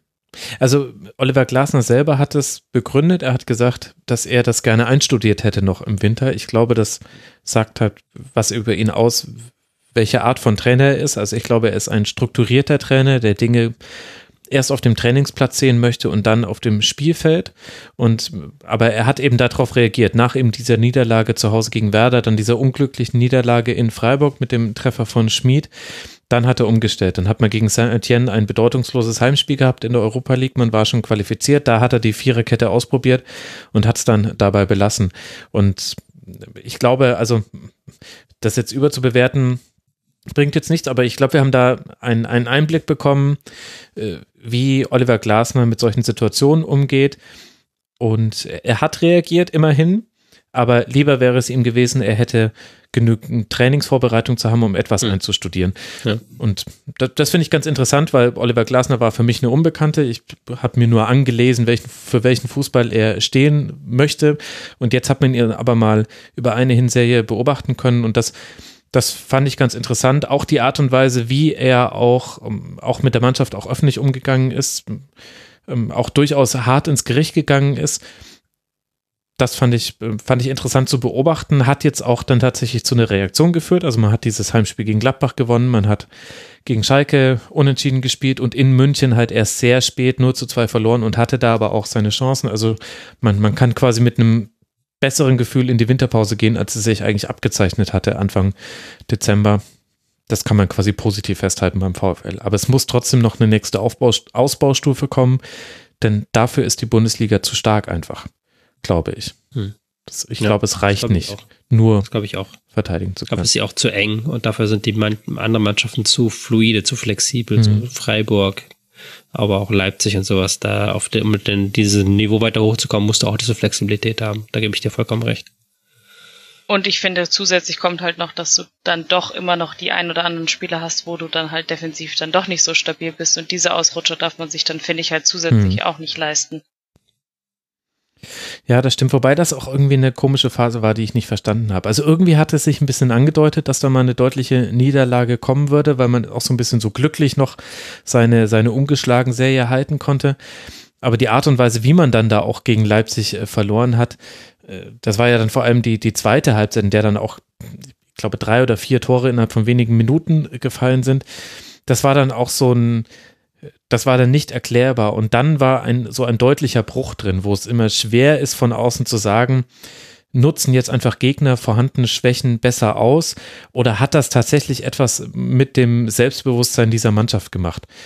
dass Aber man das ist ja auch ein bisschen, also das finde ich ja auch schon ein bisschen krass, wenn du irgendwie 13 Spiele ungeschlagen bist, dann verlierst, kriegst du gegen Leipzig, die jetzt auch nicht irgendwer sind, fängst du dir sechs Tore und dann hast du Probleme mit dem Selbstbewusstsein, also Ja, beziehungsweise, ja, okay, Selbstbewusstsein ist vielleicht falscher Punkt. Ich glaube, vielleicht liegt der Lösungsansatz eher so, oder was heißt Lösungsansatz, aber ein Hinweis könnte eher vielleicht sein, wie die Spiele gespielt wurden. Also ich habe mir jetzt äh, gerade nochmal meine Notizen angeguckt, äh, genau zu diesen Spielen, die ich da eben gemacht habe, was schon auffallend ist, dass, äh, dass es da immer unterschiedliche unterschiedliche Halbzeiten bei Wolfsburg gab. Also gegen, gegen Leipzig im Pokal war die zweite Halbzeit fürchterlich, gegen den BVB hat man eine ganz gute erste gespielt, aber die zweite war dann wieder schwach und man ist mit Hazard nicht zurechtgekommen. Gegen Gent hat man dann wieder eine halbe Stunde gut gespielt und dann aber 60 Minuten schlecht und äh, dann auch äh, 1 zu 3 verloren zu Hause. Und gegen, gegen Leverkusen ging dann eigentlich gar nichts mehr zusammen. Da war man dann richtig schlecht. Also vielleicht könnte das dann auch ein Hinweis darauf sein, dass Wolfsburg auch eine der Mannschaften ist, die unter der Mehrfachbelastung gelitten hat. Weil wenn du, wenn du es nicht schaffst, dein Spiel über 90 Minuten zu spielen, dann spielt da physische und psychologische Belastung häufig eine Rolle. Könnte ein Ansatzpunkt sein. Dann schauen wir doch, wie es in der Rückrunde aussieht für Wolfsburg. Dann mit einer sauber einstudierten Viererkette. Oliver Glasner wird beruhigt aufatmen, wenn man damit dann in die Rückrunde starten kann. Kommen wir mit dem FC Augsburg zur goldenen Tabellenmitte zu Platz 10 mit sechs Siegen, fünf Unentschieden, sechs Niederlagen, einer Tordifferenz von 28 erzielten Toren und 31 kassierten Toren hat der FCA 23 Punkte gesammelt und steht eben damit auf diesem zehnten Tabellenplatz. Damit hat man mehr Punkte nach unten, als man als Abstand nach oben hat. Das ist genau das, was man haben möchte. Acht Punkte sind es auf den Relegationsplatz und fünf Punkte aufs internationale Geschäft. Ich habe die Ehre, auf die Hinserie des FCA zurückzublicken und habe da mir verschiedene Aspekte rausgesucht. Ich, ach, ich nenne sie einfach mal vorher. Wir werden jetzt sprechen über goldene Panikkäufe, über die Wende gegen Bayern, über den Spielplanfluch, der zum Glück wurde und dann über Niederlechner und andere Gewinne sowie Spie Spielstil und Kader. Da läuft einem doch das Wasser im Mund zusammen. Ich weiß genau, wie ihr denkt, liebe. mich hast du. Ja, sehr gut. Du kannst ja eh nicht weg. Du hängst ja am Headset. Was die anderen machen, bekomme ich ja jetzt nicht mit. Also Gehen wir mal die Hinserie systematisch an von Augsburg. Das bietet sich insofern an, weil nämlich der Auftakt in die Hinserie tatsächlich auch wichtig war für den FCA und zwar in, negativer Hinsicht. Der Auftakt war geradezu fürchterlich. Und zwar auch sogar noch, wenn man die Vorsaison noch mit einbezieht. Man hat in der Vorsaison ja mit 0 zu 8, mit 1 zu 8, Entschuldigung, das eine Tor wollte ich nicht ignorieren, in Wolfsburg verloren. Und jetzt geht die neue Saison los und man spielt beim SC Verl im DFB-Pokal und verliert direkt wieder 1 zu 2. Man spielt den ersten Spieltag in Dortmund, geht noch mit einem Blitztor in Führung und verliert 1 zu 5 da wurde man unruhig in Augsburg und das hat dazu geführt, dass man Panikkäufe gemacht hat. Das ist natürlich jetzt ein despektierlicheres Wort, als ich es gemeint habe und es wird insofern vor allem aufgefangen, weil sich all diese ähm, Einkäufe oder Last-Minute-Einkäufe als sehr wichtig erwiesen haben. Man hat drei Innenverteidiger geholt und zwar relativ kurz vor Transferfensterschluss. Lichtsteiner, Udokai und Jetwei. Und das Interessante ist, und deswegen habe ich es goldene Panikkäufe genannt, alle drei spielen eine wichtige Rolle in der Rückrunde. Es gibt ähm, nur einen anderen Verteidiger, der noch ähnlich viele Minuten gespielt hat. Das ist Philipp Max. Ansonsten haben alle drei viele, viele Spiele gemacht. Jet war 92 Prozent aller möglichen Minuten, Lichtsteiner 70 Prozent, Udo Kai 62 Prozent aller Minuten. Das heißt, diese Last-Minute-Käufe waren auch sofort im Spiel für den FC Augsburg. Und nach anfänglichen Problemen hat man dann auch langsam langsam einen, einen Wert darin erkennen können und, und alle waren dann eben auch positiv Bestandteile dieser Mannschaft. Und das ist durchaus erstaunlich, wenn man überlegt, aus welcher Situation heraus diese Transfers zustande gekommen sind. Jedwai hat alle Spiele gemacht nach dem Wechsel, also der ist bei 100 Prozent, wenn man nur die Augsburger Spiele anguckt, 92 Prozent nur, weil er ja vorher noch in Diensten von Leverkusen war hat, hat sehr, sehr viele Bälle geklärt, ist äh, da Top 20 äh, der Liga bei abgefangenen Bällen und auch bei, bei Luftzweikämpfen sehr, sehr stark. Udo Kai hat von seiner Leihe an auch in jedem Spiel so lange gespielt, bis Robeleo wieder fit wurde. Ab dann war er eher eine Einwechseloption, hat auch sehr, sehr viele Bälle geblockt. Platz 4 aller Spieler in der Bundesliga, Platz, Platz 2, Platz 4 bei den geklärten Bällen, Platz 2 bei den geblockten Bällen. Also halt einfach die, die Grundaufgabe, die du als Innenverteidiger hast. Gewinn erstmal deine Zweikämpfe, versuch irgendwie den, den Strafraum halbwegs sauber zu halten. Das haben diese Spieler, die eben sehr spät verpflichtet wurden, schon ganz gut hinbekommen.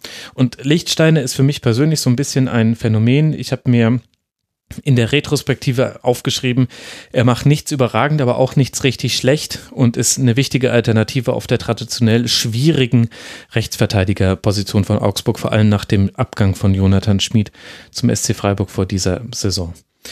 Und das gehört zu dieser Hinserie von Augsburg mit dazu, dass man eben nach diesem schweren Start, der dann auch nicht so arg viel besser wurde, ein 1 zu 1 gegen Union zu Hause, ein 2 zu 3 in Bremen, bevor man dann gegen die Eintracht zum ersten Mal gewinnen konnte in der Saison.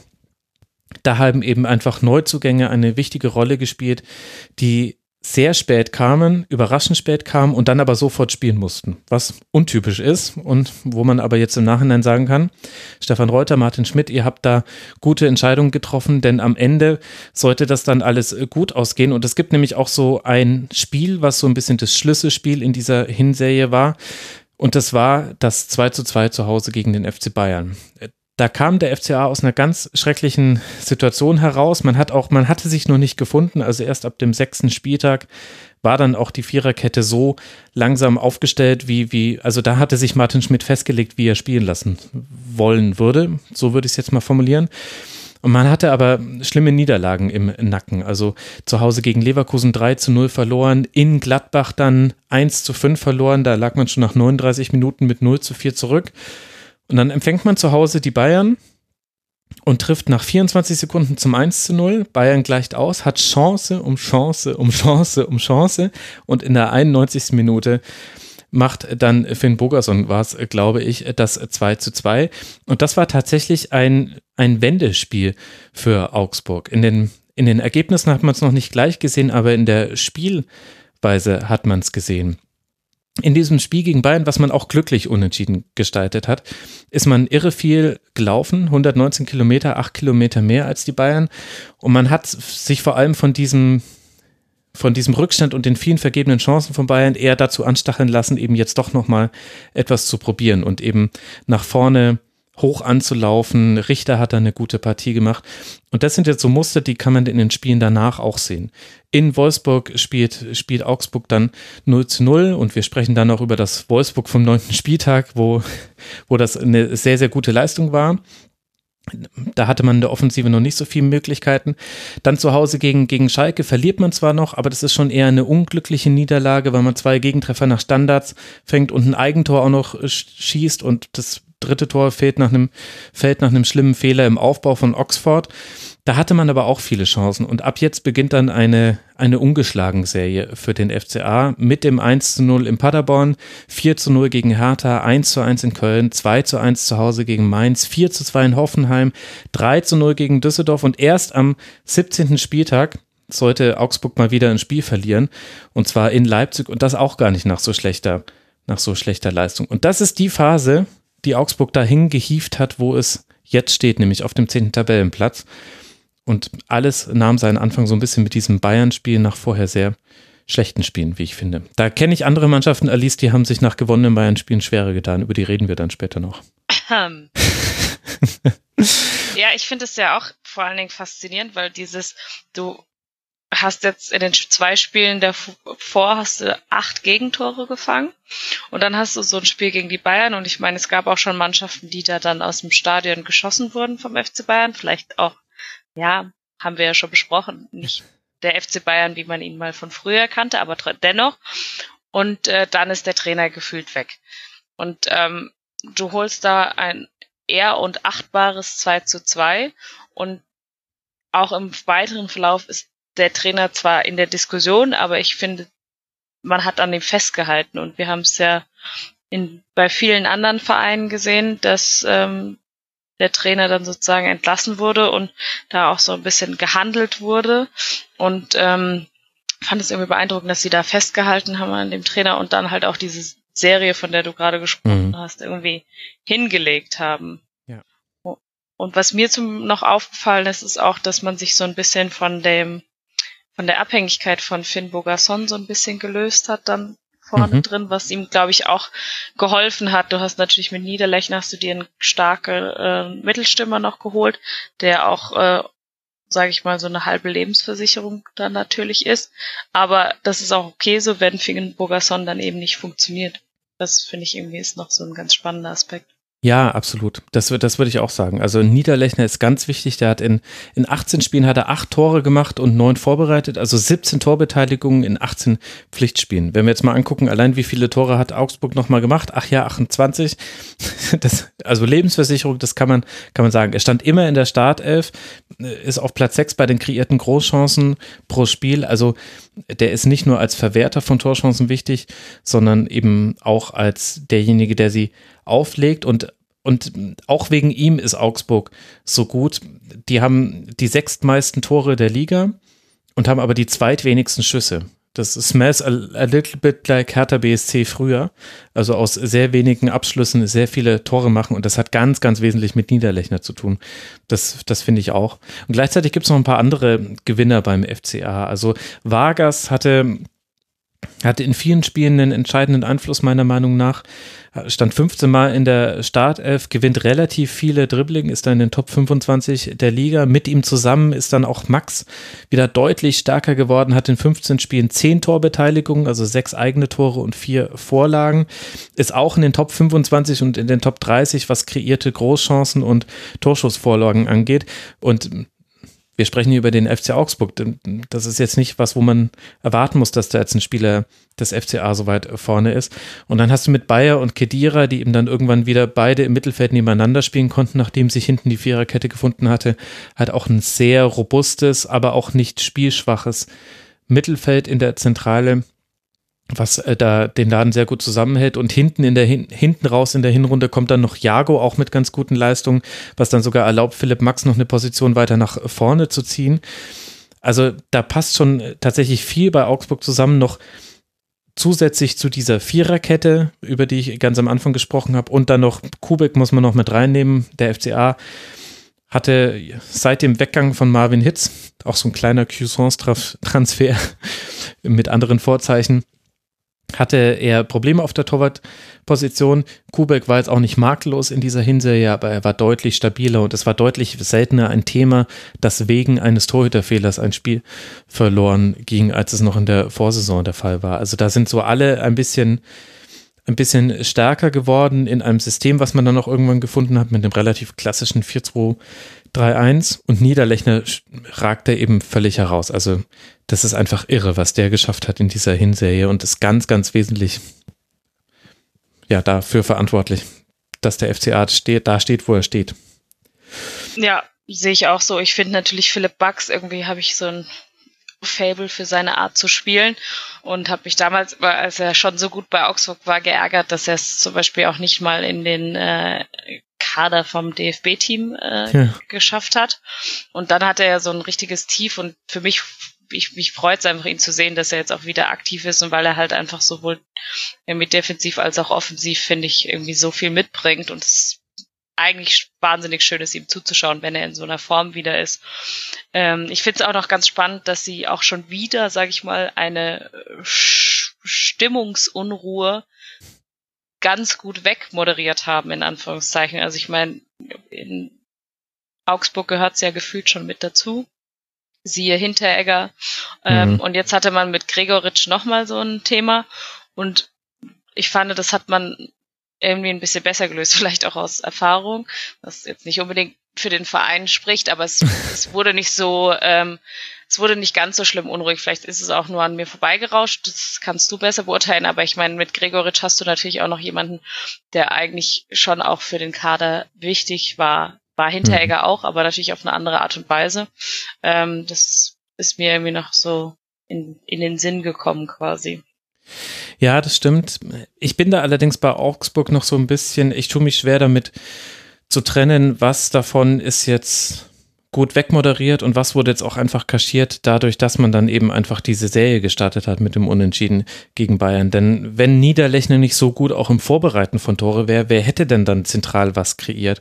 Weil tatsächlich gibt es da dann schon eher Lücken. Also egal, ob das auf dem auf, also Marco Richter, der ja eher auf dem, auf dem Flügel spielt. Ansonsten, Rani Gedira stößt manchmal mit nach vorne, aber genau diese zentrale offensive Position ist schon eine, wo, wo Gregoritsch hätte fehlen können. Und ja, das stimmt. Da, da habe ich schon noch so, also da komme ich auch gleich noch zu ich habe schon auch noch einige offene Fragezeichen beim FCA, so gut das jetzt auch äh, gelaufen ist. Ähm, aber, aber das, was ich genannt habe mit der Spielplan Fluch wird zum Spielplan Glück, das hat halt auch damit zu tun, wie diese Saison verlaufen ist. Also man hatte sehr, sehr schwere Gegner zu Beginn des, äh, der Saison. Das haben wir auch damals in der Saisonvorschau thematisiert. Man hat an den ersten neun Spieltagen gegen die Plätze 1, 2, 4, 5, 6, 7 und 8 der Vorsaison gespielt und gegen Union. Also das war durchaus fordernd. Das hat aber allerdings natürlich auch die Kehrseite, die positive Kehrseite, dass du ein paar Spiele hattest, dich zu finden, in denen sowieso weniger von dir erwartet wurde. Und dann, als es zählte, nämlich als es dann gegen Gegner ging, die jetzt auch hinter, äh, hinter Augsburg liegen, da wurde die Bilanz besser. Und gegen Gegner, die, die besser sind als Augsburg, also jetzt in der Tabelle dieser Hinserie, hat Augsburg sechs Punkte geholt, ein Sieg, drei Unentschieden, fünf Niederlagen gegen die Gegner dahinter 17 Punkte, fünf Siege, zwei Unentschieden und nur eine Niederlage. Und das ist der, der Kern des Augsburger Erfolgs, dass du gegen die Mannschaften hinter dir gewonnen hast. Okay, beißt sich jetzt die Argumentation so ein bisschen in, in den Hintern, weil wenn man gegen die Mannschaft gewinnt, dann liegt man ja auch. Aber auch wenn man das jetzt ausrechnet, gegen Gegner, die am, Augsburg, am Spieltag vor Augsburg oder hinter Augsburg in der Tabelle lagen, dann ist es schon durchaus eine ähnliche Bilanz. Also habe das nochmal so gegengecheckt, auch wenn es nicht mehr ganz so deutlich ist. Das muss man, muss man so sagen. Und ich glaube, da hatte aber Augsburg auch wirklich das Glück. Also zum einen ist man ruhig genug geblieben, hatte aber auch vielleicht auch mit diesem, also dieses 2 zu 1 gegen, gegen Frankfurt war da einfach wichtig. Das war der erste Dreier der Saison. Und logischerweise das jetzt schon oft zitierte 2 zu 2 gegen die Bayern.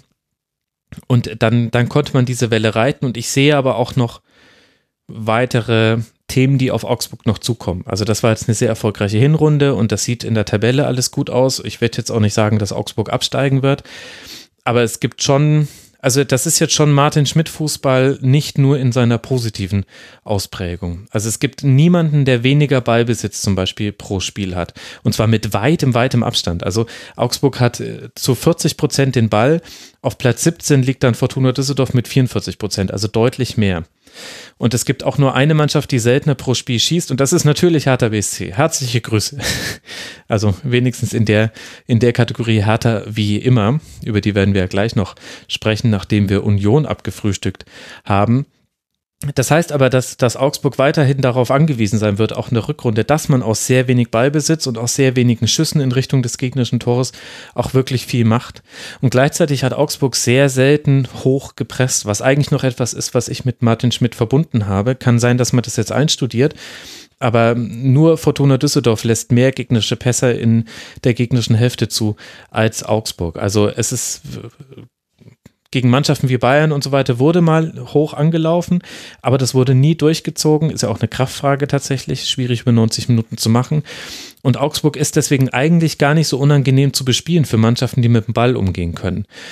Und mm, sie, sie laufen zwar sehr viel und intensiv, also bei den intensiven Läufen sind sie irgendwie auf Platz 5 in der Liga aber sie, sie schenken auch immer noch Spiele her. Also sie haben zwölfmal geführt, aber sie haben dreimal davon noch verloren und dreimal unentschieden gespielt. Das heißt, die Hälfte dieser Führung haben sie nicht, haben sie nicht über die Zeit gebracht, weil eben auch, also meine These dazu ist, dass eben die, dass Augsburg keinen, keinen Default-Modus hat, der einfach eine stabile Grundstruktur in der Defensive hat. Also die, wenn die sich tief fallen lassen, was sie immer wieder machen, dann schaffen es die Gegner trotzdem, Torchancen zu kreieren weil trotz all der Dinge, die ich gelobt habe, da eben einfach Augsburg auch noch Lücken im Defensivverbund hat, die eigentlich von Gegner jeder Art aufgedeckt wurden in dieser Hinserie.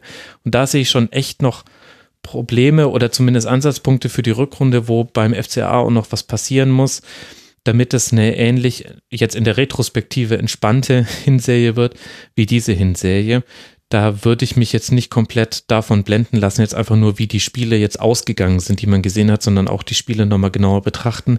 Und gefühlt hat Augsburg, und das hätte man vor der Saison wirklich nicht gedacht, immer genau zum richtigen Zeitpunkt gegen die richtigen Gegner gespielt. Also gegen Paderborn hast du dir in Paderborn den Sieg geholt, als es äh, sein musste. Du hast gegen Hertha mit 4 zu 0 gewonnen. Das war, glaube ich, sogar das letzte Spiel von Czovic, wenn ich mich nicht wenn ich mich nicht irre, also perfekter Zeitpunkt noch, um gegen Hertha zu spielen. Dann hast du, hast du gegen Mainz und Hoffenheim noch gewonnen. Düsseldorf, in, ja gut, Düsseldorf hat jetzt generell nicht so viele gute Phasen in dieser Hinserie, aber das kommt mit dazu zu, und ist quasi auch, auch ein Fakt dieser Hinserie, dass man, dass da tatsächlich der Spielplan gnädig zu Augsburg war, obwohl wir es genau andersrum in der Saisonvorschau prognostiziert haben. Und da bin ich gespannt, wie es jetzt in der Rückserie wird. Aber ich finde, das hast du ja eben schon gesagt, es sind ja genau diese Spiele. Also ich kennst du von andersrum von Eintracht Frankfurt quasi, ähm, wo man Spiele wie gegen die Bayern dann gewinnt und dann aber Spiele wie gegen Augsburg verliert. Mhm. Und ja. ähm, jetzt kann man mal kurz in die Tabelle schauen und gucken, dass oder stellt man fest, Eintracht Frankfurt war noch nicht dran. Ähm, dementsprechend ist es glaube ich, wichtig, solche Spiele dann auch zu gewinnen, weil darüber Klar. holst du dir natürlich auch am Ende dann so ein bisschen das Vertrauen, also ja, das Selbstvertrauen holst du dir wahrscheinlich durch ein 2-2 gegen den FC Bayern, aber ähm, den Mut vielleicht in diesen Spielen oder den Blick auf die Tabelle dann mitzunehmen und zu sagen, okay, es funktioniert ja auch und so ein, so ein funktionierendes System zu fühlen, in Anführungszeichen, glaube ich. Nichtsdestotrotz gehe ich schon mit dir. Ich finde, es ist so ein bisschen auf Messers Schneide. Also es ist, ja, kann auf Niederlechners Schneide halt. Also. Auf Niederlechners Schneide, genau. Es kann auch ganz, ganz schnell bei Augsburg in die andere Richtung gehen. Und ähm, da ist dann die Frage, ob man es halt dann nochmal, sag ich mal, wenn es jetzt ein paar Spiele, wenn wir jetzt den Spielplan sozusagen für die Rückrunde dann eben wieder anwenden und du kommst ein bisschen noch schlechter quasi aus dem Anfang raus, dann kann sowas halt auch gut kippen, sage ich mal, gerade mit einer gewissen Unruhe, die ja herrscht drumherum und der Trainer auch nicht zu 100 Prozent bei allen mit großer Begeisterung empfangen wird. Ja, ja, das stimmt. Ich glaube, der, der große Vorteil von Augsburg ist, dass, dass man viele Heimspiele hat, die wichtig sind in, in der Rückrunde. Also du spielst zu Hause gegen, gegen Dortmund und gegen Werder und Freiburg, okay, und Gladbach. Also die ersten Heimspiele sind alles höheres Regal, dann Wolfsburg, okay, die setzen wir jetzt auch nochmal ins höhere Regal. Aber dann die letzten Heimspiele ab, ab, ab Spieltag 28, also eben in der Phase, in der man ja jetzt auch die Punkte geholt hat in der Hinserie, zu Hause gegen Paderborn, zu Hause gegen Köln, zu Hause gegen Hoffenheim und gut, das letzte Heimspiel gegen Leipzig, aber Augsburg ist eine der ganz wenigen Mannschaften, die sich gegen Leipzig äh, nicht so schwer tut wie viele andere. Wer weiß, ob es da sogar noch um die Meisterschaft geht. Ich glaube, das ist dann auch nochmal ein Faktor, weil in der Heimtabelle, du hast es ja auch schon angesprochen äh, vorhin, da liegen sie auf Tabellenplatz 8. Also 14 der 23 Punkte wurden zu Hause geholt mit vier Siegen und zwei Unentschieden. Das äh, könnte in der Rückrunde auch wirklich nochmal bestätigt werden und dann, dann hast du zu Hause die Punkte geholt, die du holen musst und alles, was du auswärts holst, ist dann Bonus und dann reicht es. Vermutlich. Dann lasst uns an dieser Stelle über ein Team sprechen, was wir vielleicht nicht so früh erwartet hätten in diesem Rasenfunk Royal zum Winter, nämlich den ersten FC Union Berlin. Der begrüßt uns schon auf Tabellenplatz 11, hat sechsmal gewonnen, zweimal unentschieden gespielt, neunmal verloren, aus 20 erzielten und 24 kassierten Tore damit 20 Punkte geholt. Tobi, du hast dich auf Union vorbereitet, über die wir ja so ein bisschen raten, Rätsel raten mussten in der Saisonvorschau. Ist immer schwierig, die Aufsteiger zu bewerten vor der Saison. Wie bewertest du den Union jetzt nach der Hälfte der Saison? Ja. Ähm, Union war doppelt schwer zu bewerten, weil sie zum einen Aufsteiger waren und zum anderen ähm, einen Kader sich zusammengebastelt hatten, der nur noch in Teilen an den Aufstiegsgrad erinnert hat. Hm. Es haben zwar jetzt doch viele Spieler noch äh, eine wichtige Rolle gespielt, die auch im Aufstiegsjahr schon da waren, ähm, aber sie haben auch sehr viele neue Spieler dazu geholt, äh, sehr viele Bundesliga-erfahrene Spieler, zum Beispiel in Gentner. Ähm, da hast du schon eine gewisse Umstellung gemerkt. Und du hast auch in den ersten Spielen noch eine gewisse ähm, vorsichtiges Herantasten an diese Liga gemerkt. Es hat natürlich am dritten Spieltag mit einem Knall begonnen, diesem 3 zu 1 gegen Dortmund, aber dann gab es vier Niederlagen am Stück mhm. und dann der ähm, glückliche Sieg gegen Freiburg war dann so ein bisschen der Befreiungsschlag. Was diese Mannschaft ähm, als Alleinstellungsmerkmal in der Bundesliga hat, das lässt sich relativ leicht in einem Wort, beziehungsweise eigentlich in vier Wörtern zusammenfassen, an der alten Försterei. das Stadion, ja. das ähm, für Punkte sorgt. 15 ihrer 20 Punkte haben sie zu Hause geholt und äh, sind da halt auch mit fünf Siegen wirklich gut in der Saison hergekommen. Und ich glaube, dass dieses einmalige Erlebnis ähm, Alte Försterei im Zusammenspiel mit dem Spielstil von Trainer Urs Fischer dafür sorgt, dass keine Mannschaft gerne nach Berlin an diese, in dieses Stadion reinfährt weil Union auch sich in diesem Punkt sehr stark von der Bundesliga-Konkurrenz unterscheidet, weil sie ähm, vor allen Dingen in der ersten Hälfte der Hinrunde sehr stark den langen Ball fokussiert haben. Also da hatte man sehr stark dieses Stilmittel langer Ball auf Anderson. Anderson legt den Ball ab oder kippt ihn weiter und dann guckt man, dass man in den Strafraum reinkommt. Ähm, es gab einen Zeitpunkt in der Saison, da hatte Anderson so viele Luftzweikämpfe gewonnen, wie der Zweit, äh, Zweitspieler mit den zweitmeisten Luftzweikämpfen Nils Pedersen überhaupt geführt hat. Also der war absoluter Fokusspieler, absolut wichtig. Das hat man dann zuletzt ein bisschen aufgeweicht. Man hat ein bisschen öfters den Ball auch laufen lassen. Man hat diese langen Bälle besser vorbereitet. Aber grundsätzlich ist immer noch das sehr stark, dieses Spiel auf zweite Bälle, dieses Spiel auf lange Bälle ist sehr stark der Fokus von Union Berlin. Und gegen den Ball wiederum hat man ähm, bisschen was ausprobiert, auch ein bisschen umgestellt im Verlauf der Hinrunde. Man ist dann mit diesem Spiel gegen Freiburg eben, wenn ich das jetzt richtig in Erinnerung habe, auf eine Fünferkette umgestellt. Hat dann ähm, hinten halt mit fünf Mann verteidigt, hat das in den Wochen zuvor auch schon mal probiert, aber da hat es dann halt zum ersten Mal so richtig hingehauen, dass man da eine gewisse Grundstabilität hinbekommen hat, dass man so ein 3-4-3, 5-3-2, 5-2-3 Ding hinbekommen hat und damit dann gegen den Ball ähm, sehr viel stabiler stand und die Gegner damit so richtig, richtig ähm, nerven konnte, richtig eins reindrücken konnte. Mhm. Ähm, hab gerade nochmal nachguckt, man auch schon gegen ähm, Wolfsburg probiert bei der 1-0-Niederlage, aber danach war es dann eigentlich das Stammsystem, dass man wirklich gesagt hat, man spielt da hinten mit dieser Fünferkette und ist dadurch auch sehr, sehr schwer zu knacken gewesen, hat eine sehr hohe Stabilität in der letzten Linie, hat einen sehr guten mannorientierten Druck im Mittelfeld gehabt und war damit unfassbar schwer zu bespielen, gerade noch, wenn sie, wenn man vorne lag, zu Hause vor eigenem Publikum war das eigentlich kaum mehr zu knacken, war das kaum aufzuholen. Und hat dann auch ähm, nach Führung ähm, 1, 2, 3, 4 Spiele zu Hause in Folge gewonnen. Und mhm. das ist ja dann das, die halbe Miete auf Kein einziges Mal nach Führung noch verloren. Also äh, mhm. siebenmal geführt, sechsmal davon gewonnen, einmal unentschieden. Und das ist schon, das glaube ich, finde ich, muss man an der Stelle nochmal betonen, das ist für einen Aufsteiger sehr ungewöhnlich. Also gerade Aufsteiger haben Probleme, auch wenn sie mal führen in der ersten Liga, weil es eben eine andere Intensität in der ersten Liga ist als in der zweiten. Aber Union Berlin mit dieser Stabilität hat eben kein einziges Mal verloren, nachdem man geführt hat. Genau, die haben kein einziges Mal verloren, nachdem man geführt hat.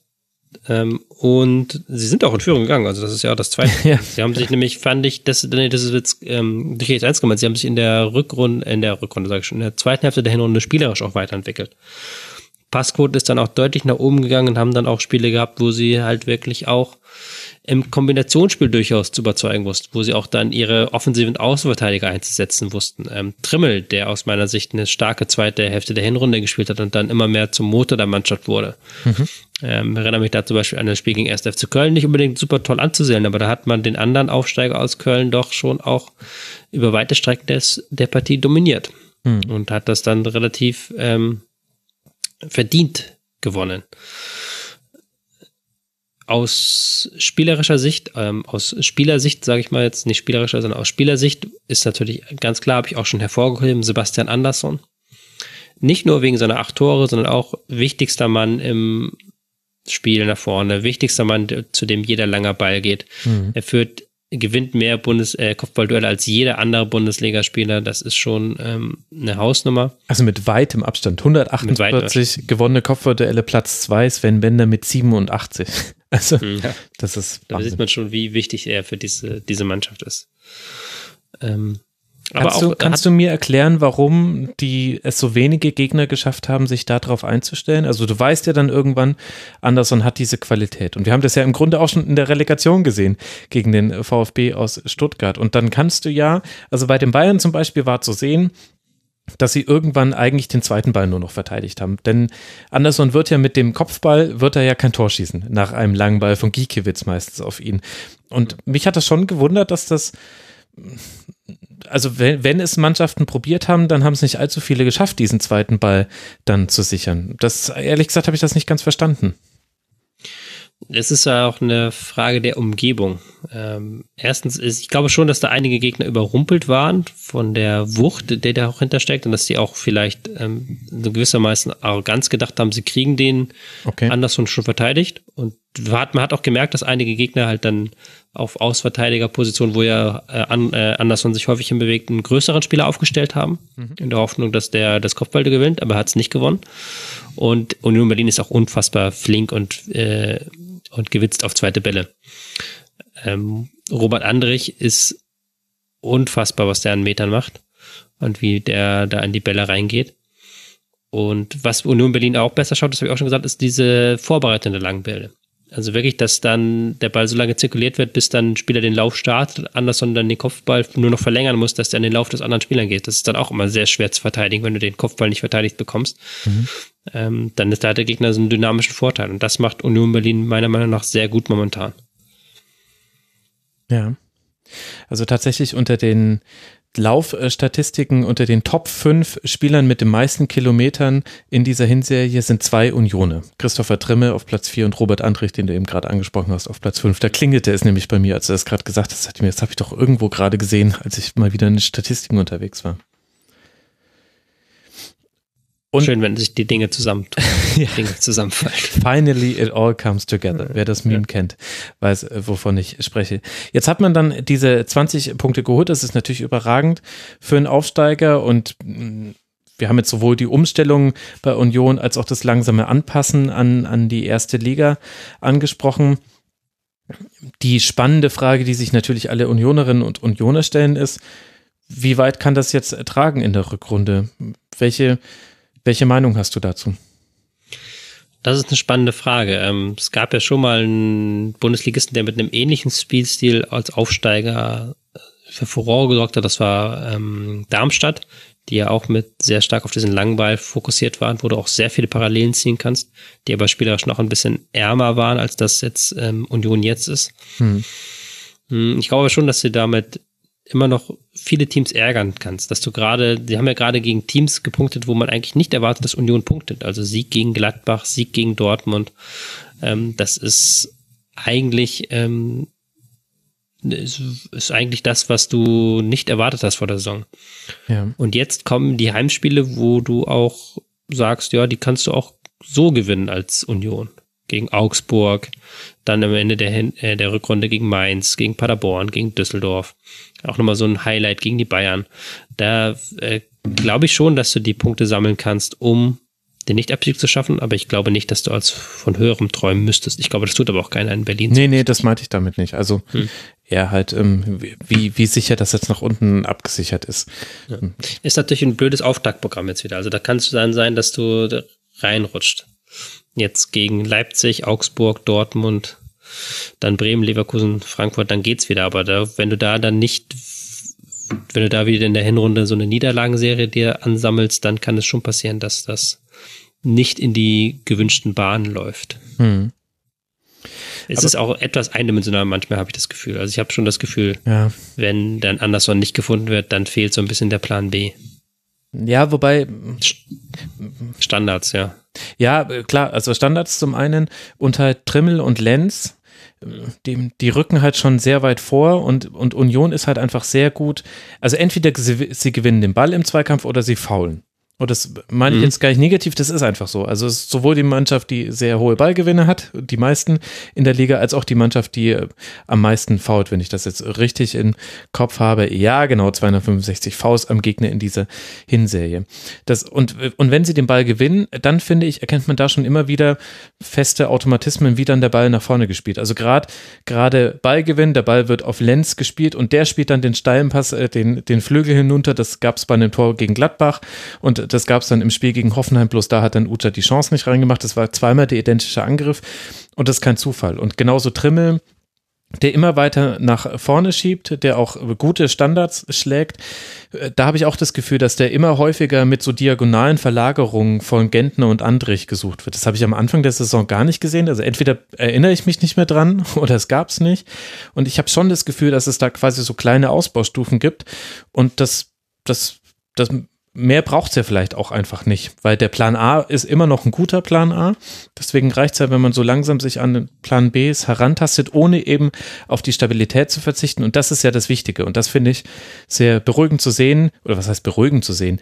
Ähm, es ist interessant zu sehen, Urs Fischer, so auch wie man es erwartet hat, ist eben ein Trainer, dem das schon wichtig ist. Also er wird ja. nicht für eine Spielidee seine Ordnung opfern. Nee, nee. Nee, nee, aber wir müssen da jetzt auch nicht in intellektuelles Gewichse verfallen, weil ähm, es ist ja nun mal Fakt, Union Berlin hat sieben Tore aus dem Spiel herausgeschossen in 17 Bundesligaspielen. So, das ist ein Fakt. So, sechs ihrer Tore, sechs Tore haben sie nach Standards, vier nach Elfmetern. Und das ist, liegt auch schon Hund begraben. Keine andere Mannschaft hat so wenige Tore aus dem Spiel geschossen. Und wenn du dann als Union Berlin irgendwann in die Situation kommst, dass du Tore auf dem Spiel schießen musst, weil es vielleicht die Tabellensituation hergibt, dann hast du ein riesiges Problem in dieser Liga. Ähm, wenn du gegen plötzlich in einem Spiel gegen Mainz oder gegen Köln das Spiel machen musst, das, oh je, je, das könnte ganz bitter enden dann für Union auch noch. Also hm. dieses Szenario darf man auch nicht vergessen. Ja, okay. Da muss man schon sehen, dass man am Anfang nochmal irgendwie auf dieser Welle reitet und nochmal ein, zwei Siege einsammelt, um möglichst die Abstiegskandidaten möglichst weit von sie wegzulassen und dann nachher im Spiel gegen Werder oder gegen Düsseldorf sagen zu können, Edgy Badge, wir haben fünf, sechs Punkte Vorsprung auf euch. Jetzt macht ihr bitte mal und wir zeigen euch dann mal, wie man den langen Ball auf Anderson spielt. Ja gut, aber die Situation haben sie ja jetzt gerade. Also ja klar, das muss man aber behalten, die Situation, das mhm. meinte ich ja. Dieses Momentum musst du behalten jetzt. Okay, da hast du natürlich recht. Union gehört ja auch zu den Mannschaften, die nach zehn Rückständen daraus noch keinen Sieg generieren konnte, nur einen Unentschieden. Das habe ich ja vorhin schon genannt in, im Wolfsburg-Segment, was glaube ich, da befindet man sich in einer Eintracht mit Werder, die haben aus zwölf Rückständen keinen Sieg geholt. Mit Leverkusen, die haben aus sieben Rückständen keinen Sieg geholt. Düsseldorf zwölf Rückstände und Paderborn auch zwölf Rückstände. Alle sieglos nach Rückstand. Das unterstreicht das, was du sagst. Und intellektuelles Gewichse habe ich dir hier auch noch nicht sagen hören, äh, Tobi. Da sieht man mal. ja, da was, bin ich eigentlich zuständig für, ja, ja. was die Krankheit mit dir macht. ja, das, äh, mein Gehirn ist eingeschränkt, meine Gehirnleistung. Da muss ich selber ein bisschen runterfahren auf Stammtischniveau. Du musst dich, du musst dich nicht äh, rechtfertigen, Tobi. Ich fand es sehr erheiternd, weil es wie aus dem Nichts kam. Wie eben so ein gewonnenes Kopfballduell von Sebastian Andersson. Wie aus dem Nichts. Das hätte wirklich niemand geahnt, dass der in der Luft stark ist. Schauen wir doch einfach, was Union dann macht. Du hast ja das Auftaktprogramm in die Rückrunde auch schon angesprochen. Das werden wir dann ganz einfach beobachten. Damit kommen wir von einem Berliner Verein zum anderen Berliner Verein. Wir wollen über die Hertha sprechen. Die liegt nämlich ein Pünktchen hinter Union Berlin in der Tabelle mit fünf Siegen, vier Unentschieden und acht Niederlagen, 22 erzielten Toren und 29 kassierten Toren und einem Trainerwechsel, der in dieser Hinserie stattfand. Tobi, was war denn für dich in dieser Hinrunde bemerkenswert bei Hertha? Ich denke, wir werden auch über Trainer sprechen. Ähm, vor der Saison waren wir uns ja bei Hertha nicht ganz einig, wenn ich mich recht erinnere, ähm, was die Prognose angeht. Mhm. Wir hatten ähm, auf der einen Seite hatten wir mit Jovic einen neuen Trainer, der relativ unbekannt ist, den wir auch nicht wirklich voraussehen konnten. Auf der anderen Seite hatten wir einen Kader, der in großen Teilen zusammengeblieben ist. Also, wo wir gesagt haben, okay, dieser Kader ist zusammengeblieben, er wurde mit Luke Baki um Sturm gut verstärkt. Mhm. Ähm, der neue Trainer möchte die Mannschaft weiterentwickeln, also müsste da eigentlich auch was gehen in Richtung weiter oben. Ähm, das hat sich schnell als nicht wahr herausgestellt. Waren wir naiv? Waren wir naiv, ja, weil sich nämlich auch die Mannschaft nicht in dem Maße weiterentwickelt hat, wie wir das erwartet haben. Und weil vor allen Dingen dieser taktische Sprung, den man sich von Czovic erhofft hat, der kam nicht. Also Czovic hat zwar versucht, die Mannschaft ähm, von dem sehr reaktiven, passiven Stil der letzten Jahre ein bisschen wegzubewegen, ein bisschen mehr Flachpasskombinationen einzuführen, ein bisschen mehr dominanten Fußball. Aber das musste er dann auch schon nach wenigen Spieltagen aufgeben. Ich schaue mal kurz. Ähm welches Spiel das war? Ich glaube, das war das Spiel gegen Paderborn, wo sie dann, ähm, dass sie dann 2-1 gewonnen haben, das ja schon so ein halbes Endspiel war. Ja. Für Czovic nach einem Punkt aus vier Spielen zuvor, wo sie mit einer sehr ähm, passiven Handlungsweise gegen einen Aufsteiger, der individuell komplett unterlegen ist, haben sie denen den Ball überlassen. Mhm. Das hat dann schon eine deutliche Abkehr von dem ähm, gegeben, was Czovic im Sommer versprochen hat. Hatte dann auch erstmal kurzfristig ein paar Ergebnisse gegeben, ähm, der Sieg gegen Köln, die, äh, der Sieg gegen Düsseldorf, da hat man sich dann ein bisschen befreien können. Aber es hat dann natürlich keinen langfristigen Effekt gebracht, weil das, diese Art von Fußball auch keine Entwicklung, Entwicklungsstufen mehr hat. Wenn er funktioniert, funktioniert er. Wenn er nicht funktioniert, funktioniert er nicht mehr. Mhm. Und da eigentlich äh, dann Mitte der Hinrunde fast alle Spieler außer Form und oder verletzt waren, war es dann um Czovic und die Hertha geschehen.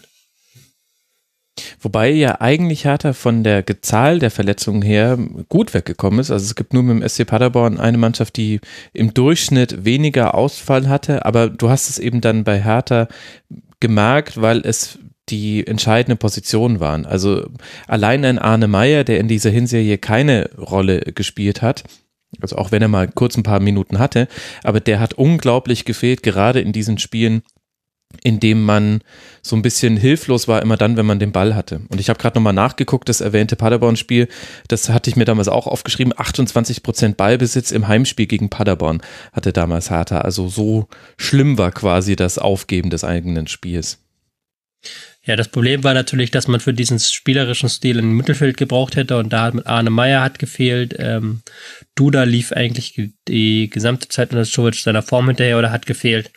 Ähm, da haben halt schon sehr viele Säulen gefehlt. Mhm. Was dazu kam, waren dann solche Kleinigkeiten in Anführungszeichen wie die ähm, fehlende Einbindung von Luke Bacchio, der, ähm, den man mal auf dem Flügel ausprobiert hat, mal im Sturm ausprobiert hat, der nirgendwo so richtig funktionieren wollte und dieses ständige Wechseln des, ähm, der Formation und des Spielsystems.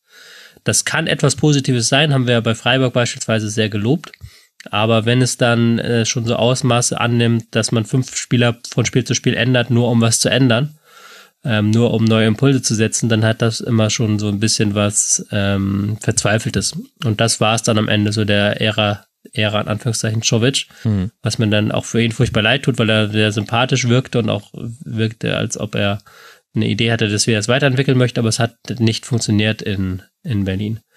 Und dann an, hat man sich von ihm getrennt und hat sich für die ähm, kleinstmögliche beziehungsweise größtmögliche Lösung entschieden, je nach Sichtpunkt. Man hat nämlich ähm, den Aufsicht, das Aufsichtsratmitglied ähm, Jürgen Klinsmann reaktiviert, der eigentlich im Aufsichtsrat landen sollte, der jetzt aber der neue Teamchef ist der Mannschaft, der zusammen mit Alexander Nuri diese Mannschaft trainiert und sie jetzt wieder an die oberen Ränge ranführen soll, zumindest und aus den unteren Rängen rausführen soll. Hm.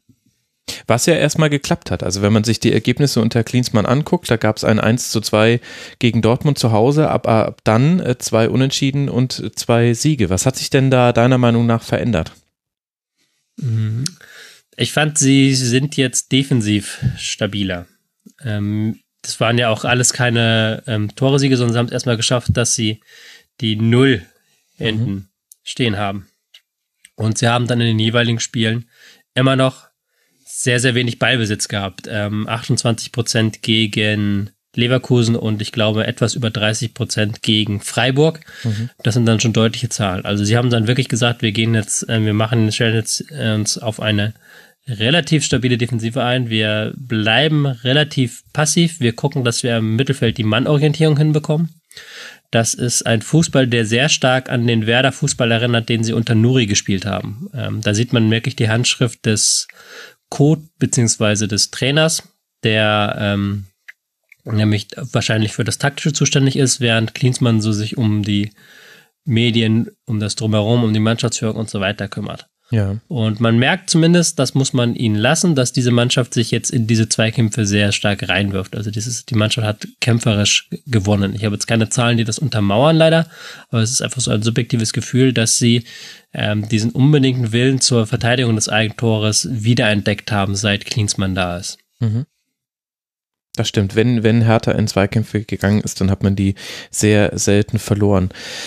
Jetzt hast du ja schon mit Nuri denjenigen genannt, der quasi so ein taktisch ein bisschen zu sehen ist bei Hertha. Ich weiß ja auch von dir, dass du Werder näher verfolgst aus beruflichen Gründen. Kann man denn jetzt da auf eine Ausbaustufe hoffen von Nuri selbst? Kann man da aus der Vergangenheit von Werder was auf Hertha transferieren?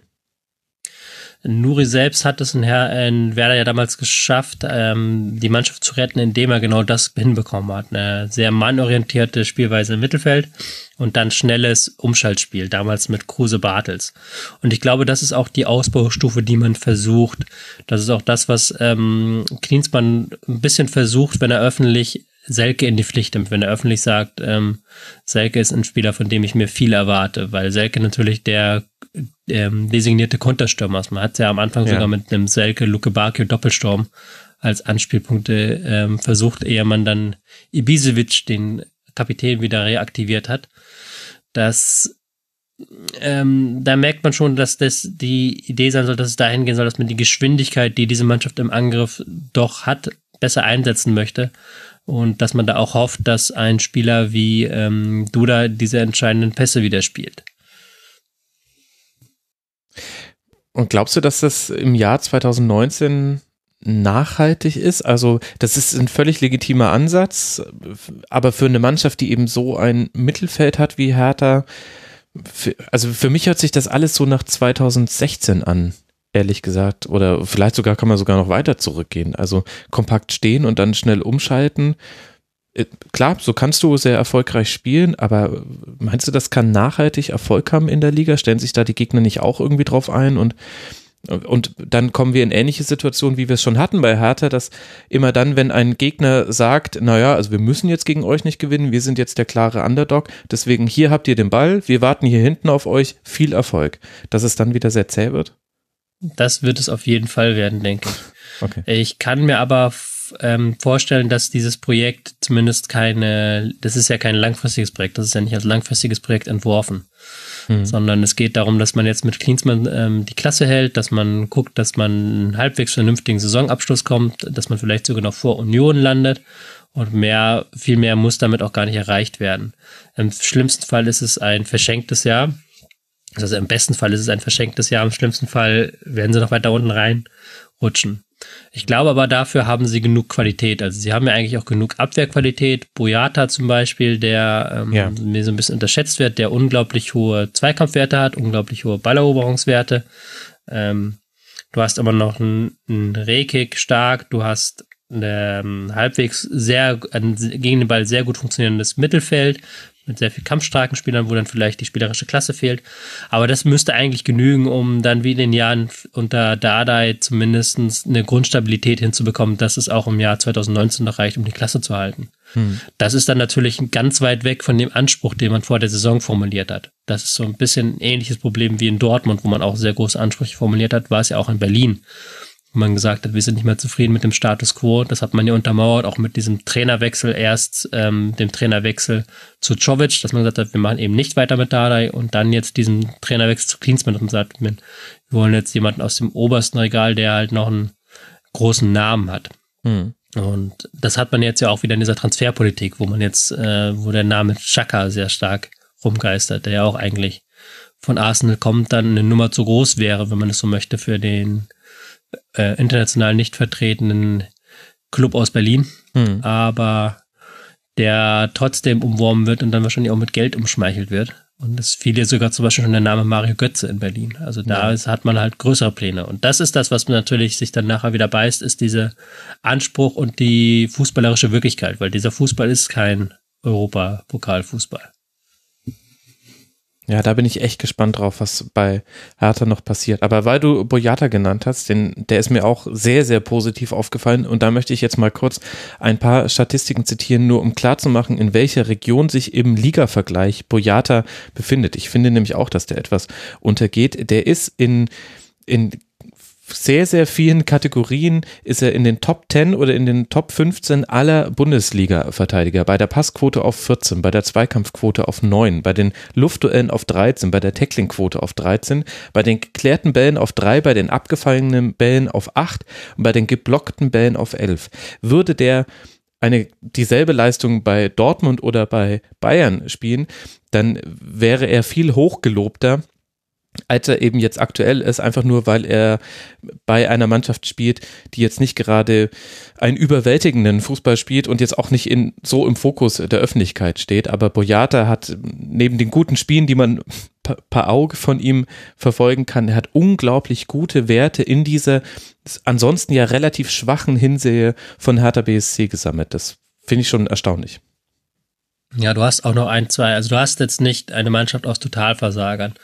Das Problem ist so ein bisschen, dass die, ähm, dass dieser gehoffte Umbruch auch nicht wirklich funktioniert hat. Also die Leistungsträger sind weiterhin Spieler wie Darida, mhm. der mal wieder sein, wie viel, was weiß ich, wie viel Frühling jetzt unter Klinsmann erlebt, ähm, sind dann Schellbrett natürlich. Jailbread natürlich, der ähm, wieder alles abräumt, was man abräumen lässt, aber gerade halt, wie gesagt, Arne Meyer fehlt verletzt. Ähm, es ist, Dilrosun macht ein gutes Spiel, dann wieder ein schlechtes Spiel. Grujic kann nicht, konnte lange Zeit nicht ganz an diese Leistung anknüpfen der letzten Saison, wo er ja ähm, wirklich stark gespielt hat. Jetzt wird's wieder, wird's wieder besser. Aber es sind halt, wenn man es so möchte, aus härter Sicht vielleicht die falschen Spieler, die brillieren. Also die Spieler, die du brauchst, um, wie du es schon gesagt hast, um auch Spiele gegen Teams von ganz von unten zu gewinnen, die dominieren, äh, die dominieren momentan das Spiel nicht, sondern eher die klassischen Hertha-Spieler.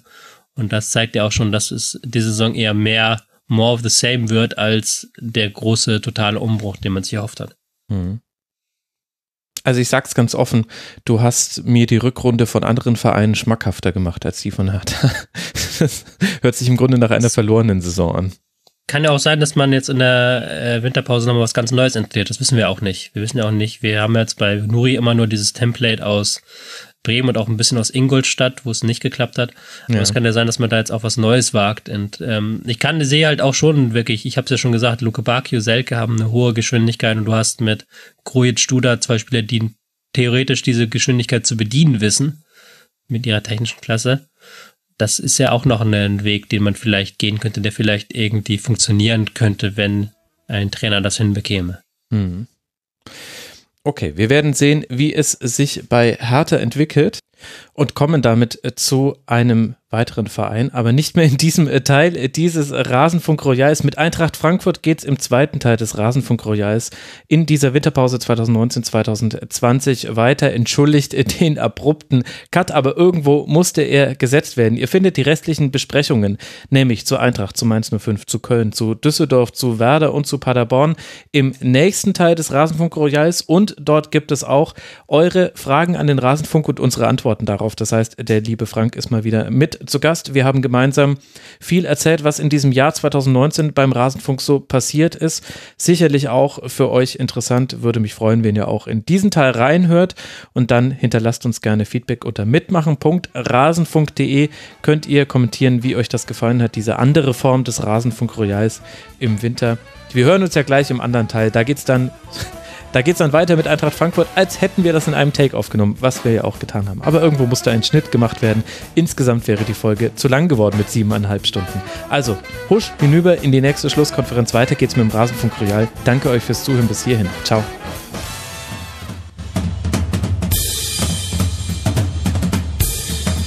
Das war die Rasenfunk-Schlusskonferenz. Wir gehen nun zurück in die angeschlossenen Funkhäuser.